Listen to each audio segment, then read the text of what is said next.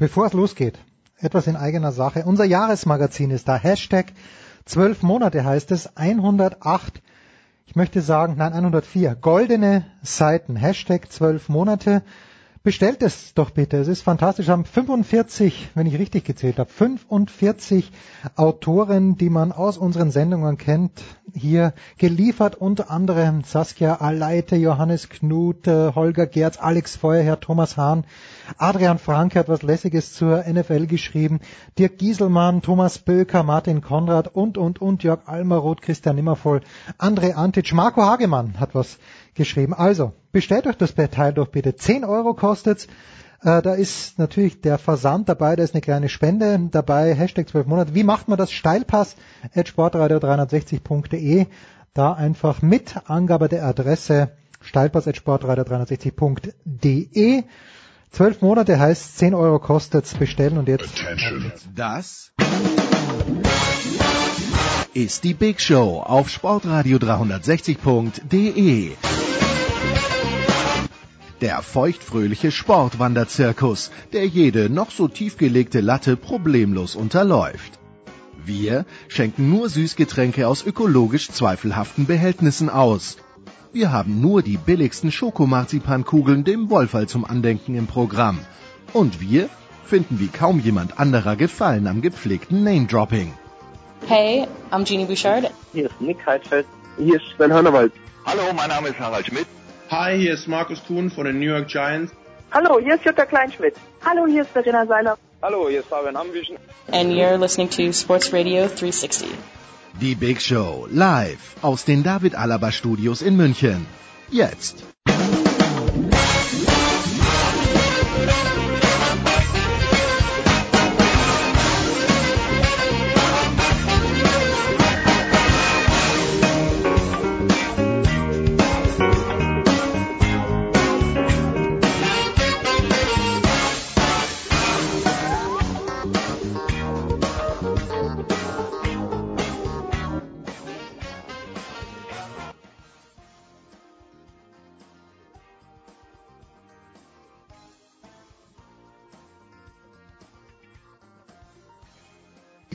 Es ist die Big Show 383 und wir beginnen selbstverständlich auch in dieser Show, weil wir es einfach können und weil wir alle Fußballnerds sind, mit Fußball und dazu begrüße ich eine illustre Runde, die Hand Gottes. So wird er in Köln genannt, weil seine Verletzung aus dem Frühjahr immer noch nicht ausgeheilt ist, aber er hat es rechtzeitig zu Beginn der Big Show geschafft. Es ist Thomas Wagner von RTL. Servus Thomas. Sehr nett, sehr nett. Guten Morgen, hallo. Dann ebenfalls in Köln der Mann, der uns gleich erklären wird, warum die Holländer um den Nations League Titel in der Gruppe A mitspielen werden, in der ersten Gruppe. Das ist François Duchateau von der Funke Mediengruppe. Servus François. Hallo zusammen. Und das ohne Anthony Modest. Also das, äh, ja, das kommt ja noch. Die werden, die werden noch einbürgern, den alten Franzosen. Und dann in der Pfalz, selbstverständlich wie jede Woche dabei, Andreas Renner. Servus Andreas. Hallo. François, ich war nicht zufrieden mit dem Kommentator in der ARD am Montagabend aus 134 Gründen, aber was mich fast am meisten aufgeregt hat, war, dass äh, Steffen Simon gemeint hat, dass die Holländer als Favorit auf Schalke gefahren sind. Wer in Holland? Nenne mir bitte die eine Person in Holland, die davon ausgegangen ist, dass die Niederländer tatsächlich als Favorit nach Deutschland gefahren sind. Naja, vor einem halben Jahr hätte das sowieso niemand gedacht, aber ich meine, wenn du Frankreich äh, in der Nations League besiegst, da auch äh, gegen Deutschland so gute Ergebnisse äh, geholt hast, ich meine, gut, andere Nationen hätten auch vielleicht jetzt gute Ergebnisse gegen die Löwe 11 geholt in letzter Zeit. Nee, aber nach dem Frankreich-Spiel, was wirklich sehr überzeugend war, wo man einfach Spielphilosophie erkannt hat und, und äh, ja, die Früchte eines Umbruchs, der in diesem Jahr losgegangen ist im Februar mit Kumans Ankunft und jetzt schon wirklich äh, große Früchte trägt und man sieht ja noch um noch umso mehr, dass Danny Blind einfach die Ära Danny Blind nach Van Gaal, dass das einfach ein Riesenmissverständnis war und dass es wirklich am Trainer lag, äh, wie ich hier oft an dieser Stelle auch gesagt habe, dass es wirklich am Trainer lag und jetzt mit Kuma einem richtig guten Trainer. Ich sage jetzt nicht, dass die Holländer der große Favorit sind für den EM-Titel oder sonst was, aber wir sind wieder, ja, wir gehören wieder zu den Nationen dazu, äh, die dann um so ein Viertelfinale spielen und das ist gut. Aber ich glaube eher, dass wir mal drauf gucken müssen, dass Frankreich äh, mit dieser destruktiven Fußballphilosophie vielleicht äh, doch auch mal irgendwie scheitern könnte. In Holland haben viele gesagt nach dem Spiel, die wirken ziemlich satt. Und äh, ich meine, das ist ja auch so ein Ding nach, nach dem deutschen WM-Titel, hat man ja auch gemerkt, dieses, wenn man mal so einen großen Titel geholt hat, äh, satt sein, das könnte ein Thema sein in Frankreich demnächst. Deswegen, Holland ist kein Favorit, aber Frankreich ist satt und Deutschland äh, hat noch ein bisschen was im Magen, und aber hat die Verdauung jetzt angekurbelt, wie man sieht. Thomas, mir haben die Holländer am Montag nicht so wahnsinnig gut gefallen. Das Spiel gegen Frankreich habe ich nicht gesehen. Wie, wie fällt denn deine Bewertung aus? Ja, ich habe am Montag, äh, haben mir die Holländer auch nicht gefallen. Da wäre natürlich ein Sieg für Deutschland ganz klar verdient gewesen. Ähm, gut, das ist natürlich dann auch so, dass man es oft dann zuspitzt. Dann heißt es ganz oft, ja, die Holländer haben den Umbruch schon hinter sich, den wir ähm, erstmal beginnen müssen. Da ist natürlich auch was dran. Ähm, allerdings, ich habe die Holländer zum Beispiel letztes Jahr noch gesehen ähm, in der EM-Qualifikation. Äh, in Frankreich zum Beispiel, in der WM-Quali, da haben sie 4-0 verloren. Ähm, da waren auch viele der jungen Spieler einfach überhaupt noch nicht so weit. Jetzt spielen ein paar von den jüngeren Spielern noch bei internationalen Topclubs. Ähm, ich glaube, Blind hatte jetzt auch, also ich äh, gebe meinem Vorredner recht, äh, ich glaube nicht, dass er ein guter Trainer ist, aber ich glaube, er hatte auch noch nicht diese Auswahl, die jetzt da ist.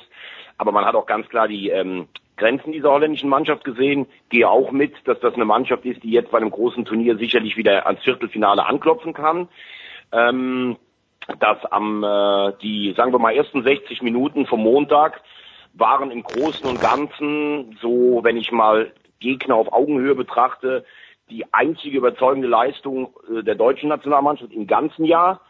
Und Frankreich, Thema satt, okay, kann ich auch irgendwo nachvollziehen nach einem großen Titel, aber da glaube ich, dass viele der Spieler wie Mbappé und so noch so jung sind, dass die sich zu einem nächsten Turnier dann im Gegensatz zu unserer Generation von 2014 dann wieder zusammenreißen können. Andreas, dir obliegt das abschließende, wir können auch gerne weiter über die Niederländer sprechen, die ja jetzt mit der Schweiz, mit Portugal und mit England sicherlich ein mitreißendes äh, Viererfinale spielen werden in Portugal. Ja, da höre ich schon wieder diesen äh, die, dieses Abfällige aus deinem äh, aus deinem Kommentar raus. Ich also ich finde das immer ganz interessant, wie wie wie, wie unterschiedlich die die äh, Bewertung von äh, von solchen Sachen dann von Nation zu Nation ist. Das ist jetzt äh, ich habe jetzt hier zum Beispiel heute eine äh, Fußball-Website gerade auf am Computer aus Deutschland und eine Fußball-Website aus England und äh, die Fußball-Website aus England schreibt, äh, die Nations League ist eine der seltenen guten Ideen der UEFA und ähm, äh, das, das müsste man ja dann auch mal loben. Also ähm, was es doch produziert hat, ist in, äh, um, um, um mal ganz kurz über das Thema Nations League zu reden, äh, am Ende von diesem Spiel Deutschland gegen die Niederlande, wo Deutschland 2-0 führt, wenn das jetzt ein normales Freundschaftsspiel gewesen wäre, wie es üblicherweise an diesem, zu diesem Zeitpunkt stattgefunden hätte, hätte Deutschland geführt und die Niederländer hätten dann gesagt, naja, verlieren wir halt äh, hier, hier in Deutschland nicht so wild. Stattdessen gab es ein wildes Finish, weil die Niederländer unbedingt noch ähm, zum Ausgleich kommen wollten und das dann in der Nachspielzeit auch noch geschafft haben. Das wäre nicht passiert, wenn es in diesem Spiel um nichts gegangen wäre. Und im Spiel England gegen Kroatien ist ja das Gleiche passiert. Die, die Engländer haben noch äh, unbedingt noch Tore gebraucht, weil die Kroaten 1-0 geführt haben und haben dann auch in der Nachspielzeit durch Harry Kane das Spiel noch gewonnen. Das heißt, man hat schlicht und einfach tatsächlich bessere Fußballspiele dadurch, dass es da um was geht und äh, dass, dass man ein äh, Ergebnis äh, erreichen sollte. Aber wir in Deutschland sind da halt noch negativer eingestellt als der Rest der Welt und ähm, dadurch, dass wir die Nations League ähm, in, in der Nations League letzter geworden sind in unserer Gruppe und abgestiegen sind, muss es ja auch ein Scheiß sein.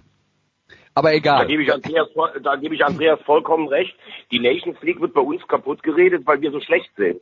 Also ganz ehrlich, wenn ich mir die Länderspiele der letzten Jahre angucke, die waren an Langeweile nicht mehr zu überbieten. Hier hast du einen Wettbewerb, der sogar noch fairer ist als eine EM oder WM, weil du spielst äh, vier Spiele oder sechs Spiele, da wird sich, äh, da kann sich ähm, auch mal eine schlechte Tagesform wieder ausgleichen. Du spielst gegen gute Mannschaften. Hätten wir es gewonnen, hätten wir alle wieder erzählt, was das ein toller Wettbewerb ist. Also ich finde das eine richtig gute Idee.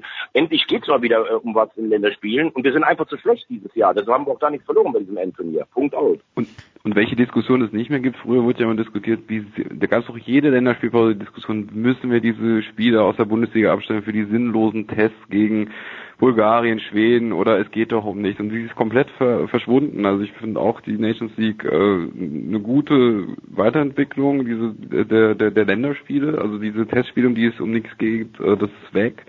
Ähm, nee, und, und es waren auch alles sehr enge Spiele. Ich finde auch diese Liga-Einteilung eigentlich auch sehr sinnvoll. Also die Gruppen waren teilweise sehr eng und, und tolle Spiele, auch in anderen Gruppen, Spanien, Kroatien, war, war wirklich auch äh, ganz tolle Matches gesehen. Viel ja. super. Also ich, ja. äh, aus mir und, spricht und, natürlich nur, nur, der frustrierte Österreicher, Andreas. Wir, die ja, in der Gruppe mit weiß, Nordirland und Bosnien. Das, das, das habe ich, das habe ich ja bei dir auch immer mit ein, äh, eingeplant, dass aus dir hauptsächlich der frustrierte Österreicher spricht. Äh, aber interessant, aber auch interessant, aber auch in der ganzen Berichterstattung, dass dann es jetzt heißt, oh Deutschland nur Elfter von zwölf es droht eine Todesgruppe. Was für eine Todesgruppe soll da äh, drohen? Also selbst wenn du, wenn du gegen Spanien oder was weiß ich jetzt gelost wirst oder gegen Frankreich im Top 3, wo ja auch noch die Mannschaften, die Dritter werden, Playoff spielen, ist keine einzige Mannschaft, vor der du Angst haben musst. Also das ist auch wieder so ein, ich meine, da 24 Mannschaften durchkommen, das ist echt schon ein ziemlicher Etikettenschwindel, wenn ich da lese, wir sind nicht gesetzt und uns droht eine Todesgruppe. Ja, das, das, ähm, man kann sich vielleicht darauf einigen, dass es vielleicht ein bisschen schwerer wird als vorher.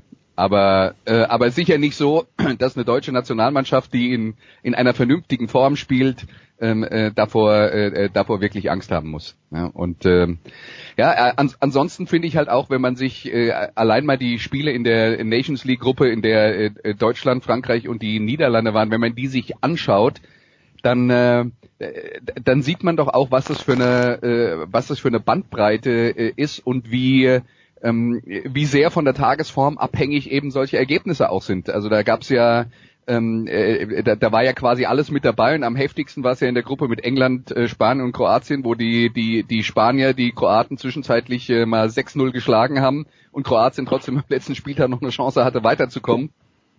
Also ähm, was es mir dann mal wieder beweist, ist, wie, wie wenig man ein einzelnes Ergebnis hochhängen sollte, wenn man in so einer Gruppenphase ist, wo es insgesamt äh, sechs Spiele gibt und jeder gegen jeden zweimal spielt, da kann es von einem zum anderen mal wirklich extreme Ausschläge geben. Und äh, zeigt mir nur mal wieder, wie, wie sehr wir darauf fokussiert sind, immer das letzte Spiel als das eine, das äh, alles definiert, was in so einem in so einem äh, Turnier passiert oder in, in so einer in so einer Phase passiert, zu ähm, äh, äh, festzulegen. Und äh, naja, was die Niederländer angeht, wollen wir nicht vergessen, die hatten jetzt dann auch Glück, sich dazu qualifizieren. Oh ja. du, ähm, du hast ja äh, Jens Du hast ja die, die äh, Teilnehmer der Endrunde, hast du ja aufgezählt. Und ich bin mir sicher, wenn man sich vorher diese Nations League Gruppen angeschaut hätte, äh, auf dem auf dem höchsten Level, äh, auf dem Deutschland ja jetzt erstmal dabei war und aus dem es jetzt äh, abgestiegen ist, dann wären das bestimmt nicht die vier Finalisten gewesen, die man rausgesucht hätte.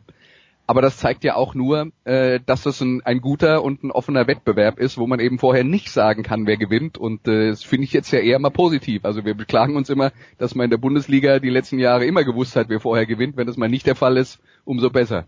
Ja, schön. Also tatsächlich Portugal hätte, hätte man ihnen vielleicht noch zugetraut in der Gruppe mit Italien und Polen, aber ansonsten eher überraschende Finalisten bei diesem und Turnier. Sei doch, sei doch froh, du frustrierter alten Republikaner, ihr habt doch die B-Gruppe ganz souverän gehalten.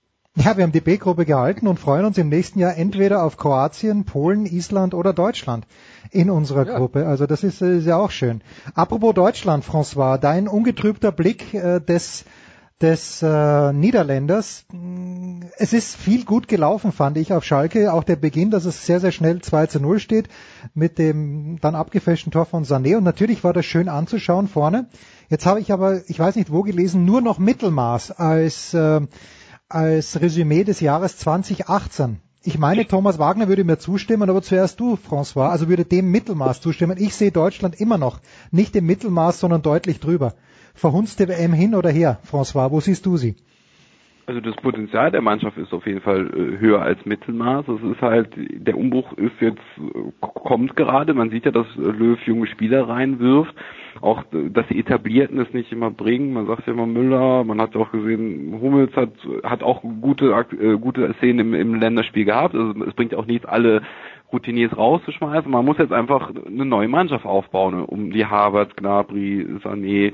Das sah richtig toll aus in der Offensive. Deswegen die Mannschaft muss sich erstmal finden und ich glaube auch, man hat ja gesehen, ja, ich meine, äh, Holland hat sehr viel gelernt aus dem Spiel, also sehr, sehr viel. Die, die haben nach dem Spiel gesagt, die wurden selten so die Räume waren, waren es, überall sind Spieler in die Räume gegangen. Die Deutschen haben sehr, sehr gut kombiniert in der in der ersten Hälfte vor allen Dingen. Also für Holland war das ein Lernprozess und für Deutschland wird das Spiel auch äh, ein Lernprozess gewesen sein für diese junge Mannschaft, die man jetzt einfach aufbauen muss. Und ich glaube, ja, Deutschland ist jetzt, diese jungen Talente haben das Zeug, besser als äh, Mittelmaß zu sein. Und ich glaube, jetzt vor der EM wird Deutschland auch, sag ich jetzt mal, wieder an den oberen anklopfen können. Wenn das jetzt aber auch konsequent eine Mannschaft aufgebaut und entwickelt wird, das bringt jetzt nichts irgendwie, ähm, weiß nicht, jede, jedes Länderspiel eine komplett neue Mannschaft aufzustellen, mal ein Mix aus alt und jung, mal wieder die Routiniers, dann mal ein, ein Testspiel, wo nur die Jungen. Ich glaube, Löw muss einfach sich im Kopf eine Mannschaft entwickeln, wo er sagt, die sehe ich in zwei Jahren, die möchte ich jetzt aufbauen, um einen Goretzka herum, um einen Havertz herum.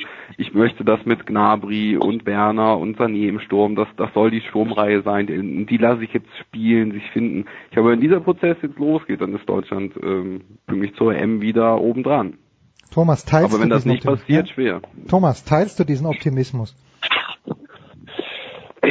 Ja, ähm, ich finde, dass äh, Deutschland vom Potenzial her natürlich nach wie vor ähm, immer zu den ja, Viertelfinale- oder Halbfinalkandidaten zählt, auch mit diesem Spielermaterial, was meiner Meinung nach die Performance dieses Jahr noch erbärmlicher machen lässt. Also ich finde, unterm Strich muss man diesem Länderspieljahr die Note äh, fünf bis sechs geben. Ähm, und man muss sich dann schon auch fragen, wenn dieses Potenzial da ist, und ein Sané war ja auch vor der WM ein großes Thema, ähm, da ist es nicht geschafft worden, zu, äh, ihn zu integrieren. Man sieht, wenn Werner und Sané zusammenspielen, gut, Gnabry war jetzt im Sommer ein bisschen verletzt, aber das lässt auch im Nachhinein nochmal ähm, die, ähm, die Nominierungen beziehungsweise das Bauen auf alte Schlüsselspieler des Bundestrainers äh, relativ unverständlich für mich aussehen. Und ich habe das immer gesagt. Es wurde ja immer gesagt, ja, Jogi Löw hat äh, die ganzen Mannschaften aufgebaut. Ja, er hat diesen Mannschaften einen Stil gegeben, aber er hatte auch seit Jahren immer tolles Spielermaterial. Und das hat er dieses Jahr eigentlich auch immer noch gehabt. Und er hat es einfach nicht ausgeschöpft. Das ist seine Verantwortung. Und wenn ich jetzt auch gerade über Jung und Alt nachdenke, ich finde, man kann einen Hummels und wenn er denn fit ist, und das war er für mich seit zwei Jahren nicht im Boateng immer noch gebrauchen. Die Frage ist aber, was machst du mit einem Müller? Also ich finde, leistungsmäßig hat er in der Nationalmannschaft nichts mehr verloren. Du kannst ihn natürlich so aufbauen wie ein Podolski für die Stimmung. Aber ich weiß nicht, ob Thomas Müller, ob das sein eigener Anspruch ist, also mit der momentanen Leistung. Das ist eine Frage.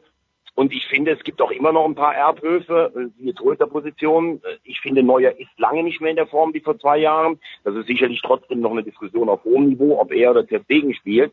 Aber wenn man jetzt, wenn man jetzt sagt, wie man bei einer Wahl in der Politik sagt, man bewertet das, was drei oder vier Jahre ähm, geleistet wurde, dann muss ich sagen, wenn ich bewerte, was in diesem Jahr geleistet wurde, mit diesem Potenzial, dann ist die Versetzung nicht geschafft worden. Harte Worte. Andreas, möchtest, möchtest du ein bisschen abschwächen? Ich glaube, ich, ich glaube, wir werden trotzdem im Jahr 2019 noch Fußball spielen, auch wenn wir nicht reinversetzt wurden, Mhm. aber egal. Nee, ja, sag mal schnell was, dann machen wir eine Pause, Andreas. Na bitte. der, der Punkt ist ja, ähm, Thomas hat ja in seiner in, in seiner Bewertung äh, absolut recht, dass in diesem Jahr nicht rausgeholt wurde, was theoretisch an Potenzial drin war. Ich will nur zur Verteidigung des Bundestrainers nochmal Folgendes ähm, äh, äh, Folgendes in Erinnerung rufen. 2014 wurde Deutschland Weltmeister. 2016 ist Deutschland im Halbfinale in der Europameisterschaft gescheitert.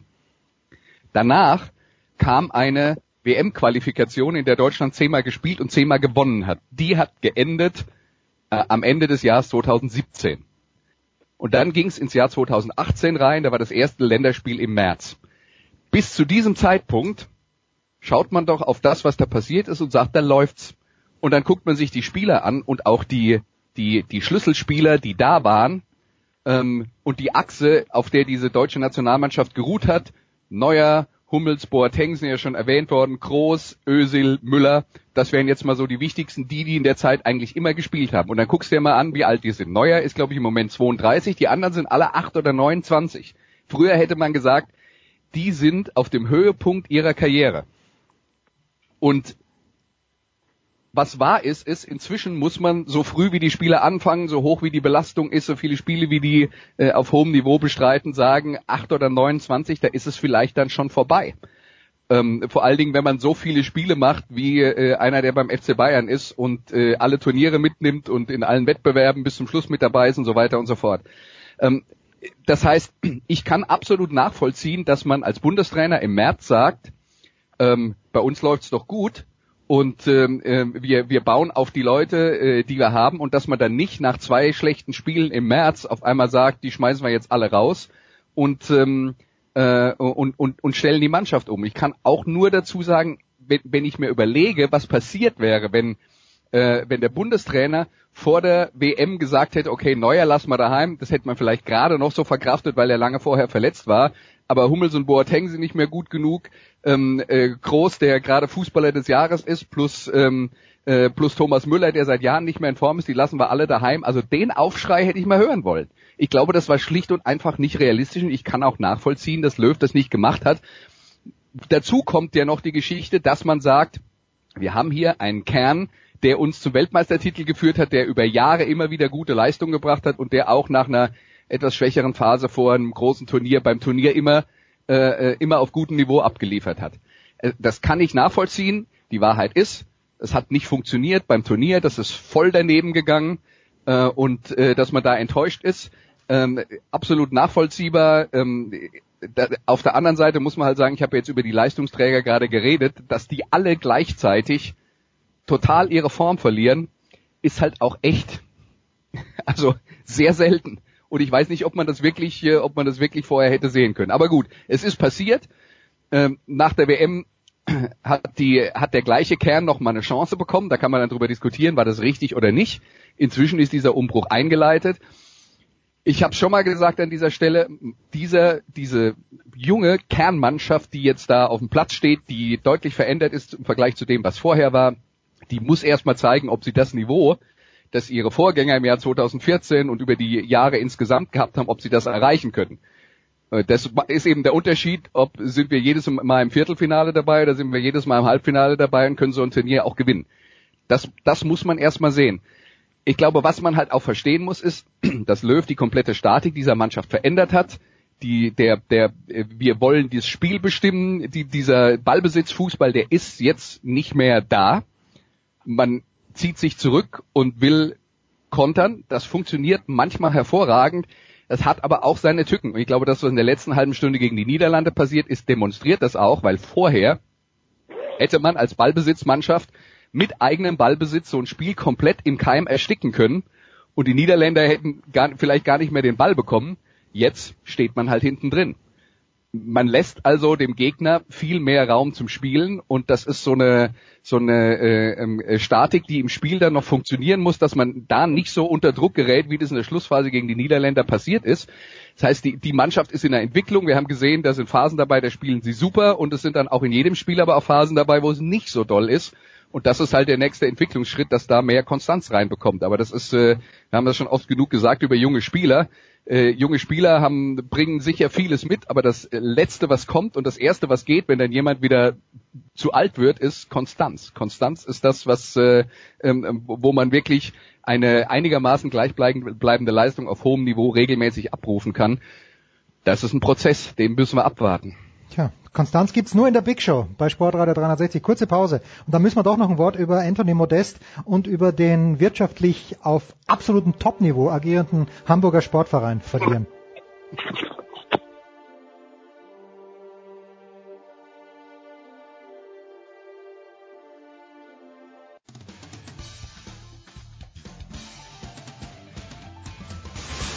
Grüß euch, hier spricht Hans Kranke und ihr hört mir auf Sport Radio 360, dem Sportsender.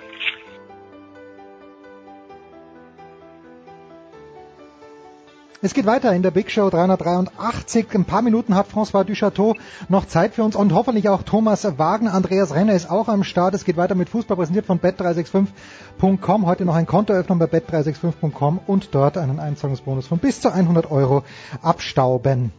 Anthony Modest, François, ist zurück in Köln und ich frage mich, frei nach Jens Lehmann, wer hat das bezahlt? Oh, naja, Martin wir haben, Der Martin Schulz, nein, der FC hat es ja schon mit dem Abstieg bezahlt, also so, so, so das darf man ja auch nicht vergessen. Es wird ja natürlich hier gefeiert, dass er zurückkommt, aber ich meine, sein Abgang war natürlich der Hauptgrund, warum der FC abgestiegen ist. Äh, also der FC hat durchaus auch, äh, hat jetzt nicht nur 35 Millionen damals für den kassiert und jetzt den ablösefrei wiedergeholt, die, die haben schon bezahlt für den. Aber wo du gerade dabei bist, ich ich muss sagen, Schalke 04 ist so doof, dass wir den nicht mit Geld zugeschissen haben, weil ähm, ich glaube, Modest wäre die absolute Lösung für die Schalker Probleme. Ähm, Tedesco ist ja kein Spielkulturfreund, er ist ja sehr äh, Mauert, ist ein absolut defensiver Mann und der FC ist mit langen Bällen auf Modest, äh, ja, sind die in den Europacup gekommen und ich glaube, so jemand würde Schalke gut tun. Jemand, den du einfach vorne beschäftigt, der vorne die Gegner beschäftigt, der trifft und hinten kann Tedesco mauern. Ähm, da muss ich sagen, da hätte Heidel vielleicht wirklich nochmal äh, ja, schneller, äh, offensiver agieren müssen, den wirklich mit Geld zuscheißen, weil dann hätte er seine Familie auch in Köln wohnen bleiben können. Also das muss er sich wirklich ankreiden lassen. Aber der FC ist ja ein ganz besonderer Verein. Äh, der Modeste war ja auch schon, als er in China war, hat er immer wieder mit dem FC geliebäugelt. Der fühlt sich ja wirklich zu Hause hier, das nimmt man ihm ab. Ich höre ja auch von den Kollegen in Köln, die da vor Ort sind, seitdem der nicht mehr da war, ist es beim Training auch nicht mehr so nett. Es wird nicht gelacht. Er hat wirklich eine ganze Mannschaft angesteckt und ja, äh, man hat ja auch gemerkt, als er dann wieder zurückkam, hatte Terodde so kurz seinen Blues. Also das ist schon ein wichtig, wichtiger Spieler kann der sein. Der kann eine ganze Mannschaft mittragen. Er kann äh, sportlich ist das ein super Stürmer, glaube ich nach wie vor. Ja, jetzt haben wir nur natürlich das Luxusproblem, wen lässt man spielen, in welchem System vertragen sich die Stürmer. Und ähm, aber man ist auf jeden Fall schon erstligareif aufgestellt. Also mit Blick aufs nächste Jahr ist das schon eine sehr gute Verpflichtung. Hat's das gebraucht, Thomas? Für die zweite Liga mal aufzusteigen nicht. Äh, das hätte, glaube ich, auch mit dem Spielermaterial gereicht. Ähm, für die äh, Bundesliga, und ich gehe nach wie vor davon aus, dass der FC aufsteigt, äh, ist Modest natürlich in der Form, die wir kennen, ein absoluter Gewinn. Ein paar Fragen stellen sich mir trotzdem, ah, gerade schon angeklungen. Also ich kann das ganz ehrlich, ich kann das irgendwie nicht ganz glauben, das Konstrukt. Du nimmst 35 Millionen ein, dann zahlen die ein halbes Jahr nicht und dann ist der angeblich ablösefrei. Bin mal gespannt, ob da noch was kommt, aber der FC sagt ja, das ist absolut wasserdicht. Aber wahrscheinlich hat der Typ, dem der chinesische Verein gehört, so viel Kohle, dass den 35 Millionen ungefähr so viel interessieren, wie wenn ich einen 5-Euro-Schein verliere oder sowas. Ähm, zum Zweiten, was mich wirklich ein bisschen befremdet, weil ich ja hier wohne, diese völlige Euphorie, Hingerissenheit und Hingabe, er ist wieder da. Anthony Modest hat mindestens ein halbes Jahr, wenn nicht sogar länger, den FC am Nasenring durch die Manege äh, geführt, indem er ständig mehr Kohle gefordert hat, indem er einfach ähm, gegen alle Absprachen nach China geflogen ist, indem er Vertragsbruch begangen hat da kann man ja zumindest mal dran erinnern, weil jetzt dieses Jahr, er liebt ja Köln so und ja klar, seine Familie fühlt sich hier wohl. Und wenn du mal in China warst, wo die Luft äh, wahrscheinlich dicker ist als äh, in der Schweißkammer, dann bist du auch froh, wenn du wieder zurück bist. Und ich glaube dem auch, dass er sich hier wohlfühlt. Trotzdem darf man auch mal da kritisch anmerken, dass er sich einfach nicht gut verhalten hat. In Köln gibt's ja jetzt dann den Reflex, das war immer alles Schmatke schuld. Also Schmatke wollte ihn weghaben und deshalb hat er sich gewehrt. Puh, fällt mir schon schwer, immer nur Schmatke als Sündenbock zu akzeptieren, der hier drei Jahre einen richtig guten Job gemacht hat. Aber rein faktisch ist er natürlich ein richtig guter Spieler. Interessante Eingabe eben übrigens von Schalke, sehe ich ganz genauso wie der Kollege. Und die andere Frage wird sein, du spielst jetzt wahrscheinlich mit zwei Stürmern. Das ist dann erstmal die Umwandlung des Anfangssystems, weil da gibt's ja nur einen, weil du kannst ja Terodde nach 16 Toren in 13 Spielen nicht rausnehmen. Also gehe ich mal davon aus, dass es die Doppelspitze Modell äh, Terodde gibt und die ist natürlich auf jeden Fall äh, sucht ihresgleichen in der zweiten Liga. Vor allen Dingen mit dem Schaub dahinter, der die serviert, also der die füttert. Das ist äh, Ja, wobei beim Schaub äh, muss man natürlich Richtung erste Liga dann auch gucken, ob das Tempo dafür reicht. Der ist äh, genial in der zweiten Liga. Erste Liga würde ich noch ein kleines Fragezeichen dahinter setzen. Also ähm, was, was Anthony Modest angeht, eine Sache gebe ich auch noch zu bedenken. Ich weiß, der ist jetzt schon eine Weile in Deutschland wieder im Training, aber ähm, weil wir bei der Zone ja bekanntlich alles zeigen, habe ich dann auch neulich mal. du durftest mal chinesische Liga. Du durftest ja, als chinesische ein Kollege Liga krank, krank ausgefallen ist, habe ich, äh, hab ich dann tatsächlich auch mal ein Spiel der chinesischen Super League äh, äh, äh, kommentiert und äh, mir dann auch mal was äh, vorher noch angeschaut. Man muss halt wirklich sagen, dass die ähm, nur um das System zu erklären, die haben elf Spieler, davon dürfen drei Ausländer sein. Und es gibt in der Theorie noch einen vierten, das darf dann ein asiatischer Ausländer sein. Ähm, und das Spiel ist extrem auf die Europäer zugeschnitten, aber ähm, die sind dann auch komplett von jeder Defensivarbeit äh, ausgenommen in vielen Fällen und man sieht's ihnen halt auch an. Mhm. Also dass die nicht mehr so hart arbeiten. Spieltempo ist ein anderes. Ich glaube, das muss man wirklich im Hinterkopf behalten. Der kommt von Allerdings, einem fitnessmäßigen aus China. Ne? Also der Witzel. Ja, aber der war eine komplette äh, Vorbereitung äh, in, in, in Dortmund, wenn ich das recht weiß. Ja, und äh, ja, und äh, übrigens äh, war, war der Witzel beim gleichen Verein wie der Modest, äh, nur, nur um mal äh, darauf hinzuweisen. Aber ähm, da, das muss man erstmal sehen, wie schnell der dieses, äh, die, dieses, äh, dieses Niveau wieder erreicht. Und was die Sache mit Schalke angeht, was ich da dann immer denke, wenn ich höre, naja, der äh, Tedesco, das ist ja nur ein Mauerkönig, der war ja vorher bei Erzgebirge Aue. Das war eine Mannschaft, die vorher sehr defensiv ähm, orientierten Fußball gespielt hat und was der mit denen gemacht hat, ist, er hat den Spielkultur beigebracht. Das heißt, wenn ich wenn ich das höre, was über seine Rolle bei Schalke gesagt wird, denke ich immer, dass es nicht der Domenico Tedesco, den ich über die Jahre vorher in der zweiten Liga kennengelernt habe. Das war genau das Gegenteil davon.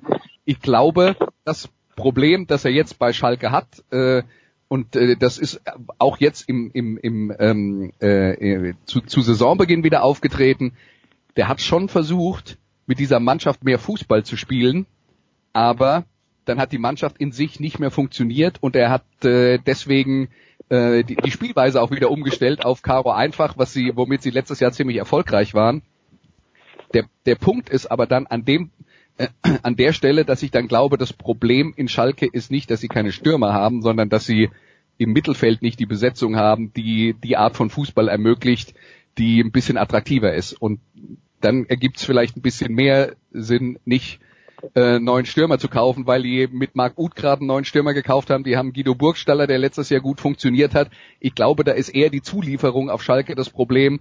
Und das wird, ähm, äh, das wird aus meiner Sicht das, äh, äh, das Thema sein, das äh, Heidel dann vielleicht auch im Winter noch angeht.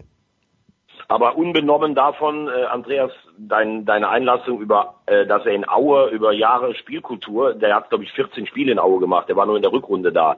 Unabhängig ja. davon, dass du mit dem auf Schalke recht haben musst, aber für Spielkultur, äh, trotz aller Erfolge, finde ich, steht Tedesco bisher nicht. Und deshalb kann man schon sagen, dass Burgstaller vielleicht auch über seinem äh, Limit gespielt hat, dass Modest sicherlich nochmal vielleicht eine andere Farbe sein könnte, der vorne Bälle hält, wenn du sie lange schlägst. Also ich finde diese Idee mit Modest gar nicht so schlecht. Ja, äh, also der, der Punkt ist ja jetzt nicht, dass ich nicht sage, Anthony Modest könnte Schalke 04 nicht grundsätzlich weiterhelfen. Auf der anderen Seite wird Schalke 04 auch irgendwo einen Budgetrahmen haben, was sie können, was sie wollen. Ähm, und, äh, und möglicherweise äh, eine Planung haben mit den Leuten, die sie schon haben und sagen, wir haben größere Baustellen als Mittelstürmer so würde das ja dann eher funktionieren, die Logik. Also ich glaube, zu Schalke würde ich gerne sagen, als Heidel gekommen ist, hatte er ja erstmal die Vision, ja, ich lasse hier so wieder offensiven Fußball wie in Mainz spielen. Das war eigentlich seine Vision, hat sich auch den Weinziel geholt. Und was man da so mitgekriegt hat, ist, dass er eine Kaderanalyse gemacht hat und das ist auch ein Grund, warum Weinziel da gescheitert ist. Es war sichtbar, die, die, der Kader kann diesen Fußball gar nicht spielen.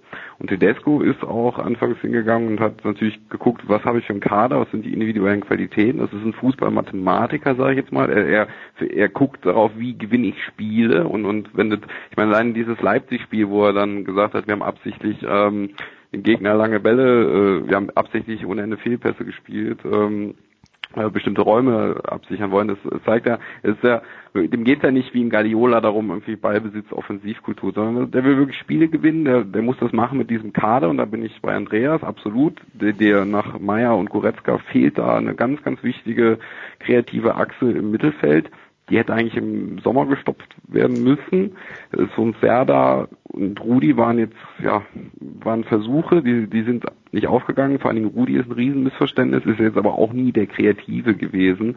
Ähm, klar, da, da ist die Baustelle. Ich meine, Tedesco muss mit dem Kader hantieren, den er hat. Der, der gibt schönes, offensives, kreatives Spiel nicht her. Absolut. Das ist Heidels Versagen, sage ich jetzt mal. Aber ich glaube auch nicht, dass er generell einer ist, der das schöne Spiel äh, kultivieren möchte. Lass uns ein, ein Häusel noch weitergehen. Äh, Thomas und François, die Zeit ist knapp. Äh, äh, lass mich, ja, vielleicht ja, abschließend können wir uns vielleicht auch bei Tedesco darauf einigen, dass er das schöne Spiel dann kultivieren will, wenn er sich sicher ist, dass er mit, dass er damit Spiele gewinnt und wenn er sich dann nicht sicher ist, dann spielt er halt was er spielen muss, um Ergebnisse zu produzieren. Wenn er dann Coach beim ersten FC Bayern München sein wird. Thomas, äh, die, die Zahlen des HSV, die Bilanzzahlen sind ernüchternd. Ähm, wie hat's äh, der, ähm, der Vorstandsvorsitzende formuliert, der Hoffmann, äh, man lebt irgendwie äh, nah am Konkurs? Nein, das hat er nicht so gesagt. Aber wie bewertest du die Zahlen, die gestern, meine ich, äh, über den HSV bekannt geworden sind? Also, dass der HSV seit Jahren ein Problem äh, finanzieller Natur hat, das ist sicher keine Frage. Übrigens, wenn man ganz klar zurückgeht, ähm, auch äh, angefangen am Ende der Ära Hoffmann, indem man einen Kader hatte, der eigentlich auf Champions League oder mindestens Europa League Viertelfinale ausgelegt war, mit Spielern wie Van Nistelrooy, etc. und man hat das dann irgendwann nicht mehr geschafft. Das ist dann in eine galoppierende Inflation, würde ich fast über, sagen, übergegangen, über Bayersdorfer, der wirklich also in seiner zweiten Ära unfassbar schlecht gearbeitet hat beim HSV äh, bis hin zu Bruchhagen, der alles irgendwo nur verwaltet hat, um, äh, hat irgendwas von Ruhe erzählt und konnte das auch nicht eindämmen. Klar ist jetzt, du hast 5,8 Millionen im letzten Jahr Minus gemacht. Das ist deutlich weniger als die Jahre zuvor und du hast strukturell 20 Millionen sogar zurückbezahlt äh, mit Fonds, mit Herrn Kühne, der ja nicht mehr angezapft wird. Also wenn man jetzt die Zahlen hört als äh, Fremder, dann würde man sagen, Gott, was machen die denn finanziell mit über 80 Millionen? Fakt ist aber, dass das eigentlich alles Sünden aus der Vergangenheit sind und sie im letzten Jahr ähm, sogar 20 Millionen zurückgezahlt haben, 6 Millionen neue Schulden, also sogar im, äh, im, im finanziellen Chaos 14 Millionen abgebaut haben. Ist immer noch schlimm genug, vor allen Dingen, weil in der zweiten Liga ja jetzt schon wieder 20 Millionen erwartet werden. Denn ich habe einfach auch mal mit dem Augenzwinkern gesagt, der einzige Verein, der sich anscheinend in der zweiten Liga noch erholt und modest holen kann, das ist der FC. Aber der HSV hat ja das Gehaltsniveau runtergeschraubt zumindestens. Äh, sie wollen unabhängig von Kühne sein, was ich gut finde. Aber klar, sie müssen irgendwo, sie müssen irgendwo diese Löcher stopfen. Es ist eine ganz prekäre Situation, heißt auch, zweites Jahr zweite Liga. Doch da muss der Etat nochmal um 10 bis 12 Millionen runtergefahren werden. Das heißt, du bist nicht mehr automatisch der Favorit. Lässt mich zu dem Schluss kommen, der Aufstieg ist, ich zitiere unsere Kanzlerin, alternativlos. Tja, nichts anderes haben wir erwartet. Und die Kölner werden sowieso aufsteigen. Damit wird es nicht die beste zweite Liga aller Zeiten, sondern die langweiligste zweite Liga aller Zeiten. Aber vielleicht tut sich ja doch noch was. Ich höre, dass es doch noch äh, sechs, sieben andere Vereine gibt, die sich noch nicht ganz abgeschrieben haben. Thomas, uh, we let you go. François, we let you go. Andreas, we don't let you go. Aber Thomas, ganz schnell noch, wo werden wir dich in den kommenden ich komme Tagen... hier nie raus. Du kommst hier nie raus. Ne? Du, bist in, du bist gefangen hier im Hamsterrad. Thomas, wo werden wir dich in den nächsten Tagen hören? Ja, ich bin in, äh, morgen am Seilersee, Iserlohn nach dem Trainerauswurf gegen ja. Köln für die Telekom. Ähm, mache am Samstag für die Telekom Osnabrück gegen Cottbus, Bremer Brücke immer geil. Montag äh, Sendung und am Donnerstag die große Europa League Show auf Nitro mit Steffen Freund und Roman Weidenfeller. RB Salzburg, Quatsch, FC Salzburg, heißt das ja international gegen RB Leipzig. Moment, seid ihr in Salzburg oder macht ihr das aus Köln? Wir sind in Salzburg. Mit Marco Hagemann, der das kommentieren wird übrigens, wenn ich das Ganz so. genau. Ja, ausgezeichnet. Ganz genau. François, dann danke Thomas François, dein Wochenende noch ganz schnell. Was wird es bringen? Ich, ich werde zu Hause hantieren, wir sind frisch umgezogen ja, und im schön. Januar kommt äh, der Nachwuchs, da werde ich den FC eben, ja, nebenher laufen lassen und ein bisschen Ikea dübeln und äh, schrauben und äh, ja, aber ne, die Tage kommt eine schöne Van Bommel Geschichte von mir zu lesen, dem neuen Kloppo der Eredivisie, also darauf könnt ihr euch freuen. Ganz, ganz toll. Danke, François. Wie gesagt, Andreas hat es doch lange nicht überstanden. Kurze Pause, dann geht's hier weiter.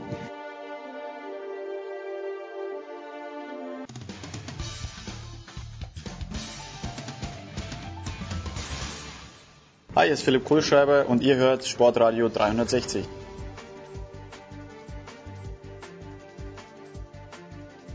So, und einen haben wir noch in der Big Show 383, was den Fußball anbelangt. Und was für einen. Andreas Renner von der Sohn ist dabei geblieben, aber frisch dazugekommen ist inmitten dieser ganz, ganz vielen englischen Wochen, und es kommt ja gleich die nächste in der nächsten, ist der große Kai Dittmann. Grüß dich, Kai.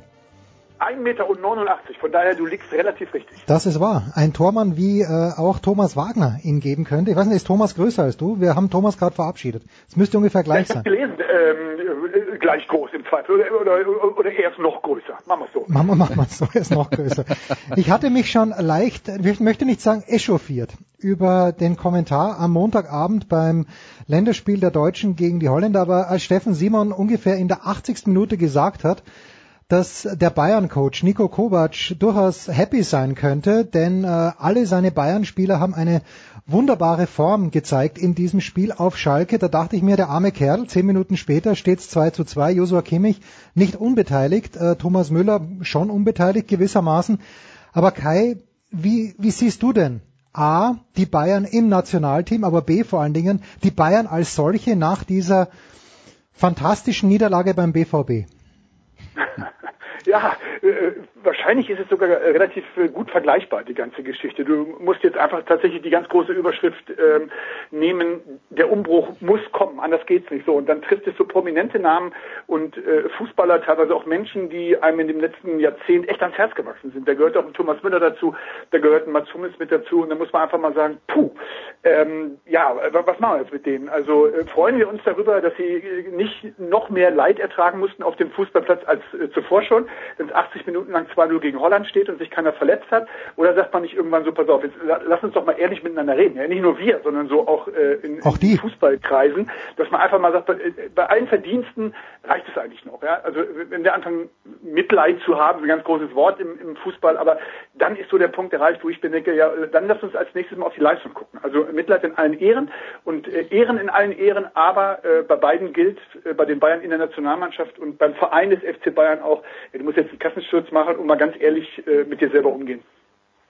Ja, das ist ja sehr, sehr viel von dem, Andreas, haben wir ja vorhin schon besprochen, aber um auf, um auf die Bayern ja. zu kommen, äh, äh, Uli Hoeneß spricht ja die ganze Zeit von einem Umbruch, aber in diesem Jahr ist ja noch gar kein Umbruch da. Die Bayern haben ein sehr altes Team.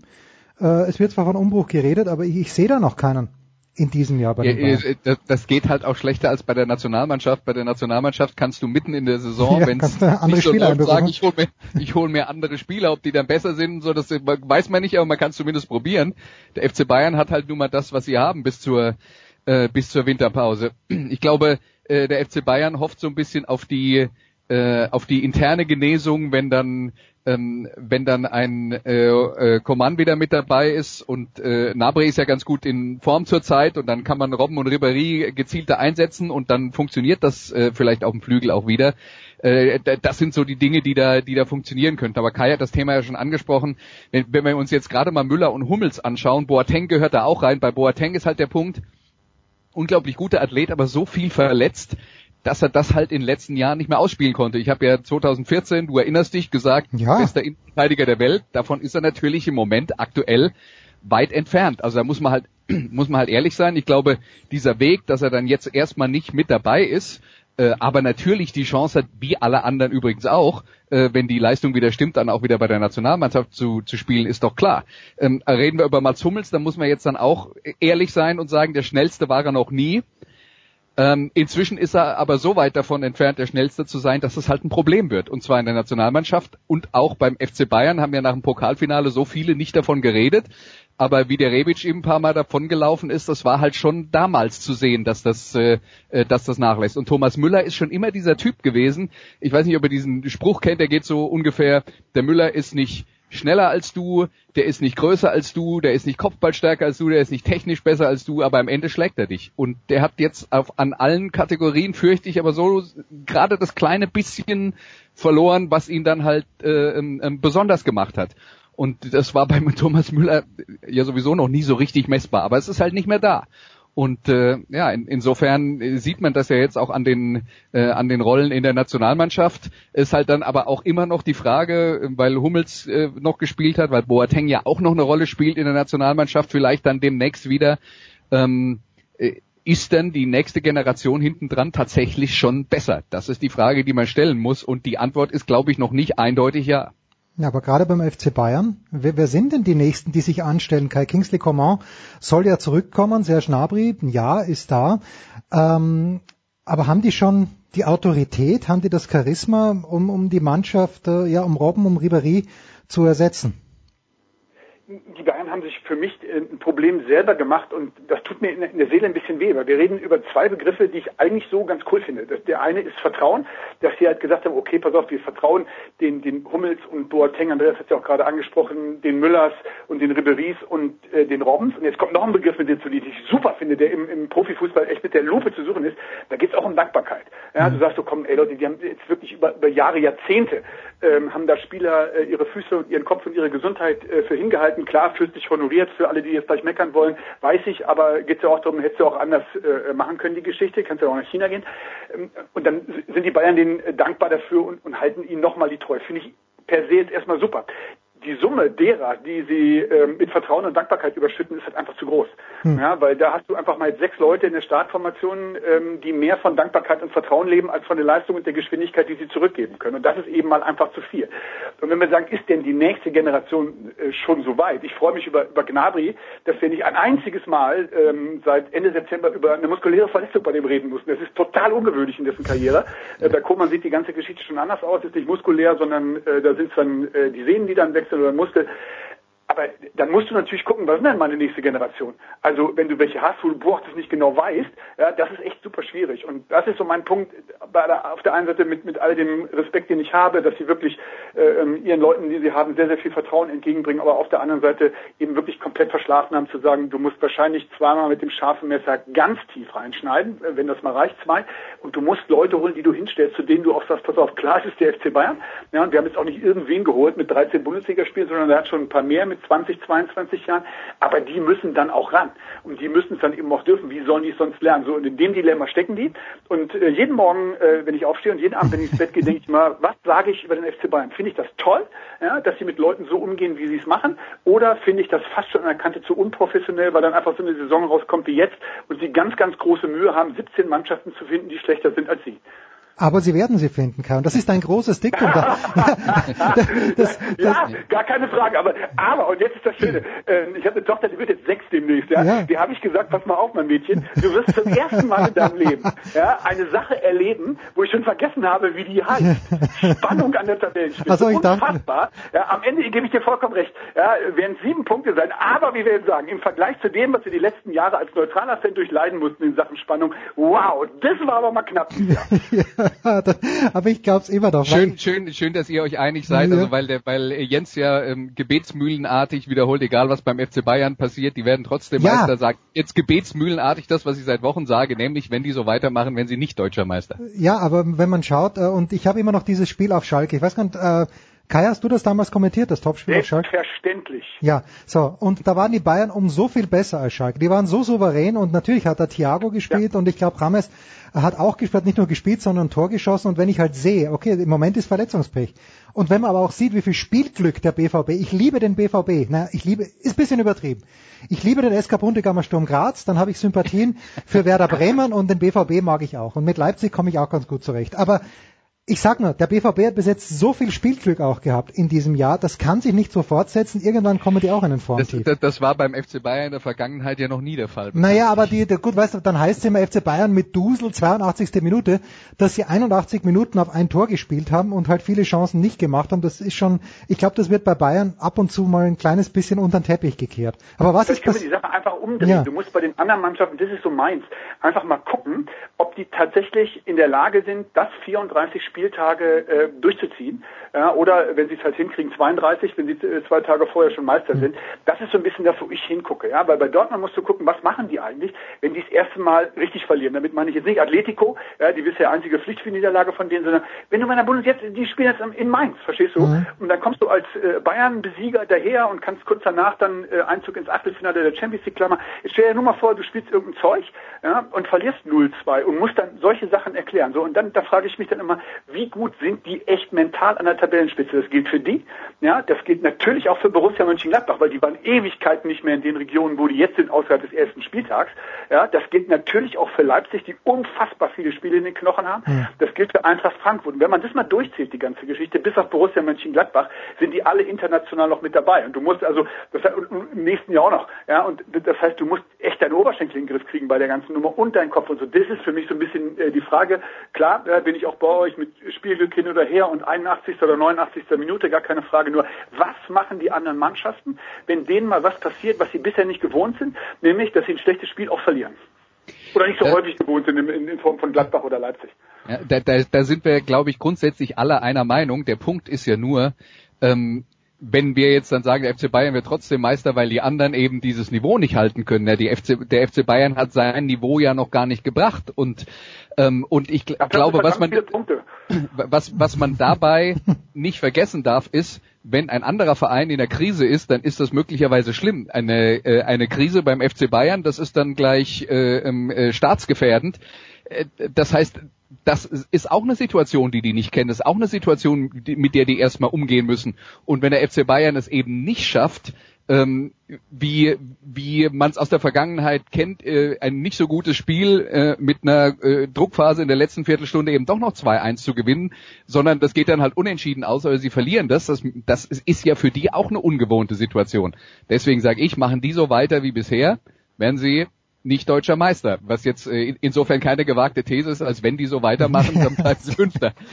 Hat er mich ganz weit aus dem Fenster gelehnt. Äh, jetzt ist äh, seit äh, ein paar Stunden, Kai, der Name Oliver Kahn sehr prominent äh, in den Medien auch äh, als möglicher Nachfolger von Uli Hoeneß oder nein, von Uli Hoeneß äh, oder nee, von Karl-Heinz Rummenigge. Von Karl-Heinz Rummenigge. Vielleicht auch in Personalunion, man weiß es noch nicht. Man weiß es noch nicht, ja. Jetzt äh, kennst du Uli Hoeneß wird ewig bleiben. Das ist wahr, ja. Und äh, gut, der ist ja auch Präsident und äh, angeblich ja auch beim beim äh, Tagesgeschäft gar nicht so involviert, wo wir alle wissen, dass es nicht stimmt, aber Glaubst du denn, Kai, und du kennst Oli Kahn natürlich viel besser als ich, ähm, dass, dass irgendetwas ändern wird an der sportlichen Situation des FC Bayern München, wo eine, eine große Vakanz herrscht, herrscht seit dem Abgang von Matthias Sammer. Ja, da bin ich mir total sicher. Also äh, auf der einen Seite hätte ich halt nie gedacht, ich kann das auch schwerlich beurteilen, weil ich halt erstens gar nie und damit auch nicht so lange wie Karl-Heinz Rummenigge und Uli Hoeneß an der Spitze eines äh, Topvereins gestanden habe. Wenn ich ganz ehrlich bin, habe ich noch überhaupt nie an der Vereins gestanden. Aber gut, ähm, dass du, dass du dann irgendwann mal, ich weiß es nicht, müde, selbstzufrieden, nicht mehr so selbstkritisch bist. Ich kann es nicht sagen. Also mich hat es eben wirklich schon gewundert, bei dem Potenzial, was du hast, auch eben finanziell, dass du gesagt hast, komm, ey, den Umbruch äh, soll meine Nachfolger machen, aber ich bleib noch zehn Jahre. Ja, das finde ich schon, puh, äh, ist eine Maßnahme, weiß aber nicht, ob die zielführend ist. So. Und natürlich wird der was machen. Ja, klar, gucken, das, das macht aber jedes Unternehmen und das macht jeder äh, vernünftig für eine, für geführte Verein auch, gucken die, die an der Macht sind, wen sie als Nachfolger da installieren. So, das ist nochmal völlig klar. Aber dass der natürlich das sieht, was da momentan los ist, ja, und da was ändern wird, ist völlig klar. Ob das dann zieht, das kann ich nicht sagen, oder funktioniert, das weiß ich nicht, weil ich auch noch nicht weiß, was er macht.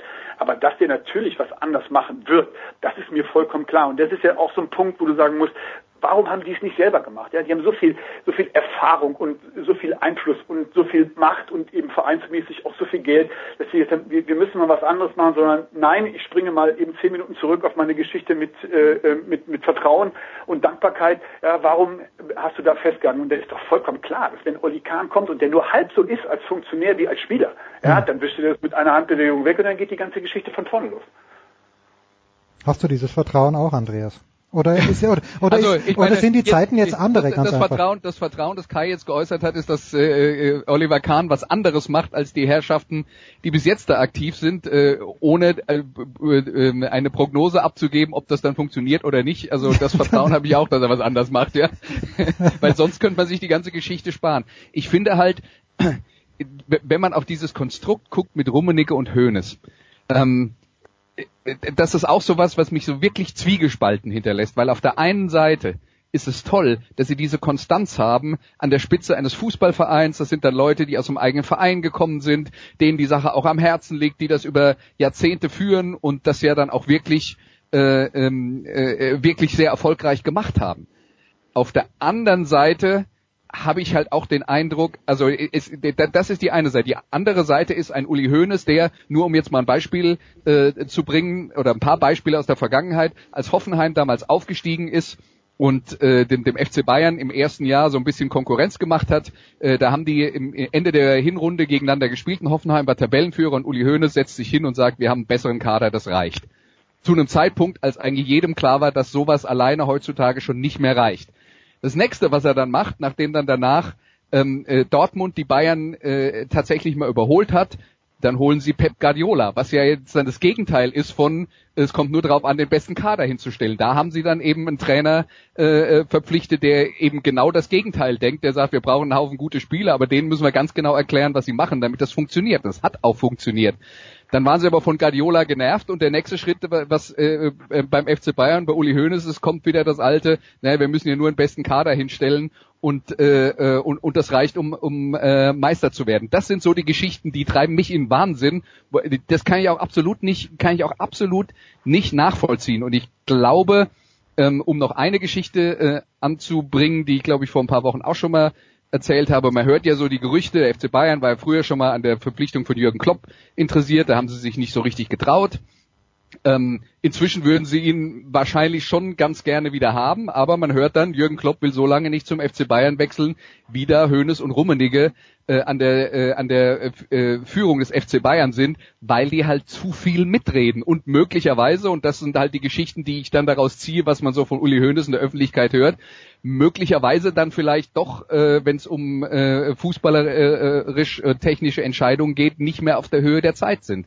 Und das, äh, das ist so ein bisschen das Problem, das ich sehe, dass da die, die auf der einen Seite die, äh, die gute Arbeit der letzten Jahre und der extreme Erfolg des FC Bayern steht und auf der anderen Seite man schon den Eindruck bekommen kann, die werden dann langsam links und rechts äh, äh, von von äh, äh, von anderen planerisch überholt, was im Übrigen ein bisschen so wie das ist, was wir jetzt über die Spieler gesagt haben, wie ein Hummels oder Boateng, wo man dann sagt, um auf dem Niveau zu bestehen, reicht das eigentlich noch.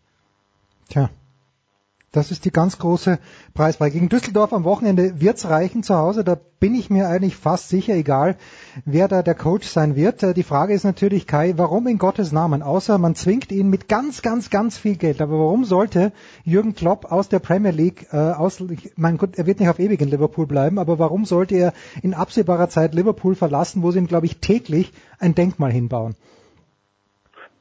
Ja, er wird ja noch ein bisschen da bleiben. Also ja. ich glaube, dass das alles schon sehr cool ist. Nur auch da gilt ja, du musst tatsächlich, in, in, wie lange war er jetzt in Dortmund? Was? Acht Jahre ungefähr, ne? Achteinhalb, mhm. acht, acht, acht Jahre, sowas in den Dreh. Irgendwann weißt du auch, pass auf, puh, das ist jetzt auch alles echt ein bisschen abgelaufen, die ganze Geschichte. Und dann ist doch mal eins, vielleicht mal, der kommt aus Deutschland, ja, und du willst natürlich dann auch in deinem Heimatland die ganzen Geschichten machen. Der hat jetzt Liverpool da hochgeführt, der hat die bis ins Champions League Finale geführt und ähm, ja, ähm, wenn du dann tatsächlich nochmal denkst, was mache ich eigentlich? Und als Nationaltrainer kann ich mir, äh, ihn mir nicht vorstellen, äh, weil der täglich am Platz stehen muss und täglich Pressekonferenzen braucht und nicht einmal im Monat. Das könnte für den ein bisschen wenig sein. Also jedenfalls jetzt noch in seinem Alter. Ähm, so, und dann überlegst du doch mal, pass auf, weil Andreas hat das ja gerade auch gesagt. Du, du musst dem, wenn der, egal welchen Verein der in Deutschland übernimmt, den zwei rote Teppiche ausrollt, übereinander. Ja, weil der bringt dir erstmal komplett neu, frischen Wind, Sympathie, all das mit rein. Das ist mit Geld nicht zu bezahlen. Ja, und dann hat er auch noch eine sportliche Philosophie. Und wenn das natürlich eine Kombination, da musst du mir tatsächlich mal äh, drei Trainer auf der Welt nennen, die es mitbringen. Ja, da haben andere Leute äh, Titel gewonnen, aber ähm, die haben natürlich nicht diese Frische und die Sympathie. Andere Leute sind unglaublich in jeder Talksendung zu Hause, weil die echt so cool sind. Die haben noch nie einen Titel gewonnen. Mhm. Und die Symbiose von denen ist halt tatsächlich Jürgen Klopp. Und deswegen musst du dich tatsächlich um den kümmern, aktuell, weil der so dermaßen viel mitbringt, den Fußball so wunderbar verkaufen kann, deinen Verein so wunderbar darstellen kann und dann am Ende, und das finde ich ja mal ganz cool, ja, doch echt schön Fußball spielen lässt, der man sich sehr gerne anguckt. Also von daher, Andreas hat das auch gesagt, äh, die Entscheidung, den nicht zu holen, die wissen genau, dass sie einen riesen Fehler gemacht haben bei der ganzen Geschichte. Möglicherweise kann man die noch äh, korrigieren, weil, wenn man tatsächlich mal überlegt, ja, welche Trainer auf der Welt hast du, die einen erfolgreich spektakulären Offensivfußball spielen lassen? Ja, kommst du, glaube ich, auf fünf. Und wenn du danach überlegst, mit wem ja, kann ich nach draußen gehen und alle Leute äh, werfen sich äh, in den Sand und, und legen äh, Mäntel hin, damit die Schuhe nicht schmutzig werden, bist du bei zwei. Also von daher, da muss ich echt sagen, dann ist der Jürgen Klopp einer davon, da würde ich mir schon mal überlegen, ob ich den nicht hole. Moment, der zweite ist dann der Lieblingstrainer von Alexi Menüsch wahrscheinlich. Pep Guardiola. Nee, pass auf, da fehlt mir dann wieder, da fehlt Ah, okay. diese, diese, diese Wärme. Nein, das zweite äh, ist so, und jetzt bringe ich ganz viel Schärfe in, ins Gespräch, das ist schon bei Jupp Heynckes schon okay, gut.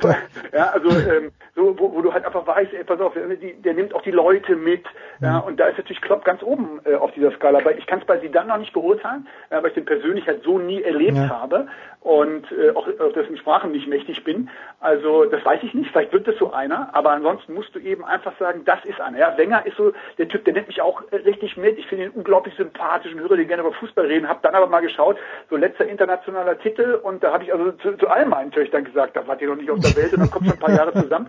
Also ähm, so, wie gesagt, du, du landest unweigerlich bei Jürgen Klopp, ja. So, und jetzt äh, zum Abschluss unseres Fußballs. Ich, ich stelle eine ganz steile These auf, weil es gibt ja in Deutschland nicht so viele Vereine oder Clubs, wo, wo Klopp hingehen könnte. Also er kann auf keinen Fall auf Schalke gehen. Äh, klar, er könnte irgendwann zu Dortmund zurückgehen. Mir fällt, Andreas, und das wird Thomas Wagner freuen, du weißt, worauf ich hinaus will. Mit Ausnahme des FC Bayern München, auch wenn man damals gesagt hat, wir wollen keinen Trainer in Jeans, aber von der Größe her, vom Anspruch her, ich, wenn ich der HSV werde, wäre, ich würde alle Kohle sammeln, würde auf Knien zu Herrn Kühne rutschen und er sagen, Herr Kühne, den Klopp möchte ich. Glaubst du allen Ernstes, dass Ja. Jürgen Klopp nach dem, was da passiert ist, noch zum Ja, HSV wechselt? ich schon. Also jetzt mal abgesehen in fünf davon, Jahren wo schon. HSV In fünf, ist. In fünf Jahren glaube ich schon. Glaube ich nicht. Glaube ich nicht. Und äh, um, um äh, zu bewahren, was Jürgen Klopp hat, nämlich die Sympathie, die er überall in Deutschland hat, gibt es nur einen Verein, den er in, zu dem er in Deutschland wechseln Mainz. kann, wo er nicht die Hälfte seines, äh, ne, da war er schon, du erinnerst dich, ja, ähm, äh, wo, wo er nicht die Hälfte seines Publikums verliert und das ist der SC Freiburg. Also ich sehe Jürgen Klopp an der Spitze des SC Freiburg und vielleicht geht ja dann Christian Streich zum FC Bayern Ja, oder nach Liverpool. Das hoffen wir alle. Wo geht Kai Dittmann an diesem Wochenende hin? Kai, wo werden wir dich hören? Ja, ich hatte äh, das ja vorhin schon mal angedeutet und dachte, damit wäre eigentlich schon alles klar Ach, du- du bist in Mainz. Dortmund eine Niederlage in Mainz schon prognostiziert habe, würde ich sagen, ich fahre mal nach Mainz und guck mal, was, was der, der große Bayern-Besieger und äh, Tabellenführer so nach zwei Wochen Abstand daraus machen kann. Na, das ist fantastisch. Denn das Topspiel, vergessen wir nicht, bei Sky am Samstag 18.30 Uhr könnte ein trockenes Brötchen werden. Denn ähm, Kais Lieblingsoffensivverein, der Absolut. Äh, FC Schalke FC Nürnberg. 04, Absolut. Schal Schalke gegen Nürnberg. Äh, wobei, Kai, das möchte ich schon noch sagen. Ich glaube, du hast in letzter Zeit drei, vier Schalke-Spiele kommentiert und ich habe sogar Lob aus deinem Munde vernommen. Ja, sag mal, ich habe schon wieder vergessen. Äh, was war das? Äh, ich weiß, dass, dass die auch Offensivbemühungen anstellen, denn ich weiß, als du das letzte Mal hier zu Gast warst, hast du gemeint, sinngemäß, dass äh, wenn der Schiedsrichter anpfeift und äh, die Schalke auf dem Platz steht, die sich überlegen, soll ich den Platz überhaupt, äh, den Ball überhaupt berühren? Denn wenn ich ihn nicht Ja. berühre, steht am Ende immer noch ein 0 zu 0. Richtig. Und du bist, Ja, absolut. Also ich, ich, muss ganz, ich, ich muss die Offensivbemühungen ganz kurz überlegen. Ähm, kann aber sein, also die ersten 20 Minuten in Frankfurt waren ohne Torchance, aber echt offensiv bemüht. Aber puh, nee, ansonsten. Du, aber weißt du, das sind ja so, so Schalke gegen Nürnberg, wo du echt sagst, pass auf. Also ne, das ist äh, der Tag, an dem ich mir mit einem scharfen Messer in den Finger säge, weil das irgendwie mehr Unterhaltungswert hat als dieses Spiel. Geht am Ende 4-4 aus. Also Ja. von daher, ich werde mal gucken, ob ich nicht irgendwo so ein paar Szenen noch auf der Rückreise erhaschen kann. Weil das sind so die Dinger, wo du sagst, da ist ja gar nichts drin und plötzlich wird's riesig. Tja, Kai Dittmann in Mainz, Andreas Renner noch weiter in der Big Show 383. Wir machen eine kurze Pause. Fantastisch wie immer. Der große Kai Dittmann, wie wir heute gelernt haben, ein kleines bisschen kleiner, aber nicht viel als Thomas Wagner.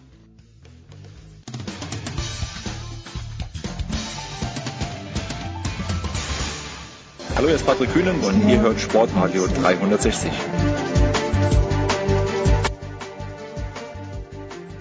So, es geht weiter in der Big Show 383. Andreas Renner, so kennt man ihn, arbeitet im Akkord. Dazugekommen ist zum einen von der Draft.de Christian Schimmel. Servus Christian.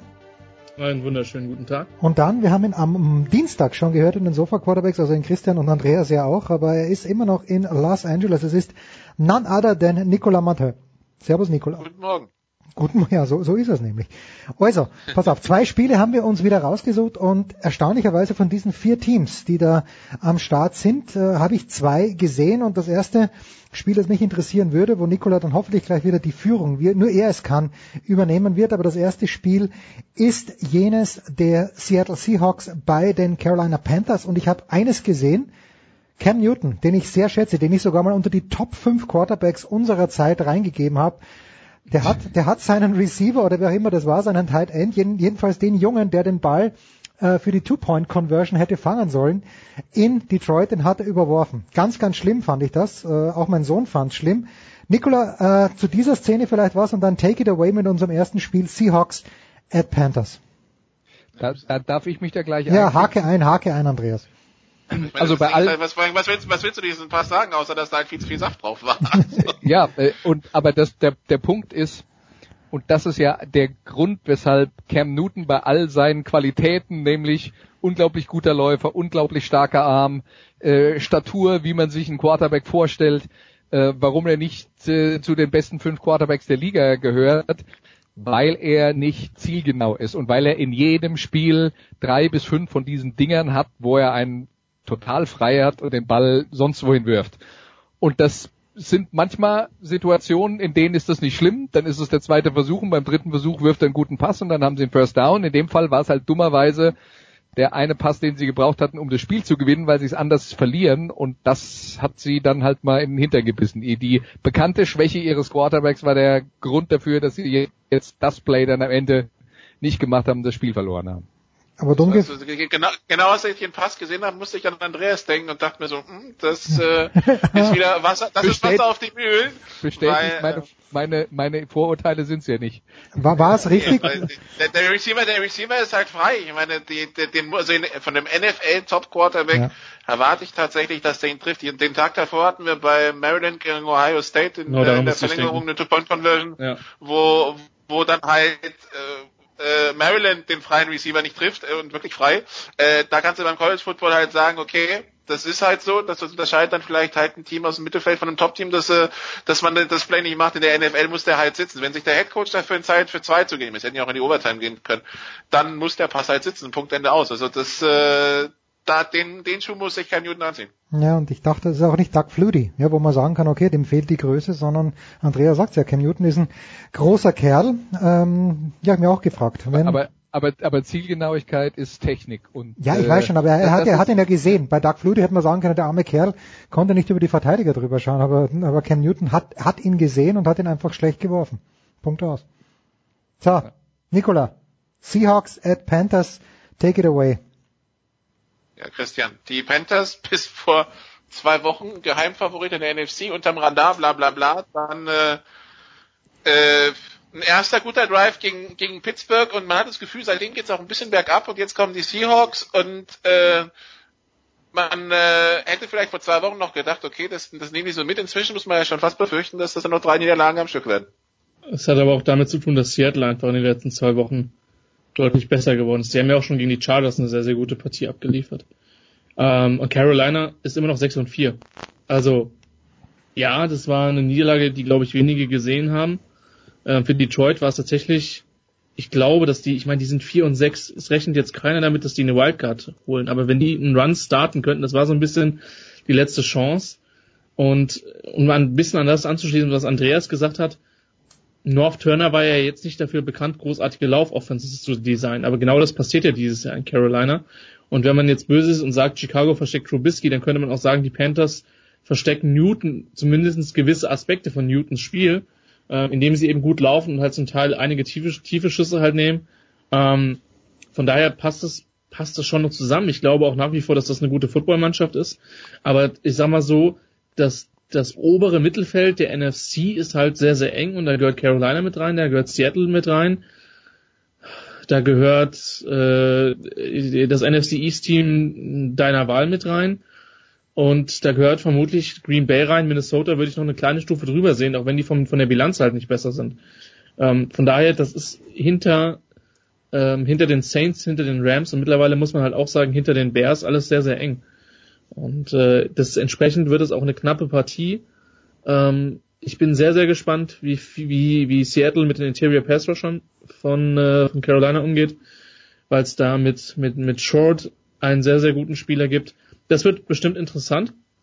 Aber ich denke, dass das ein ziemliches 50-50 Spiel ist mit gleichen Vorteilen für Carolina, weil sie eben zu Hause spielen muss jetzt dann äh, doch nochmal Widerspruch einlegen und zwar äh, im Sinne meines Freundes North Turner, denn äh, dass North Turner nicht dafür bekannt war, gute Lauf-Offenses ähm, zu äh, zu designen, also das äh, das lässt sich historisch jetzt äh, leicht widerlegen, ja, denn North Turner war der ja. genau der Offensive Coordinator der großen Dallas Cowboys in äh, 90er Jahren mit äh, mit Emmett Smith und das war eines der besten Laufteams überhaupt, aber er ist halt früher, also beziehungsweise als er in, sein Stil früher war, er war so ein äh, Schüler von Ernie Zampese und das war viel Laufspiel durch die Mitte und dann Big Plays mit dem äh, mit dem Pass.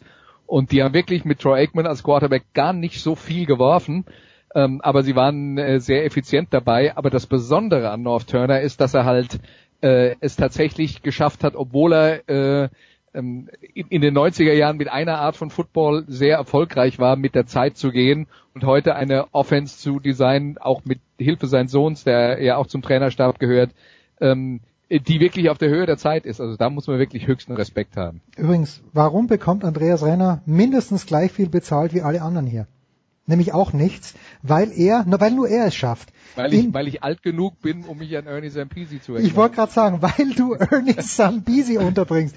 Und wer es nicht gehört hat, vor zwei Wochen war es, als Andreas hier in den Studios war, gemeinsam mit Günter Zapf. Und wenn Andreas sagt, sein alter Freund North Turner, das stimmt. Eine schöne Geschichte, nämlich die, äh, der, der Trainingsbesuch bei North Turner wo Günter Zapf mit einer viel zu kleinen Kamera North Turner leicht irritiert hat. Nikola, was gibt's Gutes über Seattle zu sagen? Du weißt, im Zimmer meines Sohnes hängt ein relativ großes Poster des Quarterbacks von Seattle. Ich bin im Zimmer deines Sohnes nicht so oft zugegen wie du, von daher wusste ich, ich nicht. Hoffe, ich habe schon oft genug erzählt, ja. ähm, ich, mich, mich kannst, wundert, kannst dass du überhaupt, mal ein Foto posten, bitte? mich, mich, mich wundert, dass du, dass du in deinem Hause überhaupt was anderes tust als, als Dealers an den Wänden. Aber gut, das äh, muss ja dann jeder für sich selbst entscheiden. Die Seahawks überraschen mich, weil ich hatte das, also ich hatte zumindest vor der Saison das Gefühl, der Laden fällt so ein bisschen auseinander, weil es halt Kritik in alle möglichen Richtungen gab. Man hatte das Gefühl, dass diese Legion of Boom, die er irgendwie sich so als Einheit präsentiert hatte, im Endeffekt äh, auch aus nicht wenigen Stinkstiefeln bestand. Und ähm, dass sich das Ganze so ein bisschen überlebt hat und ich so irgendwann beim Punkt war zu denken, okay, wie lange macht Pete Carroll eigentlich noch, weil der ist ja jetzt auch nicht mehr der Jüngste und äh, traut er sich nochmal einen Neuaufbau zu. Und anscheinend sehen die Seahawks selber sich nicht als Neuaufbau und äh, haben die Möglichkeit durch ein paar Ergebnisse genutzt, sich da wieder mitten in dieses Wildcard-Rennen reinzukämpfen, haben natürlich davon profitiert, dass andere ein paar Fehlern gelassen haben, wie eben Carolina letzte Woche in, in Detroit oder dass die Vikings vielleicht so ein bisschen hinter dem spielen, was man von ihnen erwartet haben, also halt nicht die klare 1A, 1B, 1C sind im, im, in, einem, in einem Rutsch mit äh, Rams und Saints, sondern doch ein bisschen dahinter. Und prompt sind die Seattle Seahawks wieder da. Jetzt ist natürlich schwierig, weil das ein Westküstenteam an der Ostküste. Wir wissen, das ist nie besonders einfach. Das merke ich hier in LA übrigens. Es ist total gewöhnungsbedürftig, Football morgens um 10 zu schauen. Mhm. Ähm, das ist mal eine ganz neue Erfahrung und ähm, weiß jetzt auch nicht so, ob ich da ein großer Freund von werde. Für mich ist dann Football doch eine Abendveranstaltung, wenn es um NFL und College geht. Ähm, also 10 Uhr morgens ist schon, ist schon ganz früh. Jetzt habe ich es auch endlich mal gemerkt, wie das tatsächlich ist. Ähm, von daher lassen wir uns überraschen. Aber sagen wir so, die Tendenz spricht so ein bisschen für Seattle, weil die halt die letzten zwei Wochen einen besseren Eindruck gemacht haben als Carolina. Ja, gegen die Steelers kann man verlieren. Das Wie war halt ganz besonders so wie die Quarter 2 und 3 gelaufen sind, ein bisschen fragwürdig. Ja, und äh, während Andreas Renner Ernie Sambisi hier reinbringt, äh, dekliniert Nicolas Martin First World Problems durch. In Los Angeles zu sein und sich dann darüber zu beschweren, dass 10 Uhr vormittags Football... Dass die Scheißspiele so früh sind. Ja, das so früh sind. Furchtbar, eine absolute Katastrophe. So, apropos Scheißspiele...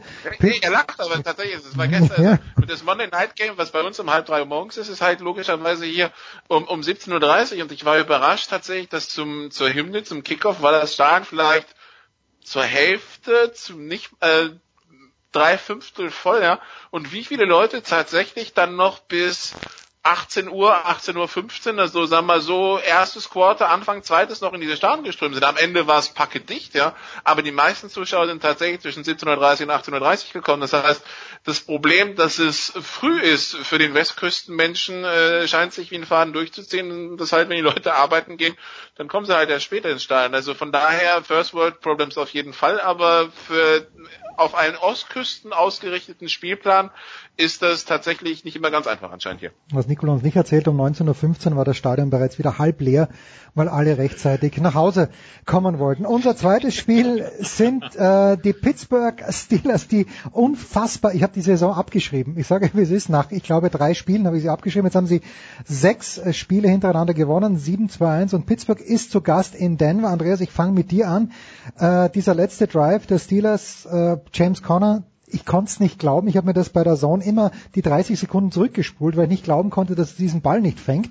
Und warum hat er nicht gefangen? Weil er schon den Blick in der Endzone gehabt hat. Aber dann, Ben Roethlisberger, ein Fuchs ist er, der Ben. Zuerst dachte ich, knie zuerst unten, aber dann nein. der Ball war schon über der Linie. Wird dieser Schwung, den sie in Jacksonville mit diesem erwürgten Sieg gehabt haben, Andreas, wird sie dieser Schwung auch in Denver, die stehen bei 4 und 6, wird sie dieser Schwung auch in Denver zum Sieg tragen?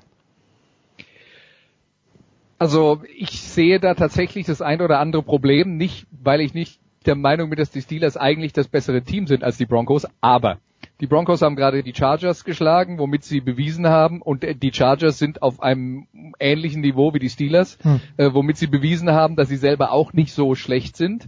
Ähm, dann ist das Spiel in Denver, was für Auswärtsmannschaften durchaus wegen der ähm, wegen der ähm, äh, Höhenluft ein, eine Herausforderung ist und bei allem Tollen, was man über die Steelers sagen kann und über Big Ben auch, aber auswärts haben sie sich in den letzten Jahren ja doch eher schwer getan. Das heißt, das ist für mich jetzt nicht so ein Spiel, wo ich drauf schaue und sage, na, das gewinnt Pittsburgh locker mit 17 Punkten Unterschied.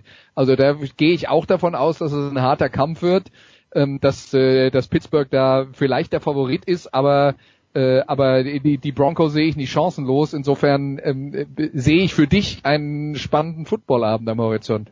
Ich finde es übrigens lässig im Moment, Christian, dass Pittsburgh den besseren Rekord hat durch dieses unsägliche Tie am ersten Spieltag gegen Cleveland, aber hat im Moment einen besseren Rekord mit 7-2-1 ähm, als die New England Patriots mit 7 und 3. Da kommt ungeteilte Freude auf. Aber braucht Pittsburgh diesen Heimvorteil gegen die Patriots? Also im Moment ist natürlich Kansas City vorne, was den Heimvorteil angeht, Christian. Wie wichtig, wenn Andreas das jetzt schon anspricht, ähm, ist es für die Steelers tatsächlich dann in den Playoffs Heimvorteil zu haben?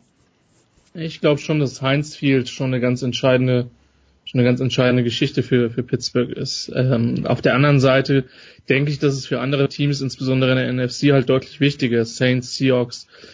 Bei Kansas City ist halt meine These immer, dass die eigentlich ein sehr großes Homefield Advantage haben müssen. Wenn man sich halt mal die letzten Playoff-Heimspiele ansieht, merkt man halt, es ist bedauerlich, dass Arrowhead so wenig, so wenig Auswirkungen offensichtlich hat oder nicht genug, weil ich, ich, wie gesagt, das ist eines meiner absolut liebsten Stadien. Ich denke, was, was Pittsburgh sehr in die Karten spielt und das ist für mich eine Sache, über die zu wenig momentan gesprochen wird, ist die Tatsache, dass ich glaube, dass das die Mannschaft ist oder eine der drei, vier Mannschaften, die in beiden Lines momentan am besten spielt.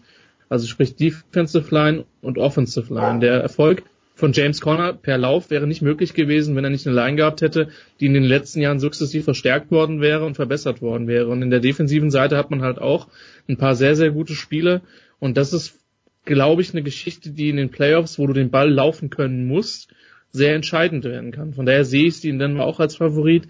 Und ich denke, dass Pittsburgh mit der Art und Weise, wie, die, wie sie Football spielen, in allen, ich sag mal, Wetterphänomenen oder so zurechtkommen würden. Von daher, klar, Heinz Field ist wichtig, aber die Steelers sind, glaube ich, schon eine Mannschaft, die auch auswärts, ähm, auswärts die Spiele gewinnen kann, wenn sie denn muss.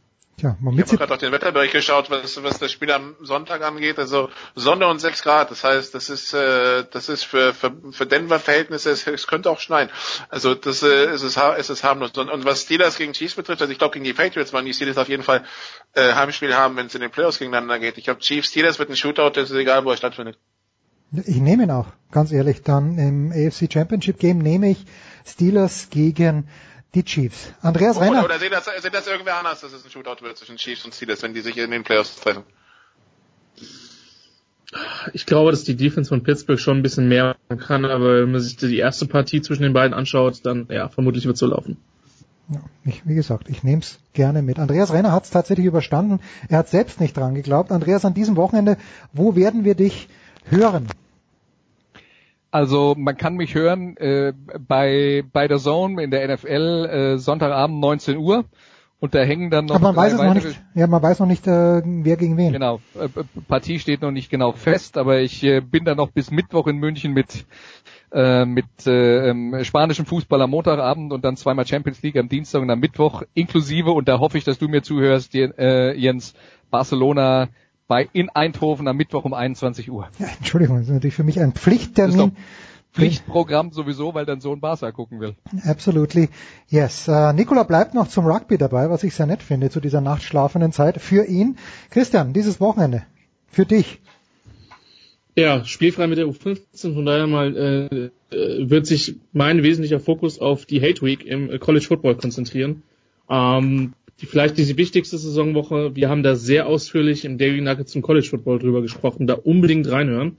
Ähm, es wird sehr, sehr footballlastig dieses Wochenende. So viel kann ich versprechen. Hateweek klingt schon hochsympathisch und nur so wollen wir es angehen lassen. In der Big Show auch 383. Aber, aber jetzt, weil wir ja gerade in der Big Show sind, lass Ja, mich noch bitte. eins an, Ja, äh, anmerken, weil äh, Champions League nächste Woche, ja, ähm, Dienstag mache ich auch, ähm, und das ist jetzt äh, der, der Sportradio 360 Bezug, das Rückspiel von Lyon gegen äh, Manchester City Mit dem Großen. mit Nein, mit- wirklich, mit dem mit- Großen. Ja, herrlich. Alexi Ja, natürlich. absolut.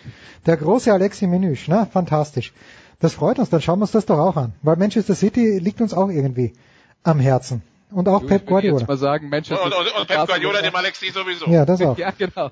Aber, aber Manchester City und Barcelona zuzugucken, da könnte einem als Fußballfan jetzt echt Schlimmeres passieren.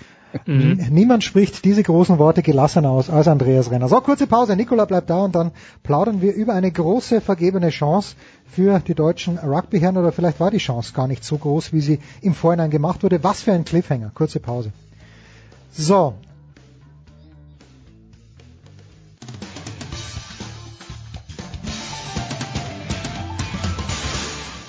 Hi, hier ist Markus Kuhn von den New York Giants und ihr hört Sportradio 360. So, Herrschaften, es geht weiter in der Big Show 383. Nikola hat durchgehalten, aber er ist noch nicht ganz durch, denn Nikola wird natürlich jetzt auch den Rugby-Teil kompetent bestreiten. Äh, Ich freue mich, dass zum einen der Mann dabei ist, der ein bisschen noch warten muss, wie die deutsche Rugby-Nationalmannschaft, bis es gegen die All Blacks geht. Das ist Jan Lüdecke. Servus Jan. Hi, servus. Und dann haben wir erstmals dabei äh, für die Süddeutsche Zeitung war er am Start Tobias Schächter. Servus Tobias. Hallo, guten Tag. Nikola, du bist der Mann für die Fachfragen. Ich lehne mich zurück, lausche ergriffen und bitte. Also, du, du, du schmeißt nicht mal eine Einstiegsfrage in die Runde. Naja, Kein ich, ich, ich, ich habe mich ja darauf gefreut, äh, Deutschland gegen die All Blacks zu sehen. Das Einzige, was ich weiß. Und nix, nix, kein Hacker für mich. Was soll ich dir sagen? Tja, Jan, der Traum ist ausgeträumt. Äh, gegen Kanada hat's nicht gereicht. Couragierte Leistung. Ähm, den Spread äh, gecovert, den die, die Wettbüros vorgegeben hatten. Ich glaube, die, die Wettbüros hatten Kanada mit 33 Punkten vorne. So schlimm wurde es dann tatsächlich nicht. Ähm, tja, was, was, was hat denn gefehlt am Ende? Wie, wie weit war denn Deutschland von Kanada weg? Also ich glaube, es war gar nicht mal so weit. Ich glaube tatsächlich sogar, auch wenn Kanada wirklich verdient gewonnen hat, ähm, weniger weit als das Ergebnis am Ende aussagt, weil Deutschland hatte einfach seine Chancen, hat aber in den entscheidenden Momenten entweder die falschen Entscheidungen getroffen oder wirklich dämliche Aktionen gemacht. Ich erinnere an diese Aktion von Julius Nostad. Wir kicken einen Straftritt weit in deren Hälfte zur Gasse und er schubst vor den Augen des Schiedsrichters einen Spieler, Straftritt für Kanada, Ballbesitz weg. Ähm, von da aus hätten wir eine riesige Angriffsposition gehabt. Aaron Schramm hat einmal zwei Meter vom Mahlfeld den Ball nach vorne verloren. Ähm, wenn Deutschland da ein bisschen effizienter gewesen wäre im, im Nutzen der Chancen, ähm, dann hätte das enger werden können.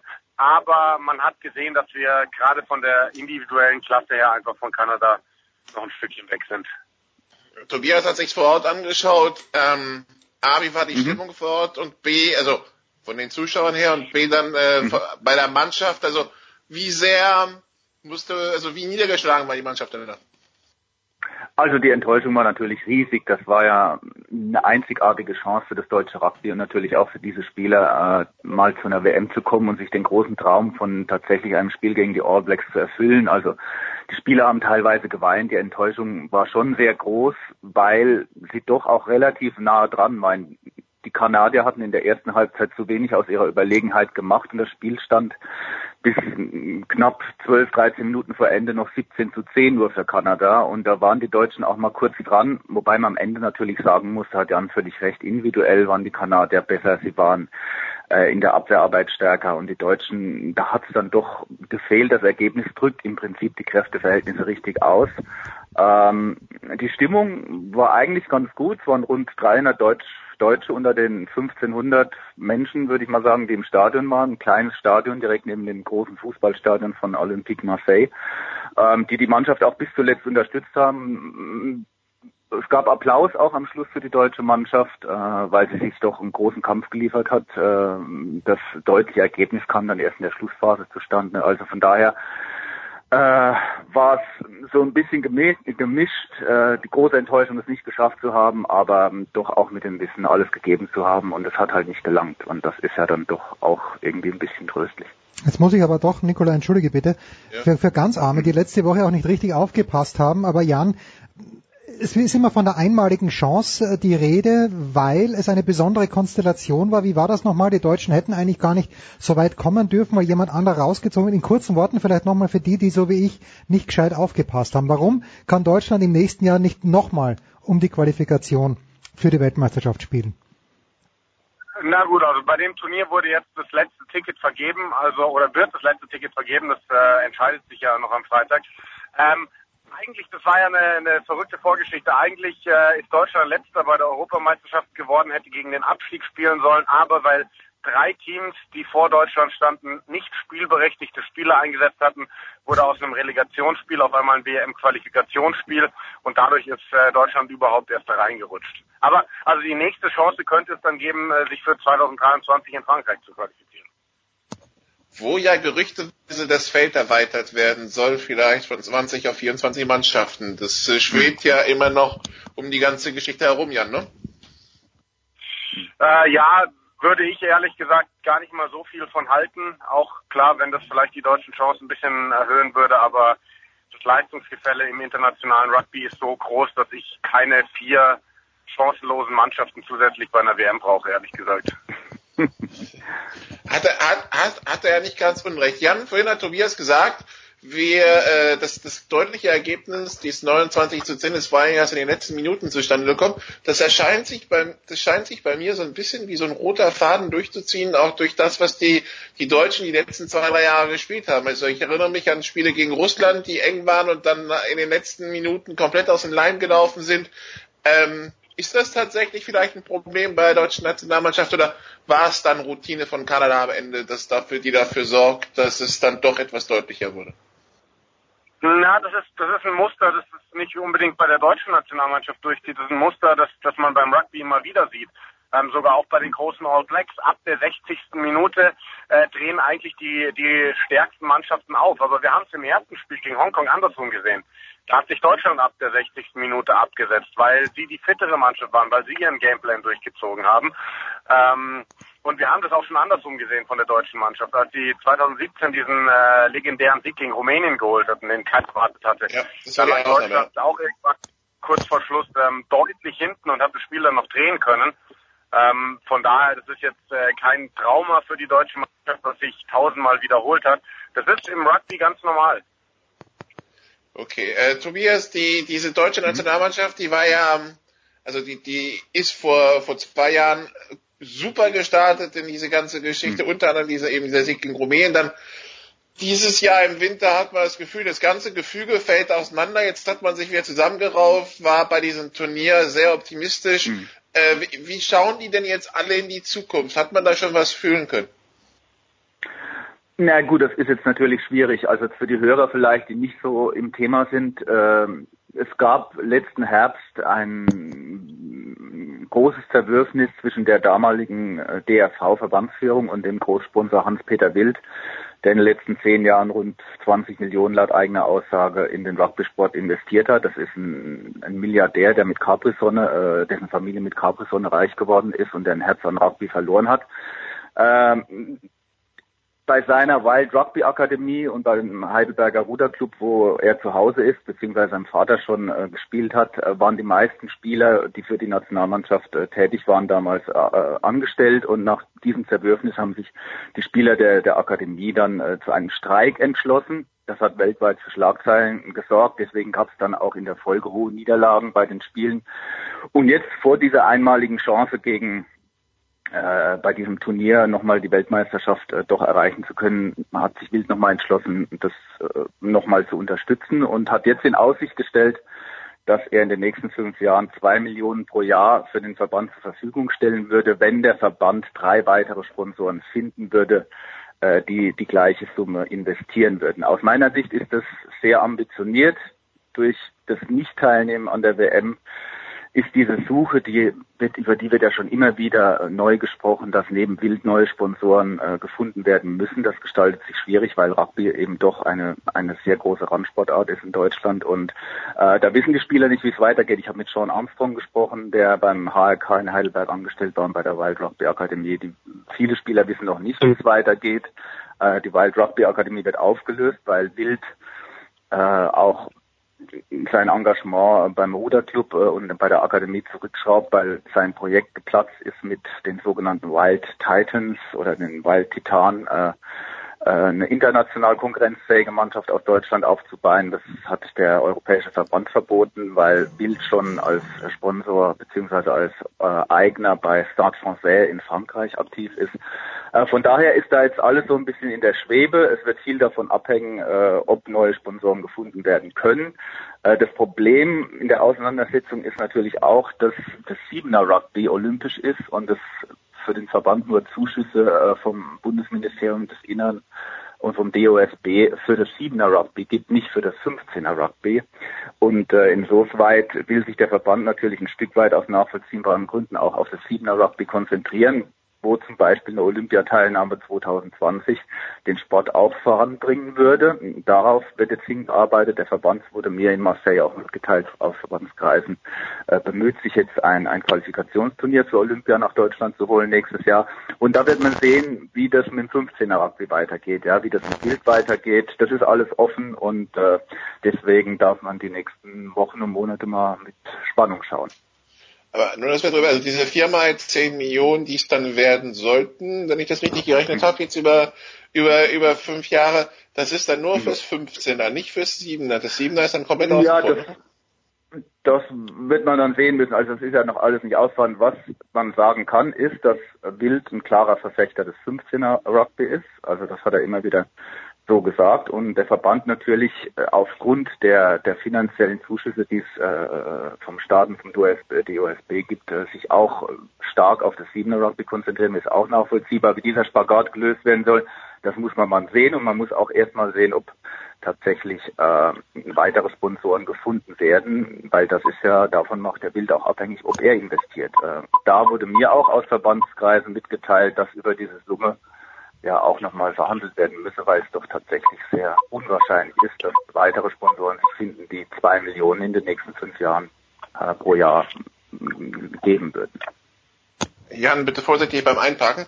Der äh, ist es denn ist, ist es denn Jan so, dass äh, dass, dass 40 Millionen allein so helfen würden, weil also wenn man sich natürlich auch in Deutschland dann die Liga anschaut, ähm, das ist schon natürlich Randsportart. Ich war letztes Jahr beim Finale in Berlin. Das war auf einem besseren Sportplatz. Da muss natürlich vielleicht auch in der Liga ein bisschen mehr geschehen, damit die, damit die Nationalmannschaft besser wird, oder? Also ich, ich glaube tatsächlich auch, also ich, ich zum Thema vorher, ich hoffe, dass, dass da auch mal ein bisschen die Wogen geklettet werden, dass man sich mit 7er und 15er Rugby irgendwie gemeinsam einig wird, weil ähm, ich glaube, Deutschland braucht beides. Beim Siebener sind wir schon sehr weit, da sind wir Vize-Europameister, da sind wir nah an der Weltspitze, sind eigentlich weiter als beim 15er und ich finde, wir brauchen beides und es wäre ganz, ganz wichtig, äh, dass, dass sich das irgendwie zusammenraubt.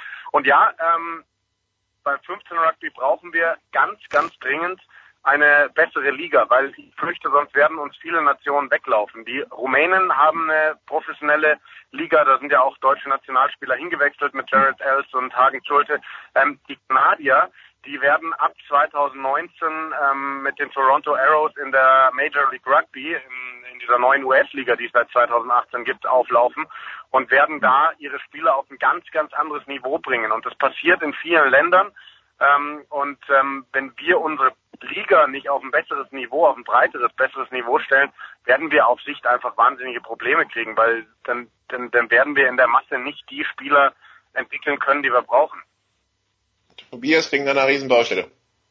Ja, das ist, äh, das ist sehr richtig. Äh, Also die Liga, die ist ja ähm, relativ amateurhaft in zwei Achtergruppen und äh, die meisten Vereine spielen auch unter tatsächlich äh, Amateurbedingungen. Und was Jan gesagt hat, ist total richtig, dass das Weltrugby expandiert. In vielen Ländern entstehen äh, neue Märkte, wie das die, die Betriebswirtschaftler sagen. Und es ist viel Geld im Umlauf. Und es müsste sich natürlich diese Professionalisierung im deutschen Bundesliga-Rugby, die müsste unbedingt voranschreiten, damit man da äh, mithalten kann.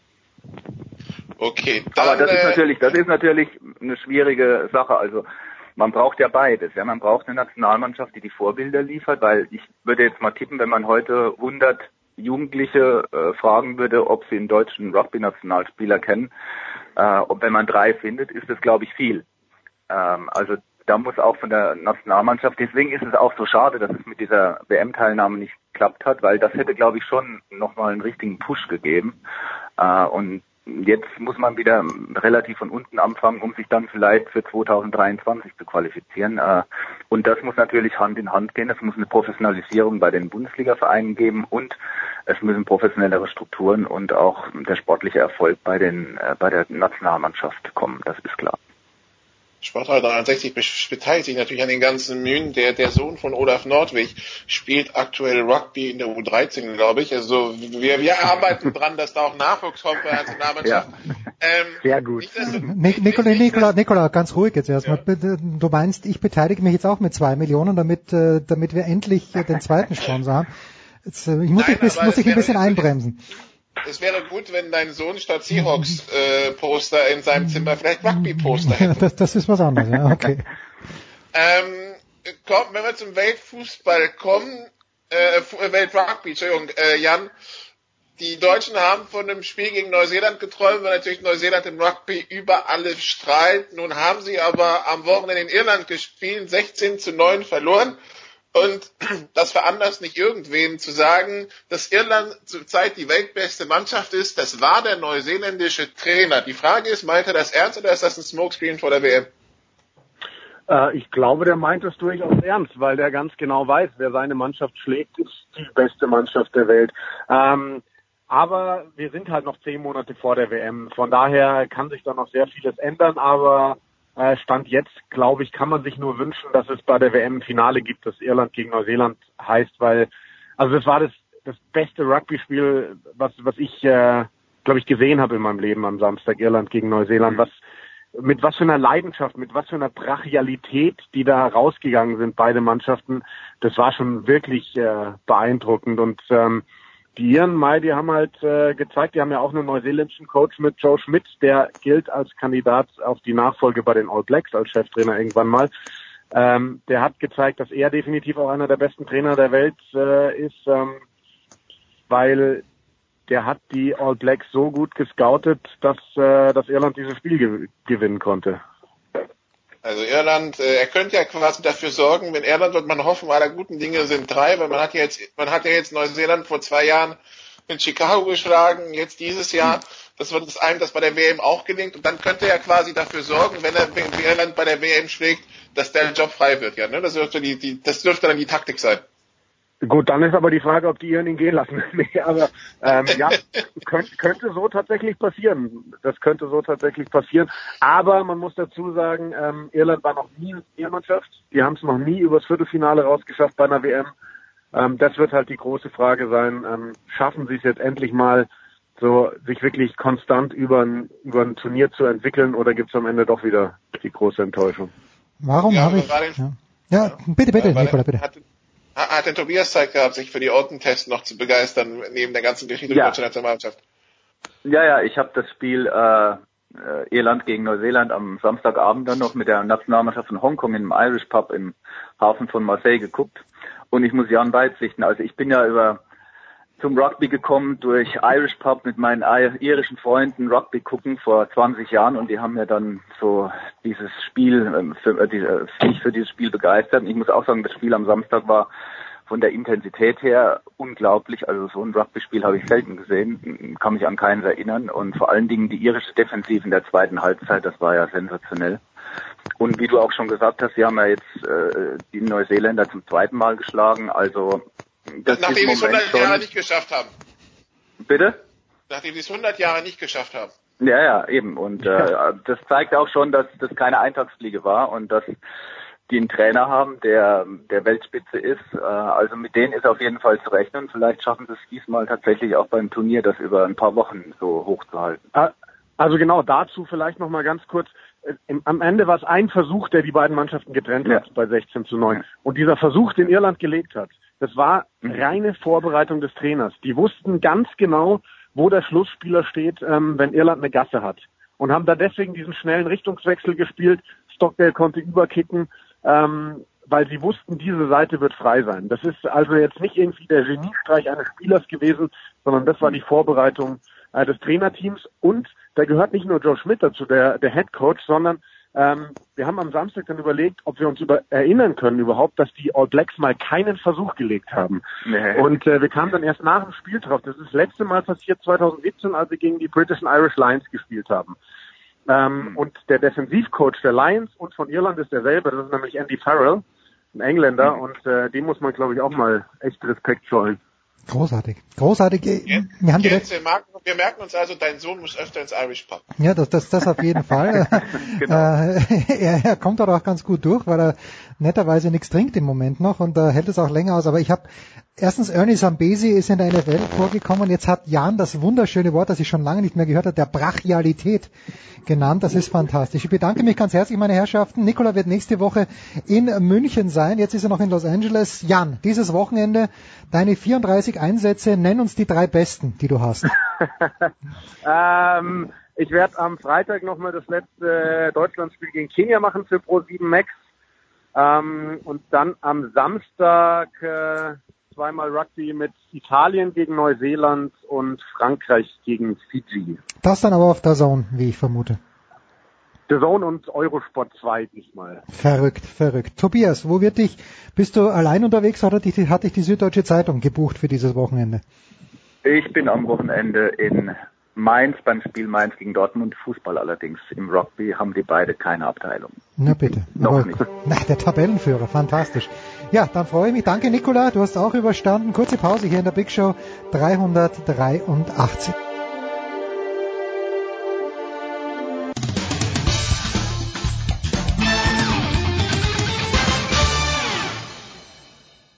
hallo, hier spricht Stefan Kunz vom 1. FC Kaiserslautern und Sie hören Sportradio 360.de. So, es geht weiter in der Big Show 383 und Guido Heuber hat es vorhergesagt, Marcel Hirscher in diesem Jahr chancenlos. Nein, nein, nein, nein, nein. nein, Guido, äh, nächste Woche, na, Guido ist wahrscheinlich schon auf dem Weg in die USA. Übrigens wie auch Kilian Albrecht, den ich gefragt habe, ob er heute Zeit hat, den Manager von Michaela Schifrin, äh, guten Flug. Kilian lässt ausrichten, er sitzt schon im Flugzeug, Guido auch und äh, ich freue mich aber dennoch, dass Johannes Knut am Start ist. Servus Johannes. Nicht aus dem Flugzeug übrigens, leider. Hallo. Ja, leider, leider, wobei, wer möchte schon nach Lake Louise fliegen? Na gut, äh, Beaver Creek, wie äh, der Kollege Paria Sekimor F wieder sagt, das wäre vielleicht was anderes. Aber die Meldung des Tages, bevor wir zurückschauen nach Levi, ist natürlich, äh, Johannes, wir fahren nach Lake Louise, aber Lindsay Vonn wird nicht dabei sein, weil sie hingeprackt hat. Siehst du ihr Ansinnen, Ingemar Stenmark vielleicht doch noch zu überholen, dadurch in Gefahr, weil in Lake Louise, da hätte sie eigentlich rückwärts und bei Dunkelheit runterfahren können trotzdem gewonnen. Ja, man hat so langsam das Gefühl, dass äh, die, die ähm, Verletzungen den, den Skirennfahrern sagen oder der, der Körper der jeweiligen dazugehörigen Skirennfahrer äh, den, den äh, Fahrern sagt, dass es doch jetzt so langsam mal gut ist. Es ist schon interessant, Felix Neureuter kugelt sich den Daumen aus ja. und reißt, bricht sich den Daumen, Axel Zwindal bricht sich den Daumen, Lindsay Vonn äh, zerlegt. Also das sind schon so Fahrer, die natürlich für den Weltcup unfassbar wichtig sind und äh, diesen Weltcup ja auch jahrelang geprägt haben, aber man merkt jetzt doch, dass die Krankenakte irgendwann doch so langsam platzt und äh, das ist natürlich schon die Frage, wie lange das noch gut geht. Ja, bei Vonn, also sie hat natürlich jetzt gesagt, das ist ihre Abschiedssaison, das, das macht das natürlich schon ganz schön schwierig, weil die, die Dichte im Frauenabfahrt und Super G ist sicher jetzt nicht so intensiv wie im Riesenslalom oder auch bei den Männern. Da, mhm. da, da kann man sich schon auch wieder schnell nach oben heben und gerade den Sevon kann das wunderbar und bei aller Klasse von äh, Sophia Goggia, die aber ja auch, die auch verletzt ist. Ja. Also es ist, äh, ist jetzt nicht so, dass da, dass sie da jetzt ähm, äh, sich erstmal an, an Legionen von Konkurrentinnen vorbei äh, kämpfen muss, bevor sie da ganz vorne äh, wieder äh, andockt. Man weiß jetzt auch nicht genau, wie schlimm diese Skifahrt diese Knieverletzung ist, äh, aber also eigentlich ähm, glaube ich schon, dass sie da noch eine Chance hat, aber die, die Frage ist ja auch, wenn sie jetzt wirklich am Ende der Saison mit bei 85 Siegen steht, sagen wir mal, und äh, also könnte ich mir schon durchaus vorstellen, dass sie sagt, naja, jetzt probiert es doch nochmal, ähm, weil das äh, hat man einfach gesehen, dass, ähm, dass, dass der Skirennsport bei den äh, jeweiligen Leuten, ich meine, die haben ihr ganzes Leben auf Skirennsport ausgelegt, den, den fällt es dann auch einfach sehr schwer, dann glaube ich, Abschied zu nehmen. Und äh, wenn sie so knapp davor steht, könnte ich mir vorstellen, dass, dass sie vielleicht auch nochmal drüber nachdenkt. Wobei, man sieht es ja auch, also es, es, es hat man ja auch hier mit, glaube ich, auch mit Guido schon mal erläutert, es, es knirscht, wie er dann, glaube ich, damals sagt, es knirscht dann schon sehr im Gebälk äh, bei mhm. allen angesprochenen, das, das geht nicht mehr lange gut und irgendwann kommt dann wirklich der Punkt, äh, wo du dir auch dann für deine weitere, für dein weiteres Leben Gedanken machen musst, ob du eigentlich mit den zehn ja. Jahren noch laufen können willst oder nicht. Und ich glaube, der Punkt wird jetzt ist hier so langsam erreicht. Ja, ich äh, frage nach übrigens bei Boris Becker, der natürlich in seiner Karriere herumgehechtet ist ja. wie, wie ein Irrer, aber jetzt allergrößte Probleme hat und er ist sicher nicht der Einzige. Lass uns beginnen mit dem Samstag Mr. Grew. Übrigens einer, einer meiner Favorites, ehrlicherweise, weil er, nicht nur weil er Sascha Obradovic, dem ehemaligen Coach von Alba Berlin, wie aus dem Gesicht geschnitten ist, aber Mr. Grew heißt das, ich meine, es ist das dritte Rentier von Michaela Korrekt. Schifrin, die, ich weiß nicht, hat sie uns überzeugt oder das, das war für mich so ein bisschen Business as usual. Also ich war jetzt nicht so begeistert, wie ich sonst manchmal bin. Das war fast, fast verhalten runtergefahren, Johannes. Ja gut, aber wenn wenn man äh, in Levi jetzt mit sechs Zehntel Vorsprung gewinnt oder wie viel das am Ende waren ja, und auf verkürzter Strecke. Auf, auf verkürzter Strecke natürlich auch nochmal und pff, das ist ja nur kein Hang, auf dem man jetzt Wahnsinnsvorsprung herausführt, es sei denn, man heißt Hirscher und Christoffersen. Mhm ähm, dann, dann glaube ich, gibt's Schlimmeres. Also sie, sie hat, macht da schon sehr gefestigten Eindruck. Es ist jetzt, es stimmt schon, sie war ja auch im ersten Lauf oben jetzt erstmal äh, so ein bisschen verhalten, aber so fährt sie ja oft, dass sie erstmal so ein bisschen reinkommt und dann äh, wenn es wenn steil wird, wenn es schwieriger wird, wenn alle so ein bisschen hin und her rudern, wenn äh, Flüchtigkeitswille einbauen, da ist sie einfach bombensicher. Man hat das Gefühl, das ist, hat sich gar nicht so viel verändert. Klar, also es geht dann doch ganz schön steil bergab dann auch in diesem äh, ein, mhm. in so einer Passage in Levi, aber man merkt einfach, sie ist diese, diese Technik ist wie in Beton gemeißelt. Sie hat immer die perfekte Position, ist immer ähm, äh, wie wir die Aficionados ja ein bisschen zentral über dem Ski, da, da wackelt nichts, da ist, sind ganz wenig Rutschphasen, dass das, ähm, man merkt, sie kann einfach ihren Schwung auf jedem, in jeder Situation genauso abrufen, dass es für die Situation passt, ganz instinktiv und, und äh, da, da hat man einfach gemerkt, dass äh, das ist einfach ein anderes Level und ähm, ja, die Saison ist ja auch noch lang und äh, also ich, ich würde weiterhin die These stützen, die wir auch schon vor einer Woche aufgestellt haben, dass sie sich zumindest im Slalom da wirklich nur selbst in die Quere kommen kann und Riesenslalom Speed muss man dann mal schauen, aber das sieht schon wieder verdammt souverän aus. Ja gut, über den Gesamtweltcup, glaube ich, müssen wir uns keine großen Gedanken machen. Müssen wir uns über die Deutschen, und da, da kannst du jetzt die Herren gleich mit reinnehmen, die ja an diesem sechstletzten oder fünftletzten Tor bei den Herren dann descheitert sind, was ja schon teilweise absurd war. Auch, auch jemand wie Fritz Dopfer, der seit 100 Jahren Skirennen fährt, ähm, de, de, deine erste Bestandsaufnahme, es waren nur zwei Rennen der Damen und der Herren der Deutschen von diesem Wochenende, fällt wie aus? Ja, es ist natürlich schon, äh, wie Wolfi Meyer gesagt hat, man, man ist da jetzt nicht zu Jubelstürmen gerade verpflichtet und ähm, die, die Stimmung ist da glaube ich schon eher durchwachsen. Man sieht halt, äh, das ist ja letztlich nichts wahnsinnig Neues, dass die, die Reihe, die zweite Reihe bei den Herren hinter Neureuter, Luiz, wenn, wenn die halt ähm, nee, nicht so richtig äh, in Form sind, beziehungsweise auch Fritz Stopfer jetzt nochmal dazugenommen, dass es da in den letzten Jahren einfach nicht so richtig viel nachgekommen ist, beziehungsweise die, die Konstanz dieser zweiten Reihe so ein bisschen fehlt, was man im Abfahrts, bei den Abfahrtsherren übrigens sich, das, sich ganz anders entwickelt hat, als ja wirklich jetzt auch hinter Dresen, Sander, Ferst, eine richtig äh, gute zweite Reihe auch dran. Mhm. Ähm, die, auf die bin ich wirklich sehr gespannt. Nicht nur in Lake Louis jetzt am Wochenende, sondern auch die ganze Saison. Kommt ein Klaus Brandner zurück, da ist ein Manuel Schmid, der letztes Jahr schon aus einer Verletzung raus, äh, teilweise richtig, aus einer langen Pause raus richtig tolle Fahrten gezeigt hat. Also da, da ist richtig was da entsteht richtig was. Und auch ein Dominik Schweiger, der in Kitzbühel zwar fast seine Karriere beendet hatte, da hätte in der Traverse bei seinem Ausflug, aber, oder war das vor zwei Jahren?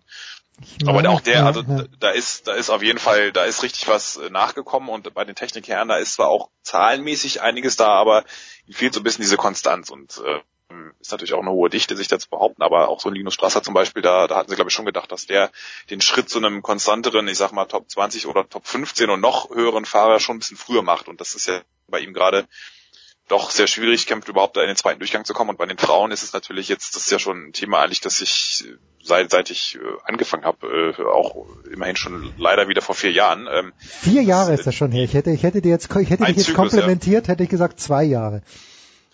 Weil du noch ja, so jung bist. Zeit ras, ne? ähm, die, da ist einfach, das sind natürlich wahnsinnig viele Faktoren. Da ist äh, so in dieser Zeit äh, nach Mai, während Maria Höfel-Riesch noch gefahren ist, war steckt natürlich, haben sich sehr viele Ressourcen und auch Mitarbeiter auf sie konzentriert. Ähm, dann ist dann natürlich aus der zweiten Reihe sind auch viele dann irgendwann nach und nach rausgefallen. Ähm, manche wurden vielleicht auch nicht so richtig weiterentwickelt äh, oder ich konnte sich nicht ganz so gut weiterentwickeln in diesem Schatten. Dann hast du jetzt vorne eine Reihe, die ist einfach, ich denke, da, da tritt man auch niemandem zu nahe, wenn man sagt, dass die, dass die Fahrer da teilweise ähm, seit Jahren in einem mentalen Loch auch stecken, beziehungsweise auch nicht so richtig, man das Gefühl hat, dass da dass der Wille da ist, dass man auch ein bisschen mehr äh, als Platz 15 mal vorlieb nehmen mhm. könnte. Also, dass, dass da einfach auch der, der, der Hunger nicht so richtig da ist und von hinten kommt dann auch nicht so wahnsinnig viel nach. Und da, da sind wir dann natürlich auch bei so Sachen wie Nachwuchsskisport, Schneesituation, wer kann sich das überhaupt noch leisten? Also da fehlt dann auch so ein bisschen der, der, der Konkurrenzdruck sowohl in, im, im Weltcup und, und B-Kader als auch in den Kadern dahinter. Da kommt jetzt auch nicht so wahnsinnig viel nach. Und äh, wenn du dann natürlich in so, in so einem Klima, wenn dann natürlich die Haltung eher so ein bisschen zweifeln ist, dann das, das zieht natürlich dann auch so eine ganze Mannschaft, äh, wirkt sich dann sehr schnell aus. Und Marina Waldner, die eigentlich auch sehr frech und mutig und drauf losfahren kann, auch viele Verletzungen hatte, äh, die, das ist natürlich dann auch nicht so ein Umfeld, in dem man dann auch so wahnsinnig vielleicht sich einfach so mitziehen lässt, wie es jetzt bei den Abfahrtsherren zum Beispiel ist, die, die äh, einfach mit dieser mit diesen Dreigeschnüren da vorne und auch mit Thomas Dresden einfach so, so, so eine Figur haben, die wirklich sich da etabliert hat und da, da ähm, sieht man auch im Training, hey, das ist jetzt die Weltspitze, wenn ich da mithalten kann, dann habe ich auch eine Chance. Und ja. beziehungsweise das sind Fahrer, die vor drei, vier Jahren da standen, wo ich jetzt stehe. Und wenn, wenn die das in vier Jahren schaffen, vielleicht kann ich da auch aufschließen, weil es, es funktioniert ja offenbar. Und äh, das, das fehlt glaube ich auch so ein bisschen. Und so gesehen wird das glaube ich im, im Technikbereich schon eine etwas wird das eine Saison, in der man die Fortschritte wahrscheinlich äh, jetzt nicht ähm, sich jetzt nicht wahnsinnig rasend schnell einstellen werden. Das, das wird eine Weile dauern und ähm, ja, dann, dann sind halt die Speedherren mal so ein bisschen gefordert. Das ist auch eine ganz interessante Perspektivwechsel mal wieder. Ja, nee, es ist ausgezeichnet. Aber gefordert war natürlich auch Marcel Hirscher. Und ähm, er ist dieser Forderung nachgekommen, wie natürlich auch Henrik Christoffersen. Es äh, geht schon wieder weiter. 900 waren es am Ende, was, was ich gewissermaßen faszinierend finde, ist, dass äh, ich, ich gar keinen riesengroßen Unterschied gesehen habe im zweiten Durchgang, äh, was, was die Fahrweise angeht. Von man kennt hier schon, man kennt Christoffersen, aber ich hätte jetzt nicht sagen können, wo die insgesamt die Zeit rausgeholt haben. Und am Ende waren es dann doch 1,4 Sekunden, die der Hirscher vor dem Dritten war, vor dem Mürer, der auch nicht wusste, warum er Dritter geworden ist. Okay, im ersten Durchgang großen Fehler gehabt. Aber erkennst du da noch was? Ich äh, die, ist es einfach so, dass die bei jedem Tor dann eine Hundertstel schneller sind und wenn, wenn 60 Tore gesetzt sind, dann summiert sich das halt, weil äh, ich, ja, ich habe es jetzt nicht gesehen. Also ich muss dazu sagen, ich habe äh, mich äh, als grandiose Vorbereitung auf diese Sendung ähm, äh, hab, ich habe Levi relativ wenig gesehen, weil ich da im Zug saß und ähm, den, den, den äh, das Ganze quasi äh, im, erst im Nachhinein verfolgt habe. Nein, aber es ist schon so, also bei Christoffersen, der, das ist schon so, dass der äh, aus, aus jedem Schwung wirklich das Maximale rausholt. Und das, das ist jetzt erstmal gar nicht so sehr, dass man das so wahnsinnig sieht, wie du sagst, aber er, er, er gibt sich halt in, zu keiner Phase des Schwungs zufrieden. Und es gibt da wenig, ich sag mal, Ruhepausen, sondern mhm. er, er versucht wirklich ähm, aus, äh, ähm, aus jedem Schwung da das Maximale rauszuholen, sehr früh anzusetzen, sehr früh mit dem Schwung fertig zu sein, äh, also gar nicht so sehr mit großem wahnsinnigen Krafteinsatz, das, die, die hatte er auch gar nicht bei seiner Statur und, und seiner körperlichen Physis, ähm, sondern es ist eher das, dieser sehr, sehr technische, reine Schwung, sehr, ähm, der ähm, zu, zu jeder Phase äh, äh, ähm, aktiv ist einfach, also dass er hm. ähm, da wirklich, äh, wirklich ähm, keine Rutschphasen, keine passive Phase ähm, keine, ich, ich schaue jetzt mal, das ist wirklich, jede, zu jeder Millisekunde ist da Aktion und versucht nach vorne zu kommen, ob das jetzt mit den Unterschenkeln ist oder auch, bei, dass, dass er wirklich sehr früh den, den Schwung einleitet und dann natürlich auch sehr früh fertig ist, um dann den nächsten Schwung wieder einzuleiten. Also da steht alles im Sinne eines Vorwärtskommens und, und sich nicht ausruhens.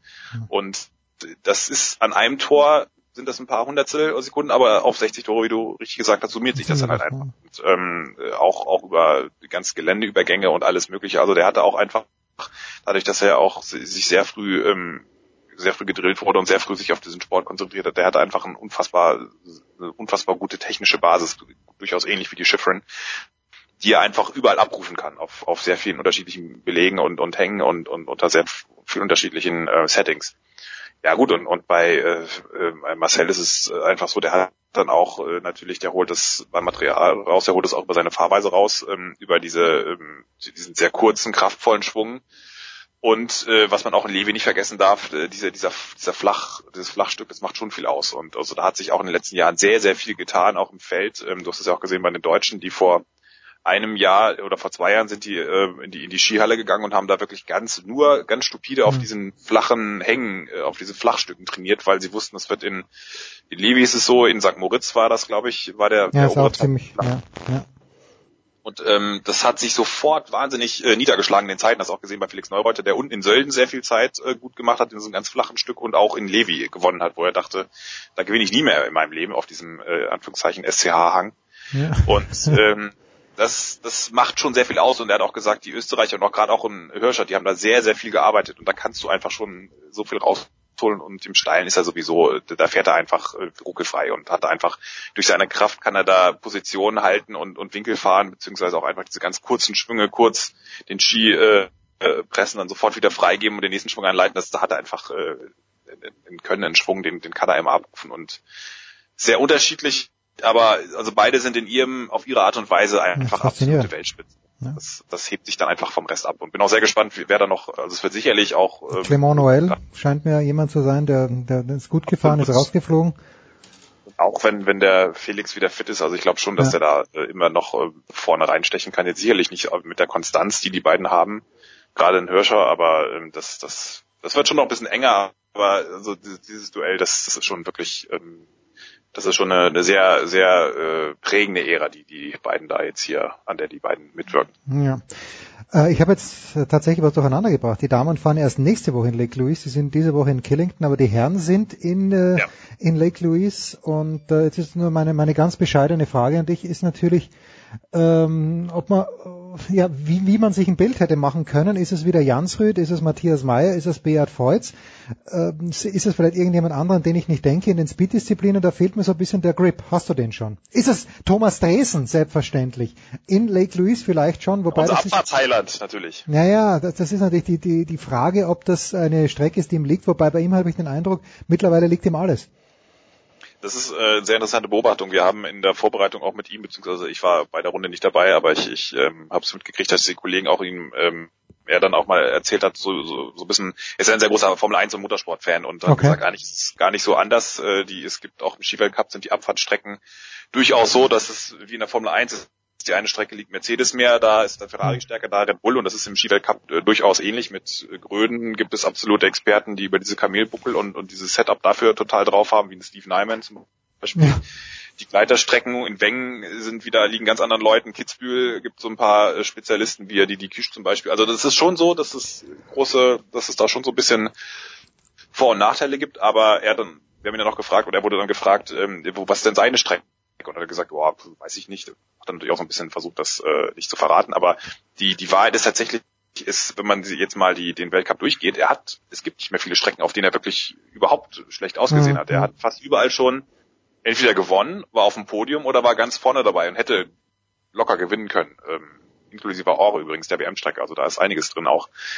Ähm, und natürlich will er sich dann nicht so offensiv in den Vordergrund drängeln, aber ähm, wenn man überlegt, dass er im letzten Jahr ja auch wirklich teilweise mit, äh, sie, sie lassen ihn ja immer auch noch so ein bisschen mit gedrosselten Motor fahren, haben da immer noch nicht die letzte Ausbaustufe, sagen wir mal so, freigegeben bei ihm, dann äh, ich, ist das schon so, dass er wirklich eigentlich auf jeder Strecke absolut da vorne um, um, um die Top-Platzierung mitfahren kann. Und ähm, das hat sich ja letztes Jahr schon mit dem dritten Platz im Abfahrtsweltcup ausgedrückt und ich, ich denke nicht, dass er schwächer geworden ist im Vergleich zum letzten Jahr. Ähm, vorne sind sicherlich Feutz, ist, Feutz und Zwinder sind da die, die absoluten Favoriten. Die, die haben einfach äh, zwar sehr malträtierte Körper, aber haben einfach ja. diese Erfahrung und äh, Expertise, das auch ausstehen zu können und dann, dann werden sie im Training halt 30. und fahren über den Ziel, fahren den Zielsprung, aber im, im Rennen panieren sie die anderen halt dann doch um anderthalb Sekunden. Also das ist einfach äh, diese Erfahrung, die die besitzen, die die hat niemand. Äh, auch äh, jetzt Jansrud vielleicht noch. Österreicher sind schon ganz gut dabei, glaube ich. Äh, der Vincent. Ich habe ganz vergessen, dass der, der Kriechmeier Vincent hinten raus im letzten Jahr ja tatsächlich zwei Rennen Richtig. gewonnen hat und auch auch in Eure sehr stark mhm. gefahren. Also das ist, äh, die die haben auch wirklich, äh, um Sepp Brunner ist jetzt auch kein schlechter Abfahrtstrainer. Also das mhm. ist, glaube ich, schon, war schon sehr wichtig, dass sie den zurückgeholt haben aus der Schweiz und ähm, der hat ja auch die Schweizer nicht gerade unerfolgreich äh, betreut, bevor es dann äh, wieder zur Querel in den Verband kam.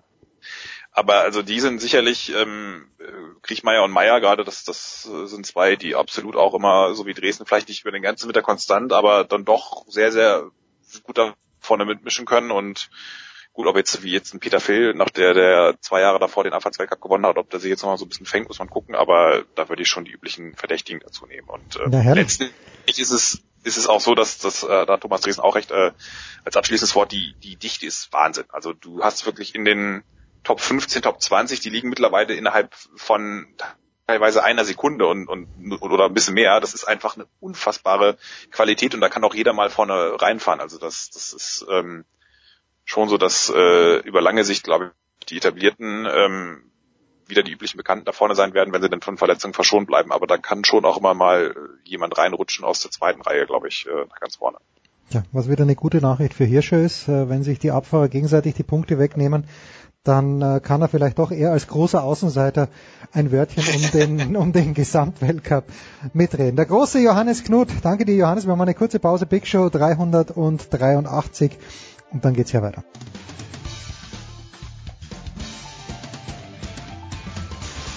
Ja, grüß euch, servus, das ist Dominik Landerdinger und ihr hört Sportradio 360.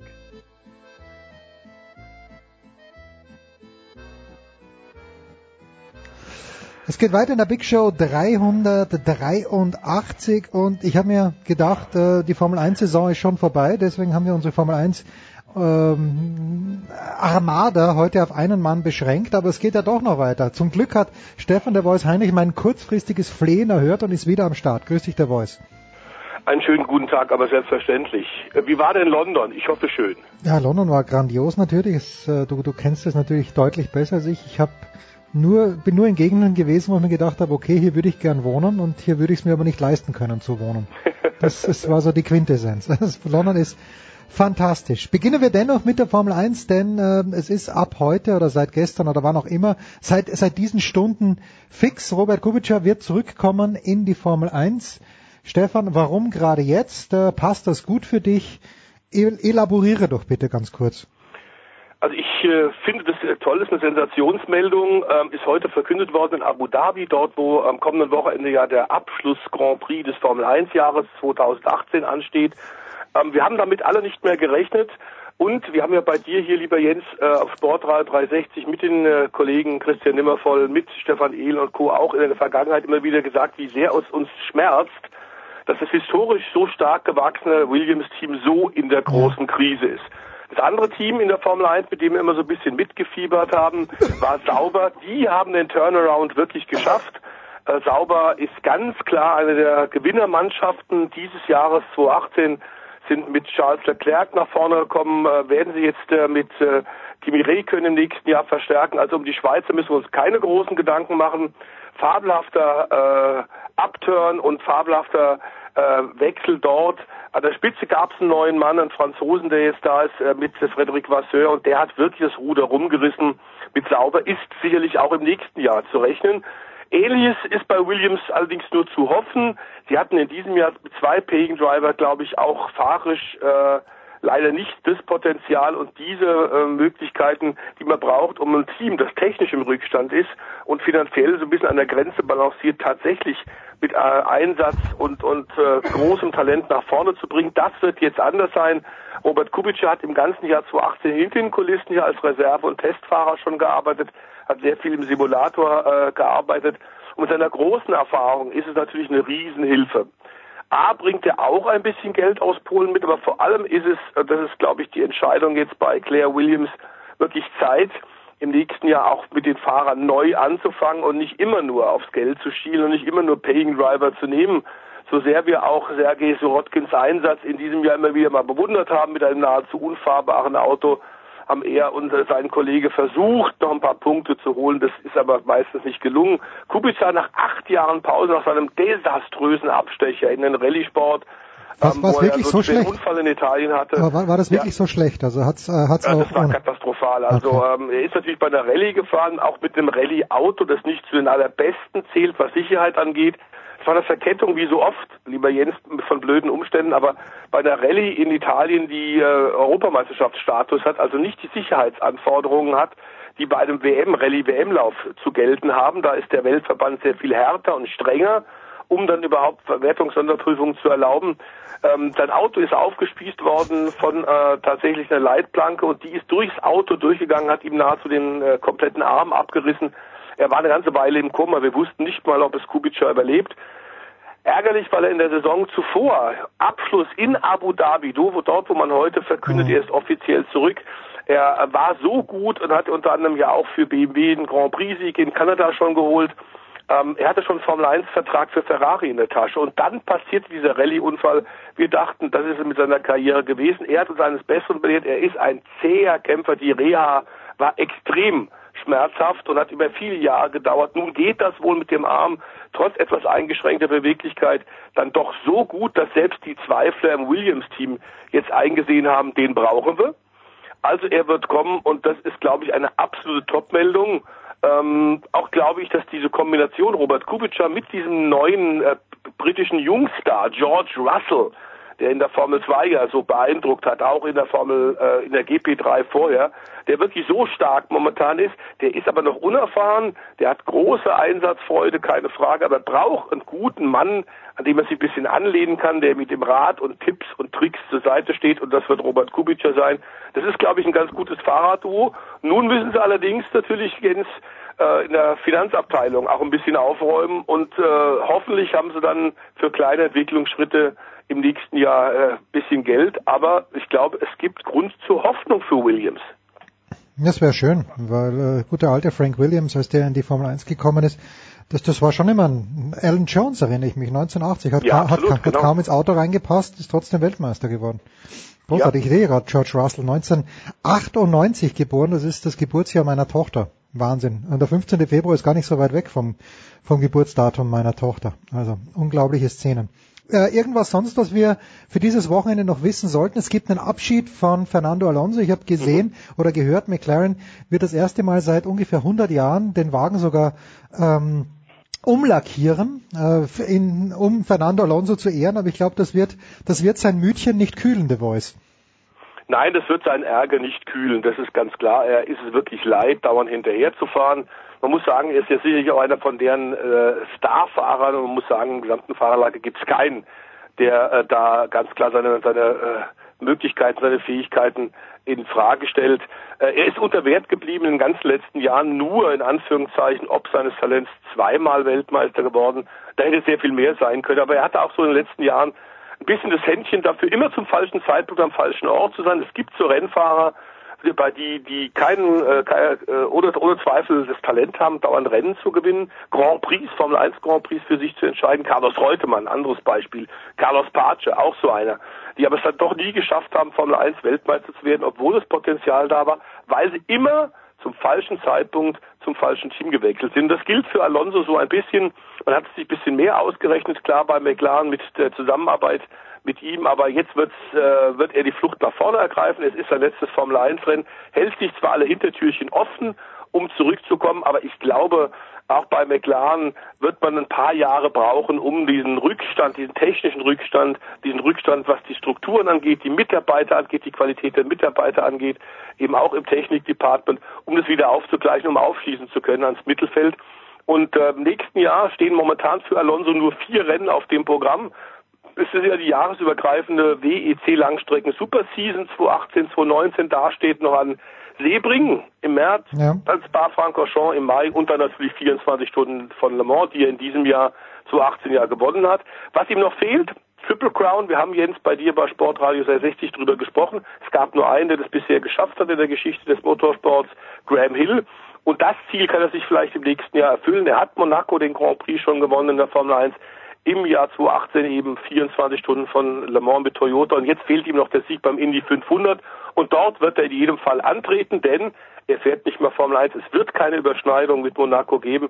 Er wird sich beim Indy 500 tatsächlich äh, zeigen und wird dort mit dem eigen gegründeten McLaren-Team, also nicht mehr mit Andretti Motorsport, sondern mit dem eigenen Team des McLaren da aufbaut und da schon sehr gute Leute an Bord geholt hat, wird er beim Indy 500 antreten. Sicherlich dann beim äh, zweiten Mal im Mai dann 2019 mit allen Chancen auch dort zu triumphieren. Das wird natürlich dann auch diesem Rennen in Amerika nochmal extra Aufmerksamkeit geben. Ja, natürlich, wenn der Großmeister dann dort am Start ist. Ähm, ja, müssen wir was sagen zu Abu Dhabi? Wird es ein Schaulaufen für Lewis Hamilton oder dürfen wir uns vielleicht ein kleines bisschen was erhoffen? Also ich hoffe, in, in letzter Zeit ho hoffe ich mir fast mehr von den Red Bulls als von den Ferraris. Äh, siehst du da eher Außenseiterchancen wenigstens? Ich glaube auch, dass es Außenseiterchancen gibt, denn wir müssen sagen, Red Bull hat sich ja tatsächlich äh, auch auf Rennstrecken, die dem Auto nicht so unbedingt perfekt liegen, dass sie in Mexiko gut sein würden, war zu erwarten. Höhenluft, hast du mir erklärt, wegen der Höhenlage.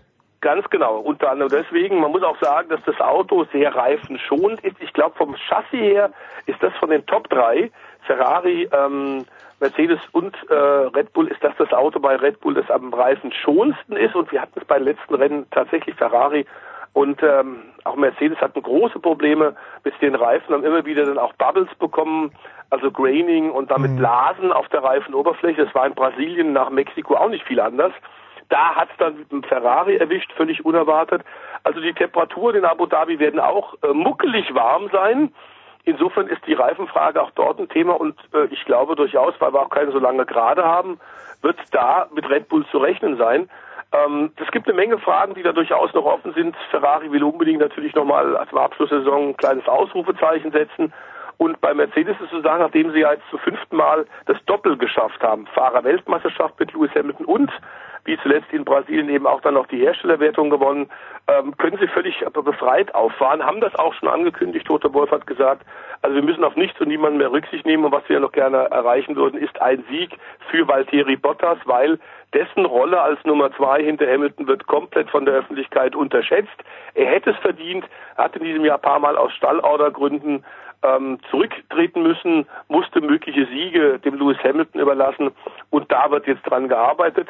Bei Ferrari haben wir in den letzten Rennen dann doch wieder die Probleme gesehen, die so oft in diesem Jahr schon zugeschlagen haben. Das Auto ist wirklich prima, die Fahrer sind auch gut drauf, aber ich glaube in der Tat, da fehlt ein kleines Quäntchen. Sie machen dann doch immer wieder die ja schon mehrfach bei dir hier im Sportradio, Motorsport Talk erwähnten Fehler, ob es nun strategischer Natur, ob technischer Natur. Zu klären sein wird noch, ob äh, Lewis Hamilton, der das sein Auto ja beim Sieg in Brasilien gerade noch so durchs Ziel schleppen konnte. Der Motor war angeschlagen. Ob tatsächlich der Motor was Größeres abbekommen hat, das wissen wir heute am Donnerstag noch nicht. Das wird man erst morgen im freien Training in Abu Dhabi feststellen können und möglicherweise muss der Motor gewechselt werden. Das würde bedeuten, er fährt von hinten los, er wird also eine Startplatzstrafe dann bekommen und das könnte natürlich auch ein bisschen Salz in der Suppe sein. Es ist Abu Dhabi, der Yas Marinas Kurs, der, die teuerste Rennstrecke der Welt. Nach vorsichtigen Schätzungen hat die etwa 500 Millionen gekostet. Eine Menge Insider sagen, das geht wohl eher in Richtung einer Milliarde. Ähm, geht ja unter das, diesem äh, sensationellen Hotel durch, ist also ähm, A von der, von der Optik was ganz Besonderes, ist aber auch wirklich eine Rennstrecke, die den Fahrern und den Autos alles abfordert. Ich finde ein gelungener Abschluss des Jahres, des Formel 1 Jahres und ich bin sicher, es wird ein munterer Grand Prix werden, also Zuschauen lohnt sich. Gut, hast mich überredet. Hätte hätt, hätt lieber was anderes gemacht, aber dann halt so. Kurze Pause und dann sprechen wir mit Stefan de Vois Heinrich über so viele andere Dinge, die an diesem Wochenende stattgefunden haben.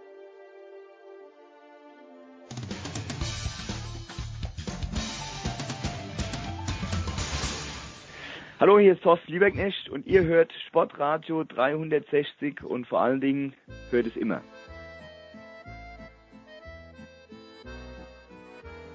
Super. So, es geht weiter in der Big Show 383. Stefan de Vois Heinrich ist äh, am Rohr geblieben. Es folgt jetzt eine Tour de Force Wir schauen uns mal an, was hat sich noch auf vier Rädern getan und beginnen mit dem Finale der NASCAR-Serie, auch ein Bezug zu Fernando Alonso. Selbstverständlich äh, wird uns Stefan de Wolf gleich erklären, warum. Aber am vergangenen Wochenende hat es das Finale gegeben in Hampstead. De Voice, wer hat's gerissen? Ja, waren vier Kandidaten. Wir hatten es ja vor einer Woche bei dir bei Sport 360 schon äh, umrissen, dass wir jetzt bei, am Ende der Playoffs das letzte Rennen haben, der Final Four. Und nur noch vier konnten in Homestead in Florida in der Nähe von Miami Meister werden. Drei, die schon mal vorher waren, drei Fahrer und ein quasi ein Rookie, ein Neuling. Und der hat es tatsächlich geschafft. Joey Logano für das Team von Roger Penske den legendären amerikanischen Teamchef, mhm. der auch am kommenden Wochenende noch eine Chance hat, in Australien mit seinem Team die Tourenwagenmeisterschaft dort zu gewinnen mit Steve McLaughlin.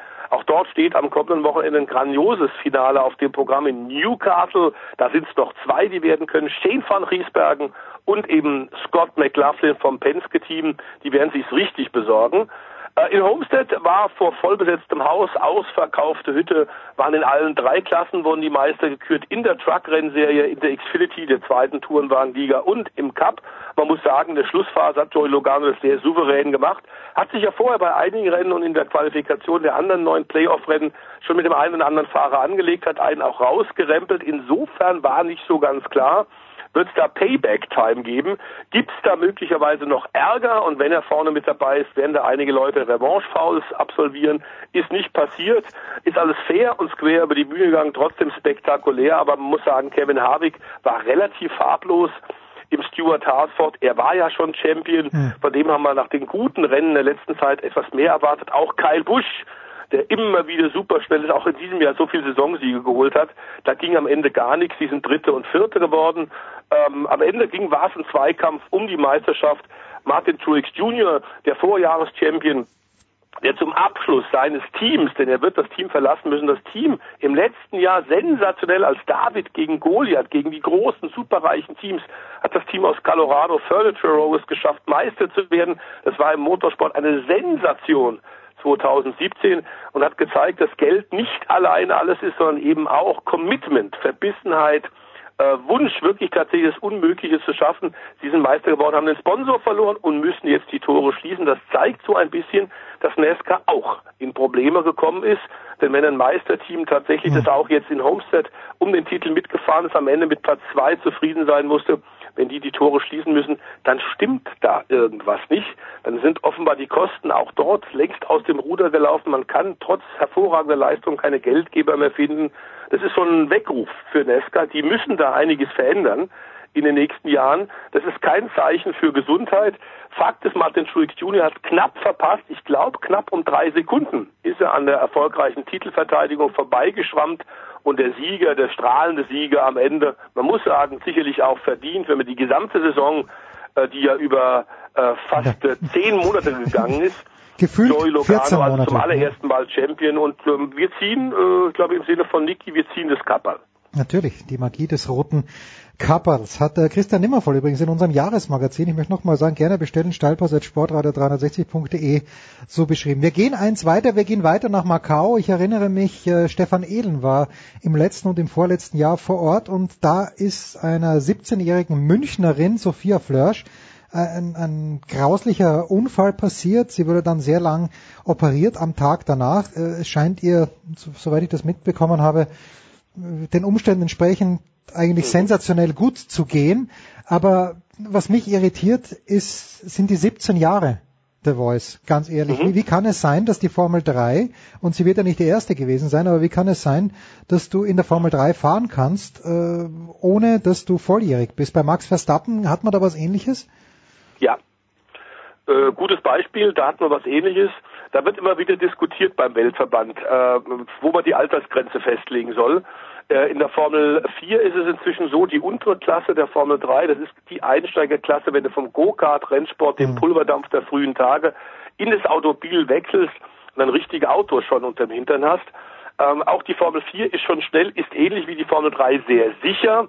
Was wir sagen müssen bei diesem Crash bei Tempo 276 äh, von Sophia Flörsch, hatten einige äh, Schutzengel wirklich Überstunden, ist gar keine Frage. Es war eine Verkettung von saublöden Umständen, hat mit der Rennstrecke Macau, über die viel diskutiert wird in den letzten Jahren, aber da müssen wir sagen, bei diesem Crash hat die Konstruktion ähm, und die Art der Rennstrecke, der Charakter der Rennstrecke mit dem Unfall nichts zu tun. Hm, es war Auslöser, war ein menschlicher Fehler. Offenbar hat einer in der Rennleitung zum falschen Zeitpunkt auf den falschen Knopf gedrückt, hat ganz kurz gelb gezeigt, okay. ist sofort wieder zurückgenommen. Und der Mann, der direkt vor Sophia Flörsch fuhr, ähm, ist vom Gas gegangen, weil er gelb gesehen hat. Sie war direkt dahinter im Windschatten, konnte nicht mehr ausweichen, hat es noch versucht, hat noch gut reagiert, ging aber nicht und hat das vor ihr liegende Auto da als Sprungschanze genommen. Also man hat dort an der Rennstrecke, gerade auch an der Stelle des Unfalls, eine Menge getan an Sicherheit. Ich war 13, 14 Jahre in Macau. Ist allerdings mein letzter Besuch auch schon neun Jahre her. Mhm. Seitdem hat sich an der Rennstrecke auch viel verändert. Ich kenne die Stelle da vorne. Da gab es eine Menge Unfälle immer auf vier Rädern, auf zwei Rädern. Die Motorradfahrer mit Superbikes und MotoGP-Motorrädern fahren da ja auch. Das ist der Irrsinn. Aber in diesem Fall müssen wir sagen, da steht die Rennstrecke außen vor. An der lag nicht. Ähm, hätte dieser Mensch da mit dem nervösen Zeigefinger nicht den falschen Knopf gedrückt, wäre da, glaube ich, auch nichts passiert. Zumindest nicht mit dieser Konsequenz. Und die gute Nachricht ist, du sagst es, dass äh, wir A gesehen haben, wie gut die Formel 3 Autos inzwischen von Dallara gebaut werden, ähm, wie gut die passiven Sicherheitsvorkehrungen auch sind an der Rennstrecke. Sie ist dann fünf Meter höher, wenn man sich die YouTube-Videos anguckt, stehen einem wirklich die Haare zu Berge. Und Jens, so viele Haare habe ich nicht mehr, aber die stehen mir in jedem Fall zu Berge. Ähm, also das war wirklich unglaublich Dusel noch und du hast gesagt, lange Operation, aber sie hat sich inzwischen nach der elfstündigen Operation wieder gemeldet, hatte unheimlich Glück, weil da wohl tatsächlich ein Knochensplitter ganz nah am Rückenmark war, der ist von den Ärzten äh, entfernt worden. Sie hat überhaupt keine äh, Probleme und keine Lähmungserscheinungen. Sie wird wohl wieder fit werden. Es wird jetzt natürlich ein bisschen dauern, aber sie ist schon wieder sehr guten Mutes. Ähm, klar ist auch, dass das Rennen dann am Ende ein bisschen überschattet wurde von diesem schweren Crash, weil da auch zwei, drei Fotografen einen Streckenposten noch Knochenbrüche davongezogen hat. Wenn man die Bilder aber sieht, wunderst du dich, dass das so glimpflich abgegangen ist. Und der souveräne äh, Start-Zielsieg von Daniel Ticktum, der von Mick Schumacher in der Formel 3 Europameisterschaft noch eine klare Niederlage ja. äh, einstecken musste. Der Red Bull Junior hat dann den Macau Grand Prix wie schon im Vorjahr ganz klar gewonnen.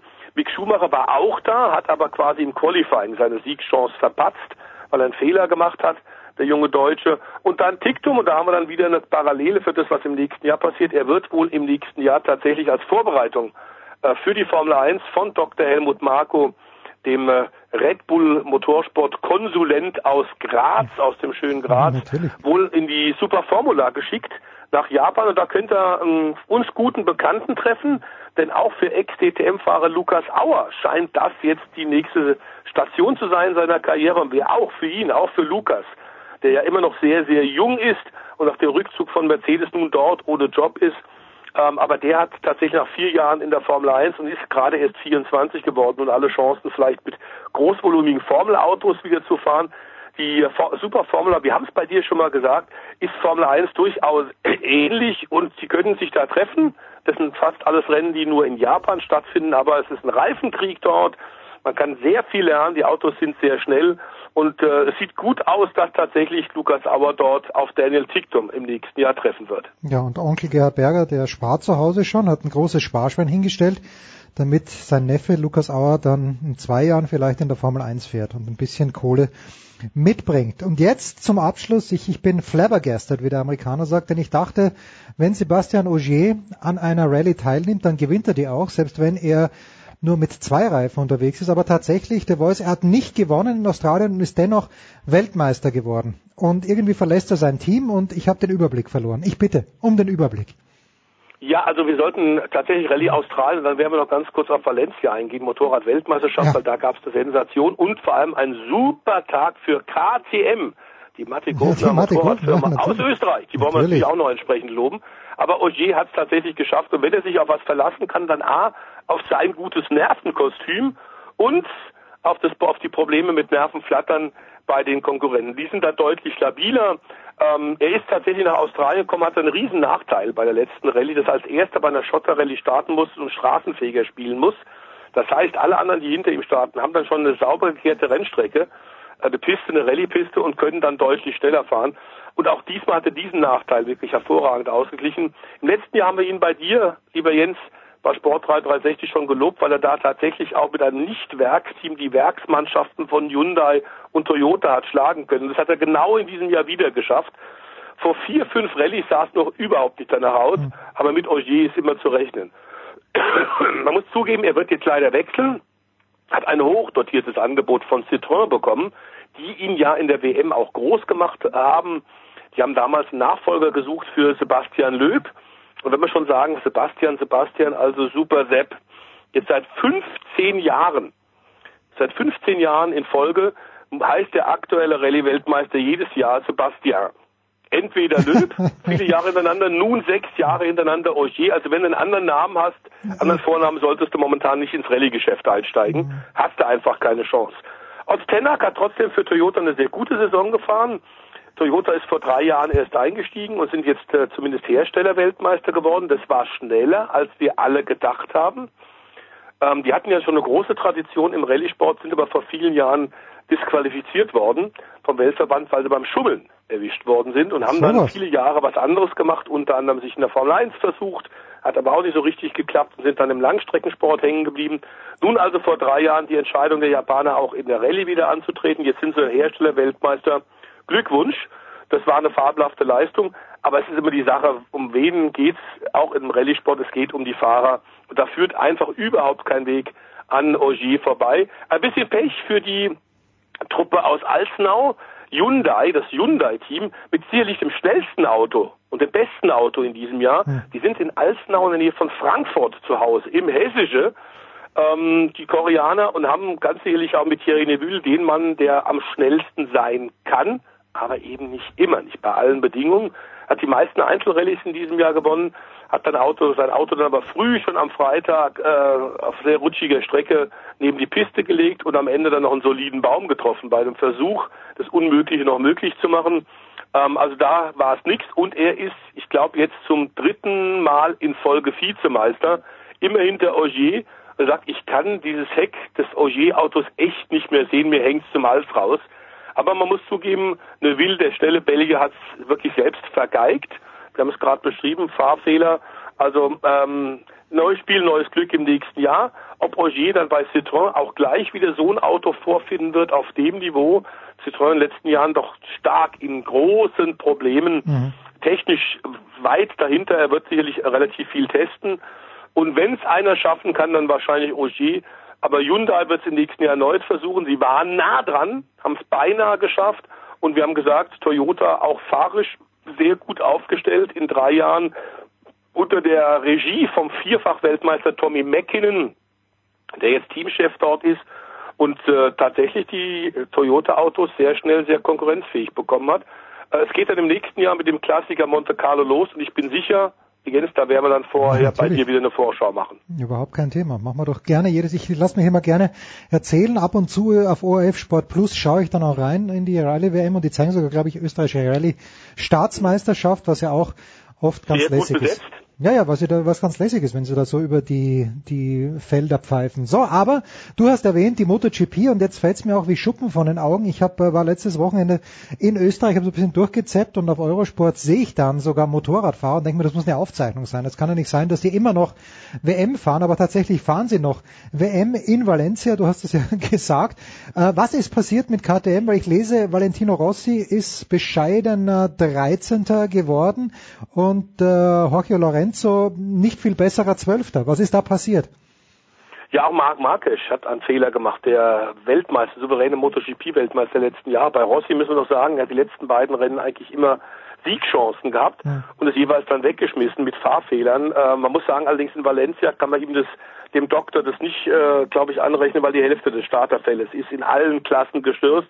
Okay. Es waren teilweise monsunartige Regenfälle in Spanien in Valencia, das kennen wir da. Ich habe da bei der DTM auch schon mal hm. Mietwagen vor dem Hotel in den Fluten vorbei äh, schippern sehen. Ja. Also es kann da immer wieder, das Wetter kann enorm kippen. Es ist sehr viel flaches Land und die Drainage ist nicht sehr toll. Ähm, aber Rossi hat ein bisschen was rausgenommen, nach wie vor Probleme mit der Werks Yamaha. Das hat auch äh, Vinales gesehen. Äh, die testen gerade schon fleißig, um die, den Problemen tatsächlich auf die Spur zu kommen. Rossi war jetzt letzten beiden Rennen wieder sehr konkurrenzfähig, hat es aber tatsächlich trotz des Sturzes am Ende in die Top 10 nicht ganz geschafft. Das gewann Andrea Dovizioso, das letzte Rennen der Saison vor Alex Rins auf der Suzuki und Paul Espargaro. Das ist das Erstaunliche der Spanier auf der KTM, denn KTM nun auch in der großen Klasse, podiumsfähig. Sie haben es tatsächlich geschafft und äh, man muss sagen, das ist nach 38 Grand Prix, die sie insgesamt erst in der Königsklasse starten, für die Österreicher äh, Ready to Race in Orange eine fantastische Leistung, absolut wohlverdient. Und der andere Fahrer Bradley Smith ist Achter geworden. Beide KTMs in der großen Klasse in den Top 10 fabelhafte Leistung. Und das wurde unterstrichen, dieser Aufwärtstrend in der großen Klasse von äh, zwei Siegen in der Moto 2 und in der Moto 3. In der Moto 2 hat äh, Miguel Oliveira aus Portugal auf der KTM gewonnen. Es war am Ende sogar ein KTM-Doppelsieg, weil Iker de Cuona aus Spanien von Startplatz 19 auf Platz 2 nach vorne gestürmt ist, auf einer weiteren KTM. Also da gab's für die Martin Hofner was zu feiern. Und in der Moto 3 sensationell der jüngste Fahrer aller Zeiten bei seinem ersten Start in der Moto 3. Kaan Öncü aus der Türkei. Es ist der hm. erste Türke, der einen Motorrad-WM-Lauf gewinnt. Es ist äh, der jüngste Fahrer aller Zeiten, der einen Motorrad-WM-Lauf entscheiden kann und der erste seit, ich glaube, 27 Jahren, seit dem unvergessenen Nobby Ueda, der auch dann beim ersten Start in der Motorrad-Weltmeisterschaft gleich das erste Rennen gewinnt. Wir haben ihn allerdings schon mal gelobt bei dir bei Sportrate 360, lieber Jens, denn. Kahn Önschi hat den Red Bull MotoGP Rookie Cup in okay. diesem Jahr eindeutig dominiert.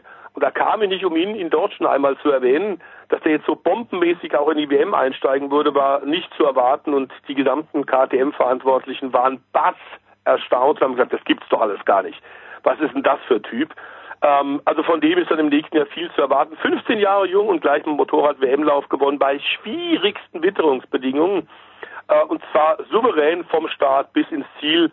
Äh, Respekt und mit dem Mann wird zu rechnen sein. Gut, also haben wir eine 17-Jährige, wir haben einen 15-Jährigen, alles drin und wir haben Joey Logano als NASCAR Champion. Danke, The Voice, wie immer absolut erhellend, was wir in dieser halben Stunde alles aufgeklärt haben. Wir machen eine kurze Pause und dann geht's weiter hier bei Sportradio 360 mit der Big Show 383.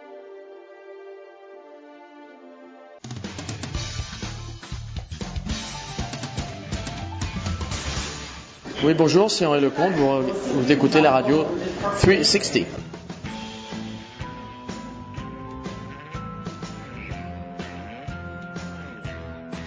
So, es geht weiter in der Big Show 383 äh, mit uh, One of Our Favorites. Und das sage ich nicht, weil er viel größer und viel stärker ist als ich, sondern weil ich ihn wirklich gern mag. Markus Götz. Servus Götz.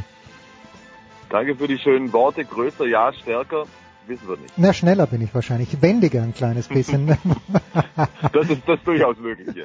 Das lasse ich dir gerne. Äh, Götze, Mittwochabend, ich habe so ein bisschen in meiner Twitter-Timeline verfolgt. Äh, Champions League, die Rhein-Neckar-Löwen gegen Westbrem haben dann am Ende knapp verloren. Wenn ich den Spielverlauf so ein bisschen richtig äh, mitverfolgt habe, dann war Westbrem mhm. doch die meiste Zeit in Front. Ähm, wie groß war der Unterschied? Wie, wie weit waren die Löwen tatsächlich vom Sieg entfernt, der ja, wenn ich es richtig verstehe, doch überraschend gewesen wäre? Westbrem übrigens. Ich habe auch jahrelang falsch ah, Entschuldige. Ja, äh, überhaupt kein Problem. Überhaupt kein Problem. Ähm, die haben ja auswärts gewonnen in Westbrem. Das war die Überraschung. Okay. Und so wäre jetzt, glaube ich, ein Sieg zu Hause äh, sicher keine Überraschung gewesen, aber das ist auch nicht automatisch zu erwarten. Die Löwen haben gestern ein ordentliches Spiel gemacht, wie ich finde. Also sie haben besser gespielt als am Montag in Flensburg. Dazu kommen wir aber gleich. sie ja. haben nicht, sie haben nicht konstant genug auf Top-Niveau gespielt, um Westbrem gestern schlagen zu können. Westbrem hat es wirklich gut gemacht, also äh, ganz seltsame Saison bislang. Äh, von denen, die haben ja in der vergangenen äh, Saison haben sie die ungarische Meisterschaft verspielt, erstmals nach zehn Titeln in Folge, hm. sind in der Champions League im vergangenen Jahr im Achtelfinale raus gegen Kern Wer eine Vorstellung hat, wie wichtig Handball in Westrum ist, kann sich auch ausmalen, was das für ein Drama war. Und dann äh, der wiederum nicht gute Saisonstart ähm, in dieser Spielzeit, zwei frühe Niederlagen in der ungarischen Liga, viele Niederlagen in der Champions League.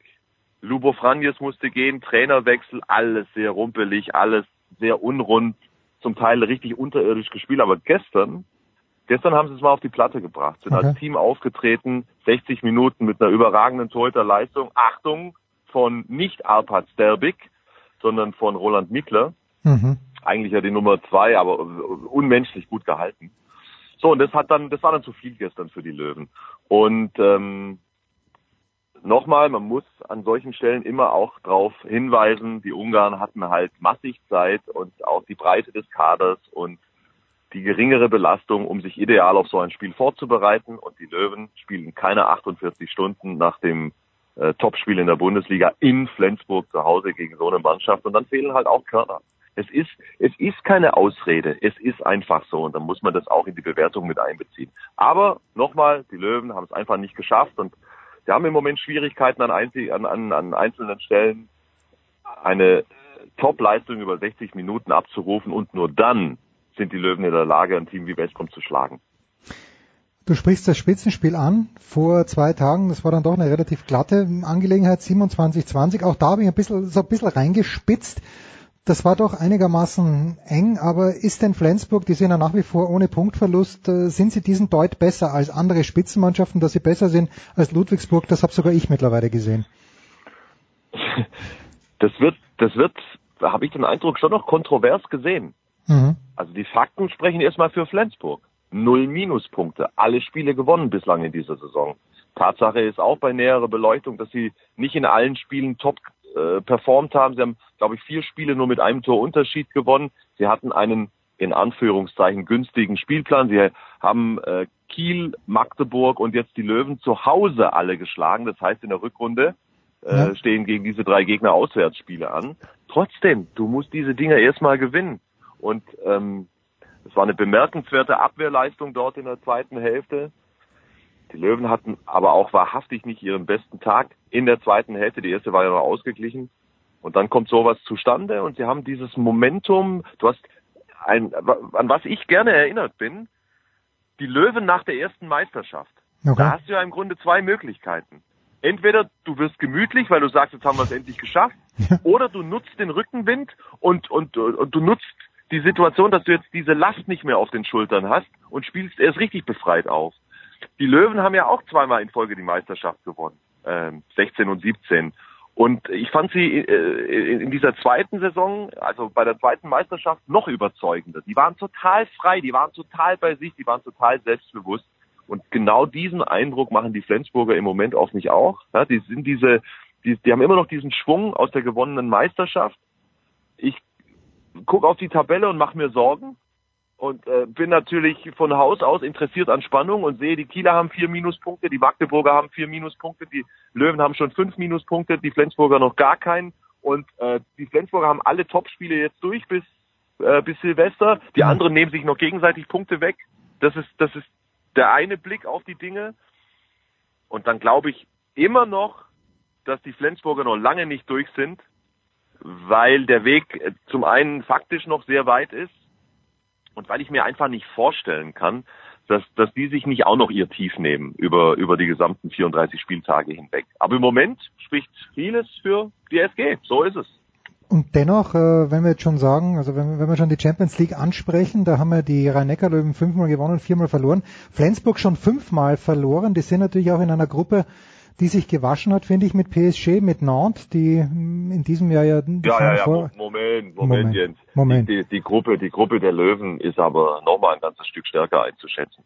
Also du kannst Okay, aber aus Barcelona, Kielce, ja. Bas Barcelona, Kielce, Varda, Vesprem und, Und, die und, und Montpellier auch nicht zu vergessen. Montpellier, die, die werden jetzt auch noch kommen. Also und, und Brest, äh, ein Auswärtsspiel in Brest äußerst unangenehm. Also das ist schon eine, eine unwahrscheinlich gut besetzte Gruppe, womit ich nicht sagen will, dass die andere aus Pfeifen besteht, aber ich halte die, die ich halte die Löwengruppe für noch stärker als die der SG Flensburg. Ich bin mir sicher, in Handballkreisen ist das schon rauf und runter dekliniert, dekliniert worden. Aber kannst du mir bitte erklären, warum es zwei Gruppen mit acht Mannschaften in der Champions League gibt und zwei Gruppen mit sechs Mannschaften in der Champions League? Es ist schon erstaunlich. Nein, kann ich dir nicht erklären. Okay, also da, da haben Der größte Schwachsinn, Ja, der größte. Schwachsinn aller Zeiten, als dieses Konstrukt gebaut wurde, war ich äh, tagelang sprachlos. Ich kann mich nicht, ich, ich, ich kenne keinen anderen Wettbewerb innerhalb dessen es unterschiedliche Formate gibt. Ja. So, natürlich kann man das erklären, was die Gedanken dahinter sind. Also äh, in den in diesen Gruppen A und B jeweils acht Mannschaften ähm, spielen die sogenannten Top-Clubs und in den Gruppen C und D äh, spielt sozusagen die zweite Reihe und du kannst dich äh, dann äh, als äh, in diesen erst über die Gruppenphase, dann über die Ausscheidungsspiele qualifizieren sich zwei Mannschaften aus diesen schwächeren Gruppen Ja, fürs okay. gesamte Achtelfinale. Ist, äh, sorry, also Wettbewerbe, die äh, die keine Gleichförmigkeit und, und, und keine Übersichtlichkeit haben, mit denen tue ich mich grundsätzlich schwer. Ich habe dieses Format nie geliebt, sagen wir es mal so. Würdest du übrigens, und ich weiß, du hast ja engste Beziehungen zu Österreich gepflegt über Jahre, ähm, würdest du auch, würdest du auch Bewerb gelten Immer lassen? noch. Ja, ja. Meine Tochter, meine Tochter ist halbe Ja, Österreicherin. fantastisch, fantastisch. Aber würdest du deiner Tochter auch mal sagen, äh, in diesem Bewerb oder ist es für dich als Deutscher, weil ich wurde zurechtgewiesen, ich darf äh, auf Tennisnet nicht Bewerb schreiben, weil die Österreicher sagen ja Bewerb, in diesem Bewerb. Du sagst immer natürlich völlig richtig Wettbewerb. Aber würdest du deiner Tochter, wenn sie einen Aussatz schreibt, auch Bewerb durchgehen lassen? Selbstverständlich, weil ich Weil es deine äh, Tochter ist. Äh, weil ich eure A, weil es meine Tochter ist, B, weil ich eure sprachlichen Auswüchse liebe. Äh, bei C wird es schwierig, weil wenn sie wenn sie im Deutschunterricht davon spricht, kriegt sie wahrscheinlich ein Problem. Ja, ja. Und äh, auch auch lässig äh, Konkurrenz. Weil in Österreich, wir wissen ja, Armin Kogler, der alte Skisprung-Fuchs, hat früher immer gesagt, ja, in der, in der, in der Konkurrenz, also er meint natürlich den Wettkampf, aber Konkurrenz, Ja, aber das ist das ist ja auch in, im, im Deutschen ah, da bin ich froh. Da bin ich froh. Also die, das glaube ich schon, dass das durchgeht, die Konkurrenz. Die Konkurrenz, na okay, dann ähm, wieder was gelernt.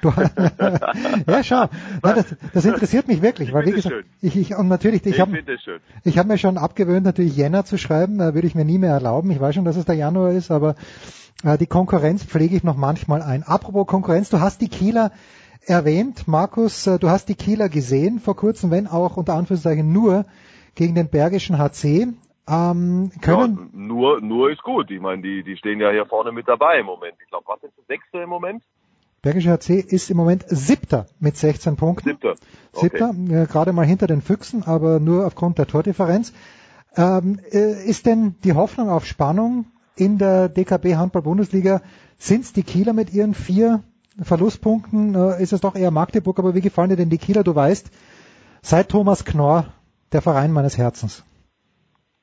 Ja, Das musst du jetzt aber mal erklären. Warum, warum seit Thomas Knorr? Nein, das, das schwarze Loch des Handballs. Ja, ich weiß, weil damals, pass auf, damals bin ich nach Deutschland gekommen, äh, habe studiert, im Jahre 93 war's, und wir hatten in Österreich ja damals nur zwei Programme, OF1 und OF2.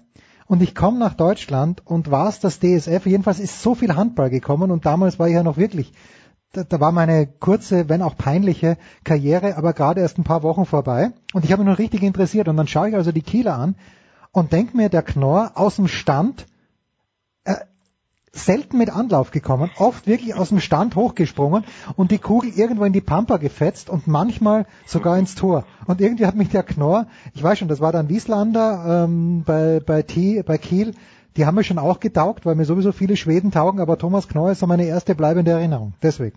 Kno Knorri, Knorri, ja, äh, Naturgewalt. Ich glaube, äh, Knorri war, glaube ich, auch einer der wenigen, die für alle drei großen Nordclubs gespielt haben. Flensburg, HSV und Kiel. Egal, aber Was macht Knorr jetzt eigentlich? Warum, warum laden wir Thomas, warum laden wir Thomas Knorr nicht mal in die Sendung ein? Macht es doch. Ich habe ich hab sogar mit Knorri schon ein paar Spiele kommentiert. Ist Ach echt was. lange her. Hab auch den Kontakt jetzt äh, da verloren. Ich weiß ehrlich gesagt gar nicht, wo er im Moment ist. Er war ja auch Trainer. Ja. Das, das, ich Und- mache dann mal Live-Recherche, ja. Äh, äh, trotzdem ähm, bin ich immer noch ein bisschen fasziniert, dass ausgerechnet er dir so in Erinnerung äh, geblieben ist. Das ist sehr interessant. Das sagt doch einiges über deinen Handball. Verstand, ja. ich weiß schon. Über, ja. über deine äh, über deine Sicht auf den Handballsport. Aber nochmal kurz zurück zu den Kielern. Ja, bitte. Deine ursprüngliche Frage. Du bist ja in deiner unnachahmlichen Art mal wieder Abgeschwoffen. abgeschweift. Ab, abgeschwuffen, wie, wie sagt der Österreicher? Äh, ja, abgeschwiffen würden wir, glaube ich. Aber äh, abgeschweift Ah. ist natürlich richtig. Okay. Ähm, die Kieler, viele haben sie vor der Saison als Meister auf dem Zettel gehabt. Ich war äußerst skeptisch. Jetzt bin ich etwas weniger skeptisch, aber ich bin auch noch nicht hundertprozentig überzeugt. Tatsache ist, dass die Kieler also auf mich zumindest, und das wird ja auch durch die Ergebnisse untermauert, einen besseren Eindruck machen in dieser Saison als in den vergangenen beiden Spielzeiten. Hm. Wohin das führt, ist für mich tatsächlich noch nicht so ganz genau absehbar. Sie haben den Vorteil, dass sie eben nicht die Champions League Belastung haben, wobei man nicht vergessen darf, die steigen ja jetzt auch in den EHF-Pokal ein. Sie werden sich für die Gruppenphase äh, qualifizieren und ab dem neuen Jahr, wenn dann dieser Wettbewerb auch startet, hast du dann schon auch eine gewisse Spielbelastung, wird aber auch höchste Zeit für diesen breiten Kader, dem wird das gut tun. Ich habe die Kieler auf jeden Fall noch auf dem Zettel. Jetzt, wo ich so drüber nachdenke, weißt, ich habe ja vorhin gesagt, dass ich mir schon ein bisschen Sorgen mache, Aber dass jetzt es einseitig werden könnte. Also es, ist, es gibt schon noch viele Fragezeichen. Ist gut, ist gut. Also die, die Kieler muss man auf jeden Fall noch noch auf dem Zettel haben. Wir haben noch ein paar echt ähm, knifflige Spiele jetzt vor dem Jahreswechsel und äh, echter Höhepunkt am 27.12. sozusagen zum Jahresabschluss kommt es doch zur Auseinandersetzung zwischen Kiel und den Rhein-Neckar-Löwen. Nicht ganz unwichtig, äh, was Mhm. da passiert. Ja, ähm, das finde ich übrigens gut, dass man diese Lücke stößt. Die äh, Basketball-Bundesliga, die Handballer machen es natürlich auch schon, aber gerade um die Zeit, da hat man schon ein erhöhtes Aufmerksamkeitspotenzial, Ja, das, die Hallen, sind äh, in allen Spielen voll, aber dann müssen sie natürlich auch Schluss machen am 27. Denn äh, danach beginnt die kurze Vorbereitung auf die Weltmeisterschaft, die ja auch schon am 10. Januar beginnt. Und apropos Kiel, und das wir müssen ja schon die österreichische Karte immer Ja, zieh sie, zieh sie, komm. Ja. N- n- nicht unbeteiligt. Äh, Nikola Bielik. äh, dein, dein Land äh, in Kiel. Äh, billig zum einen, der jetzt zwar jetzt ein bisschen verletzt oder ein bisschen angeschlagen hat, ein paar Spiele nicht gespielt, aber auch Victor Silagi, von dem ich wirklich viel halte. Lässig, lässiger Echt elo Typ. äh, elo eloquenter, äh, lässiger, kluger Typ, der, der dem THW Kiel gut tut. Mit, mit seiner ganzen Art, mit seinem ganzen Auftreten, ähm, finde ich gut. Und übrigens Bin, mit bin einer, gespannt, Ja. was, er, was er da noch einbringt in den nächsten Jahren, wirklich. und übrigens mit einer unfassbar geilen, tiefen Stimme. Viktor Silagi, finde ich. Also der, der hat eine Stimme fürs Radio und dann hat er seinen, bisschen seinen Wiener Akzent, das ist großartig. Ich hatte ihn schon mal zu Gast vor mehreren Jahren, da war er allerdings noch Wollte ich aktiv. gerade eben sagen, Ja. wenn, er, so- wenn er so eine tolle, wenn er so eine tolle Radiostimme hat, dann muss der Mann beim nächsten Mal mit dabei Ja, sein. natürlich. Ich versuche ihn Den- einzuladen. Er war den- damals war er noch beim Bergischen HC, da Den war es ein bisschen einfach. Ja, natürlich, den holen wir mit rein. Äh, ich habe schon wieder vergessen, wo der VfB am Wochenende so viele Tore schießt. Na, die haben doch das Freitagabendspiel, oder? Und der Markus Weinzierl, die Offensivpower ist beeindruckend. Gegen wen spielen sie nochmal? Morgen, ich glaube in Leverkusen, ja. In, ah ja, stimmt, stimmt, in Leverkusen. Ja, das ist ein 4-1 Ah, für, ist- 4-1 für den Nee, das ist VfB. Äh, Na, pass auf. Denk an meine Worte. Ich weiß nicht, wie, ich hätte Buch führen sollen, wie häufig der VfB schon gegnerische Krisen beendet hat. äh, ich erinnere mich an, an so viele Erlebnisse dieser Art. Ich habe ich aber gar kein gutes Gefühl da morgen in Leverkusen. Ich sage 4-1 Leverkusen. Naja gut, jetzt müssen wir äh, Krise hin, Krise her. Also ich weiß nicht, was Heiko Herrlich macht, aber die Mannschaft von Leverkusen, die können ja kicken, die Menschen, die da für ihn herumrennen. Also so ist er nicht. Sehr, sehr schwer. Also ich finde ja eigentlich Heiko Herrlich, ich finde ihn sympathisch, aber das ist natürlich nicht das Kriterium, ob irgendein Sportreporter oder irgendeine Privatperson einen Trainer sympathisch findet. Die Ergebnisse sind für mich auch schwer zu verstehen aus der Distanz, wirklich schwer zu Ja. verstehen. Ich finde die Mannschaft auch toll, aber weißt, du, wir gucken halt immer nur von draußen drauf. Wir kennen die Typen nicht. Und ich glaube halt, dass es mehr braucht im Mannschaftssport und das gilt für Fußball, für Handball, für alle Mannschaftssportarten, als einfach nur individuelle Könner. Es braucht weit mehr. Und ich, ich kann das tatsächlich nicht beurteilen, welchen Anteil da sozusagen am Misserfolg Heiko Herrlich hat und welchen Anteil andere äh, Dinge verursachen. Schwer zu sagen aus der, aus der Distanz. Grundsätzlich würde ich auch auf diesen Kader gucken und würde mir denken, Wahnsinn. Äh, Ja, viele junge, unglaublich geile Spieler. Äh, da willst du zugucken. Und wenn die, wenn die entfesselt sind, spielen, können die ja auch so spielen. Was das Problem dort ist, schwer zu begreifen aus der Distanz. Siehe 6 zu 2 in Bremen. Götzi, wo werden wir dich am Wochenende mit größter Freude hören? Ich werde am Sonntag das Auswärtsspiel der Flensburger ins Kern begleiten, Champions League. Skjern ist Dänemark, Wichtig jetzt- Norwegen. Äh, Ja, Skjern ist der amtierende dänische Dänemark. Meister, ist natürlich ein Katzensprung, Ja. so, so, sozusagen Lokalderby. Äh, Da, da trifft äh, die SG auf die alten Genossen sozusagen. Dort spielen ja Anders Eggert und Thomas Mogensen, die viele Jahre lang Den Mogens Äh, ja, mochte ich auch. Zu, ich, ja, ah, Ah, also, äh, sprich mal mit seinen Gegenspielern. Ach so, okay, ne? gut. Die, die, die mochten ihn nicht. okay, gut. Ähm, ein guter Spieler auf jeden Fall, keine Frage. Ja. Ähm, Egert Mogensen, SG-Ikon, also das ist natürlich ein tolles Aufeinandertreffen. Aber das, das, das muss Flensburg jetzt äh, gewinnen. Ja, also da haben für mich schon zu viel liegen lassen. Da, du brauchst schon eine vernünftige Ausgangsposition in der Gruppe, ob äh, wenn du wenn du weit kommen willst. Ja, sonst hast du dann die entscheidenden Rückspiele in der K.O.-Runde auswärts und irgendwann wird es dann auch echt zu schwierig. Und dann geht dir spätestens im, im Viertelfinale wieder der Saft aus. Ja. Also ich erwarte einen Sieg von Flensburg und wünsche mir den natürlich auch ähm, am Sonntag. Und am Samstag bin ich bei den Bayern. In der Konferenz. Nein, im Auftrag der deutschen Fußballliga. Ah, schön, schön. Na, wunderbar. Dann hol ich die Stimmen Und mache ein paar, mach ein paar Interviews. nach dem berauschenden 3 zu 1 Sieg gegen Fortuna Düsseldorf. Das ist großartig. Danke, Götzi. Kurze Pause. Wir sprechen noch ganz kurz über Tennis, aber wie gesagt, nach einer kurzen Pause.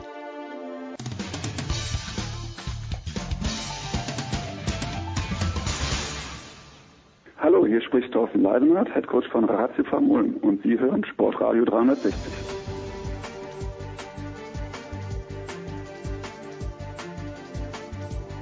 So, und hinten raus in der Big Show 383 sprechen wir natürlich über Tennis. Müssen wir ja gerade in dieser Woche, aber es ist uns immer eine Freude und zum einen freue ich mich, dass der Davis Cup Kapitän der Deutsche wieder ein paar Minuten Zeit für uns hat. Servus Michael Kohlmann. Servus Jens, hallo. Und dann freue ich mich, dass äh, Alex Antonic, Tennisnet Eurosport Turnierdirektor in Kitzbühel für ein paar Minuten dazukommt. Alex, du bist in Spanien, grüß dich. Äh, wie ist heute das Wetter? Wird die Mira eine Chance haben, dass sie heute wirklich spielen kann? Also wir, wir hoffen stark, dass wir heute Tennis spielen dürfen. Äh, es ist ja, glaube ich, zumindest da in, in Europa das letzte Outdoor-Turnier. Und äh, letzte Woche wurde bereits abgesagt im Semifinale. Die haben gar nicht mehr weitergespielt, weil es drei Tage geregnet hat. Also es ist schon grenzwertig. Etwas zu weit heroben. Etwas südlicher wäre es noch besser. Ja gut, da kommt die WM dann mit Marokko und Portugal und Spanien 2030 gut, aber das betrifft nur die Fußballspieler. Michael, jetzt äh, hat gestern Bruno Labbadia gesagt, das wird dem Tennissport so einen Aufschwung geben in Deutschland, dieser Sieg von Alexander Zverev in London. Merkst du das schon in der Tennisbase Oberhachen? Sind die ersten, die ersten Eltern, stehen die schon vor der Haustür und sagen, Michael, bitte mach mich zum Zverev? Also seit Wochen und wenn Bruno Labbadia das sagt, dann würde ich den Teufel tun, da irgendwas dagegen zu äh, setzen. Ähm, nee, also die Leute stehen jetzt noch nicht hier vor der Tür, aber äh, natürlich ist es großartig, äh, so ein Erfolg äh, nach 23 Jahren, äh, der jüngste Sieger bei einer ATP-Weltmeisterschaft. Ich glaube, die ganzen äh, Rekorde oder Superlative, die er da, die man schon gehört hat äh, vom Wochenende, ja, kann man nur bestätigen. Riesenerfolg für ihn und äh, man kann jetzt nur hoffen, dass er das 2019 auch mit diese Leistung mit in die Grand Slams nimmt und äh, da äh, ja auch in die Erfolgsspur kommt, so wie er sich das selber vorstellt. Alex, was hat Alexander Zverev im Finale besser gemacht als im Gruppenspiel gegen Novak Djokovic, wo er ja auch im ersten Satz, erinnern wir uns, bei 4-4 einen Breakball gehabt hat, wenn nicht sogar mehr?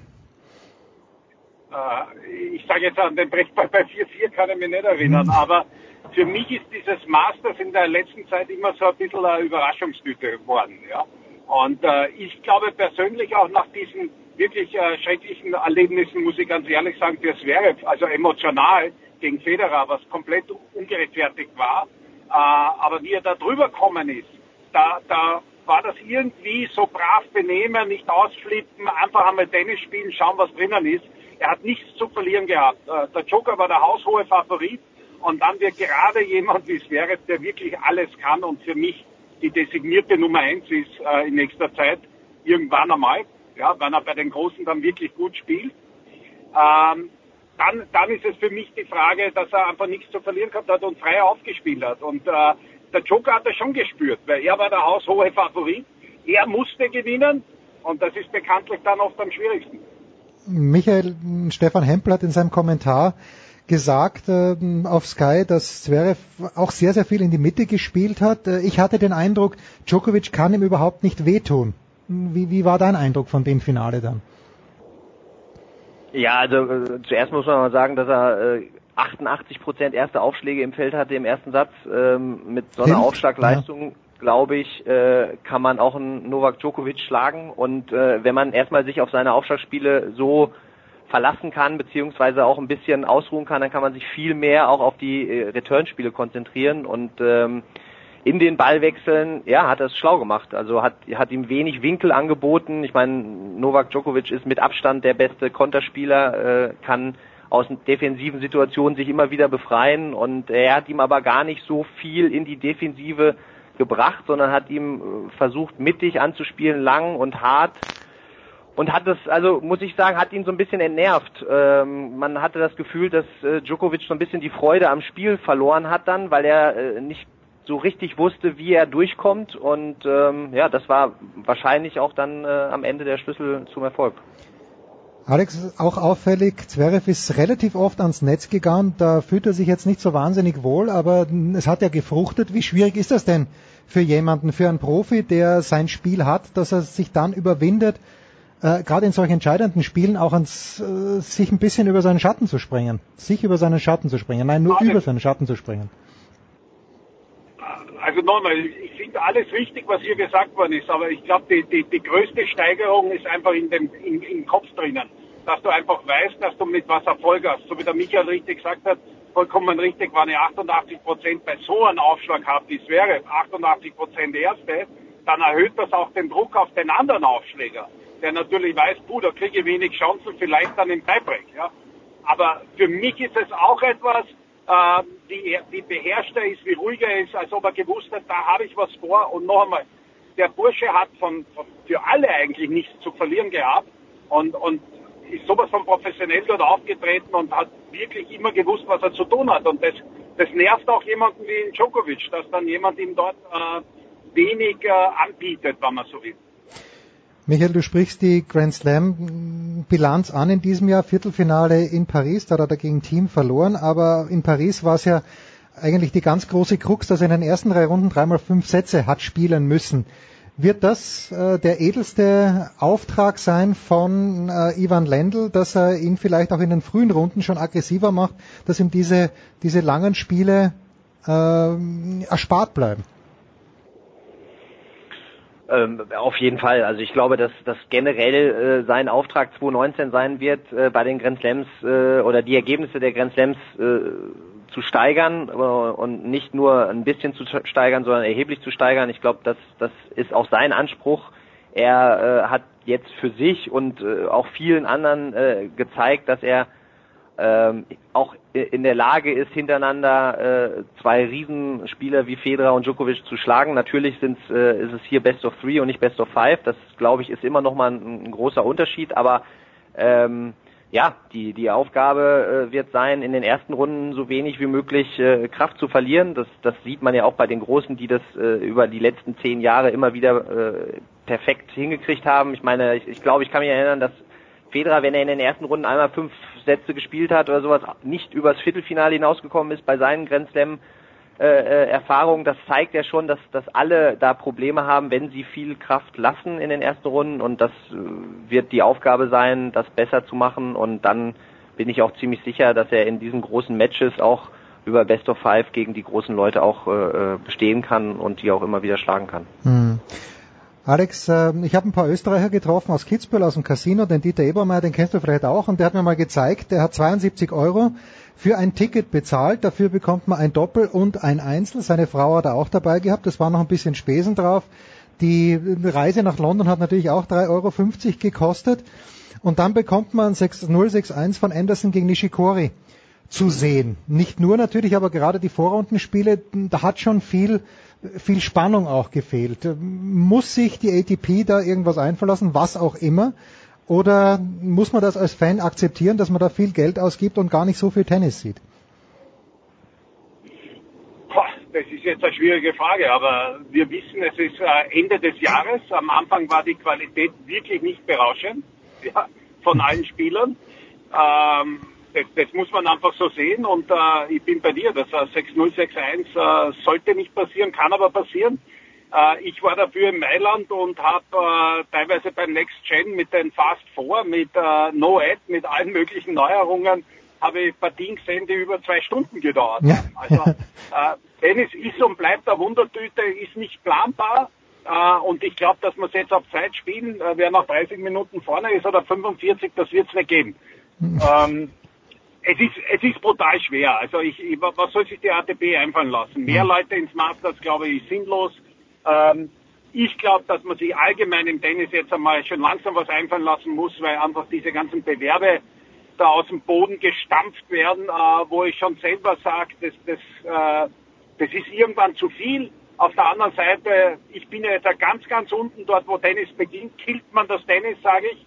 Äh, man nimmt wirklich in Kauf, dass Tausende keinen Platz mehr haben, wo sie überhaupt teilnehmen können. Ja. Das nehmen Verbände, Industrie alle äh, eigentlich in Kauf, äh, damit man oben vielleicht noch mehr Geld macht. Und, und das muss man sich einmal überlegen. Und nicht, ob jemand 72 Euro, er wird ja nicht gezwungen dazu, äh, oder Pfund zahlt äh, für Tennis der besten acht äh, der Welt. Und wenn einmal eine Partie daneben geht, äh, das kann schon passieren. Aber Michael, gutes Thema, das Alex da anspricht. Im nächsten Jahr die Futures gibt es nicht mehr. Es gibt die Transition Tour.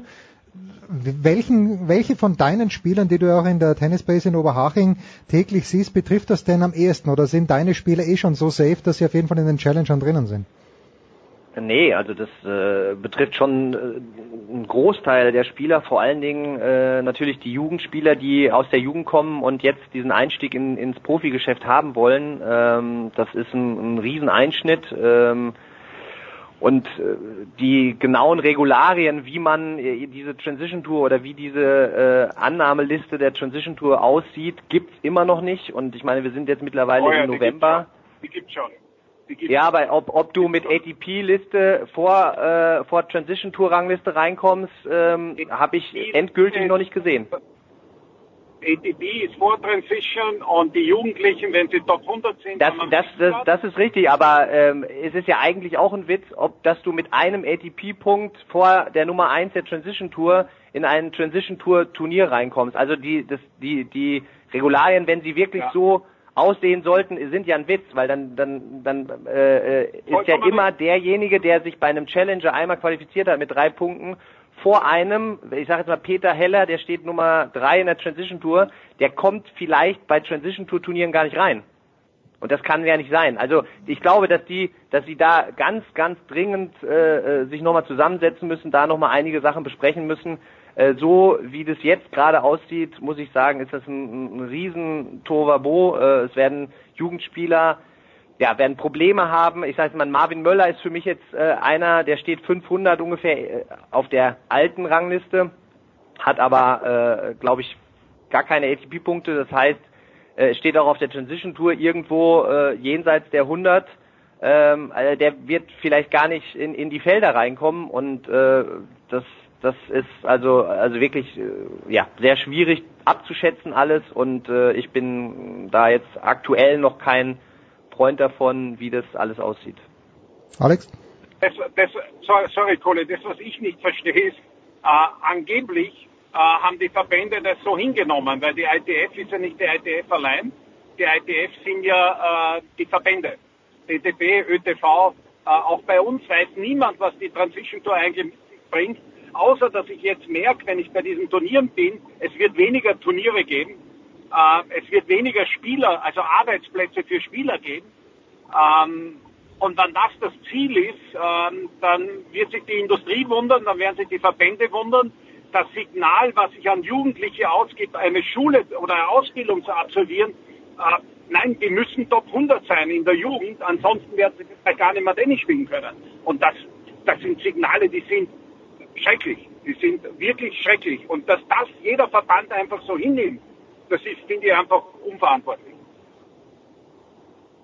Michael, gibt's da noch ja, was absolut. dazu? Ja. Also sehe ich genauso. Also äh, ich, ich, ich finde, dass die, dass die, ich, für, also so wie ich es mitbekommen habe, war die Grundlage des, äh, diese Umsetzung, dass es eine Transition Tour und nur noch die Weltrangliste bis 750 ungefähr gehen soll, äh, waren ähm, ich sage jetzt mal, diese hohen Beteiligungen Spieler in, in niedrigen Regionen, dass sie sich bei, bei äh, äh Wett äh, Sachen äh, involviert waren und dadurch dann bestraft wurden und das ein Riesenanteil war und das wollten sie umgehen, die Transition Tour komplett rausnehmen aus diesem Wettangebot äh, um äh, sowohl Spieler als auch Turniere zu schützen, aber äh, die Auswirkungen, so wie sie es jetzt gerade machen, äh, finde ich, ist katastrophal. Das, äh, ja, ja, nein. Also die ITF wollte, hat das nicht mehr im Griff da hinten und sie wollten einfach weniger, weniger Spieler haben, äh, wollten die Turniere professioneller machen, was ja sowieso nicht passiert. Ja, sie kürzen eine Qualifikation, da gibt's gar keine Wetten drauf und eigentlich könnte ich das so wie bei den ATP-Events mit Supervisor und dem Staff vor Ort kontrollieren, ob es da irgendwelche Sachen gibt. Äh, das findet nicht statt. Die ITF kassiert aber Geld äh, für zur Verfügungstellung der Daten. Für was werden die Daten verwendet? Nona zum Wetten. Aber Fakt ist, ich muss mit denen zusammenarbeiten. Ich werde so nicht in den Griff kriegen, denn irgendjemand, der wetten will, ist komplett egal, ob dort ATP oder ITF World Tour steht. Im Endeffekt leiden eigentlich äh, der Tennisboom, der vielleicht in Österreich schon etwas weiter ist oder jetzt in Deutschland entstehen kann, wenn ich solche Signale ausgibt, dass ich keine Perspektiven mehr habe. Das heißt, ich muss mit 16, 17, vielleicht mit 18 spätestens erste 100 sein in der Jugendweltrangliste. Das ist für viele machbar, aber da müssen sie teilweise auf Schule und Ausbildung verzichten. Und das ist unverantwortlich, sage ich. Wenn wir als Tennis so ein Signal nach. Ja, spannendes Thema. Das, naja, spannendes Thema, das werden wir auf Tennisnet auch weiterhin äh, beleuchten. Eine Sache noch, heute in einem Jahr sitzen wir alle im Flugzeug nach Madrid oder vielleicht sind manche von uns schon dort, Michael, denn die deutsche Davis Cup Nationalmannschaft wird sich mit Alexander Zverev, Philipp Kohlschreiber und Jan-Lennart Struff selbstverständlich für das Endspiel in Madrid qualifiziert haben. Freust du dich schon, Michael? Ja, also ich, ich weiß, dass du jetzt irgendwas von mir hören willst, Nein, aber, wir, aber ist ja ich, so. Ich doch, mein, doch, doch, kannst, kannst du dir vorstellen, Das werde ich, das habe ich die ganze Zeit schon immer wieder versucht zu betonen, weil äh, und auch darauf Wert zu legen. Ich wehre mich dagegen, äh, jetzt schon irgendwas über Madrid zu sagen. Ähm, für uns gilt es am 1. und 2. Februar gegen Ungarn in Frankfurt das Spiel zu gewinnen. Ich äh, möchte nur noch mal dran erinnern, dass wir, ich weiß gar nicht mehr, ich kann, also da möchte möchte ich eigentlich nicht dran erinnern, aber an das Spiel gegen Belgien, Ja. wo man uns auch schon als Sieger äh, auf dem Platz gesehen hat und wir dann äh, verloren haben. Also ich möchte den kompletten Fokus auf diese Partie gegen Ungarn äh, setzen und legen auch. Und ähm, was dann passiert, wenn wir das dann gewinnen sollten, dann kann ich mir Gedanken machen über irgendwelche Reisen ins, in, auf die spanische Halbinsel. Ja, Alex, aber ist es, äh, kommt bei uns Vorfreude auf, wenn wir jetzt dran denken, in einem Jahr, wer weiß in welcher Besetzung, wer weiß, ob Österreich dabei sein wird. Äh, Ich, ich kann es mir im Moment ein bisschen schwierig vorstellen, auch wenn am Wochenende jetzt natürlich Kroatien in Lille spielt. Bei, bei denen muss ich ganz ehrlich sagen, das ist der letzte Davis Cup jetzt für mich. Äh, äh, Kroatien, äh, Frankreich, das Finale, altherkömmlicher Davis Cup. Ähm, Freude wird bei denen aufkommen, die dort kassieren dürfen. Äh, für mich ist es ein World Cup oder PK Cup. Äh, der World Team Cup, den die Spieler wollen, der kommt äh, ich glaub, ein 2020. oder zwei Monate später Mhm. äh, zu Beginn des Jahres. Äh, und das meine ich. Also wir haben ja jetzt beim ETP-Meeting wieder darüber gesprochen. Der wird stattfinden, hundertprozentig steht im Kalender drin, den wollen die Spieler so. Ähm, ATP ist offen, dass man mit der ITF redet, aber man redet ja anscheinend gar nicht mehr mit der ITF, man redet ja direkt jetzt mit Piquet. Ähm, ich ich finde es eigenartig, aber Geld regiert. Und äh, so gesehen werden sich vielleicht die Verbände freuen, die mehr Geld damit verdienen können. Und die Spieler dort äh, fürs Tennis. Und für mich war der Davis Cup nicht nur von der Stimmung her was ganz, ganz Einzigartiges und äh, in, in unserem Sport, sondern auch, weil man da äh, teilweise Regionen besucht hat, die keine großen Turniere gehabt haben und man eigentlich auch damit Riesenwerbung für unseren Sport Mhm. gemacht hat. Vivian Graz, äh, den Leuten war komplett egal, ob das Weltgruppe ist oder Aufstieg oder um einen Abstieg oder sonst irgendwas. Es waren ähm, 18.000 Leute in drei Tagen dort. Und, und das ist für mich Davis Cup. Ja, das äh, Michael, das abschließend, wir reden, ihr habt in Ulm gespielt gegen wen? Gegen Spanien, klar. Nee, gegen Spanien war nicht. Nee, gegen Brasilien. Gegen Brasilien in Ulm, das ist ja auch eine eine Diaspora, was den Tennissport angeht. Schneller Tipp noch, Michael, Marin Cilic hat mich nicht überzeugt, aber weißt du, wer mich überzeugt hat? Borna Coric, der war als Hittingpartner auch in London und, und der, der hat, hat dich beim Einschlagen hat er dich überzeugt. Nein, er hat der hat den Federer so, so. genervt, beim, beim Training. Der hat den Federer so auf süß, wie wir Österreicher sagen.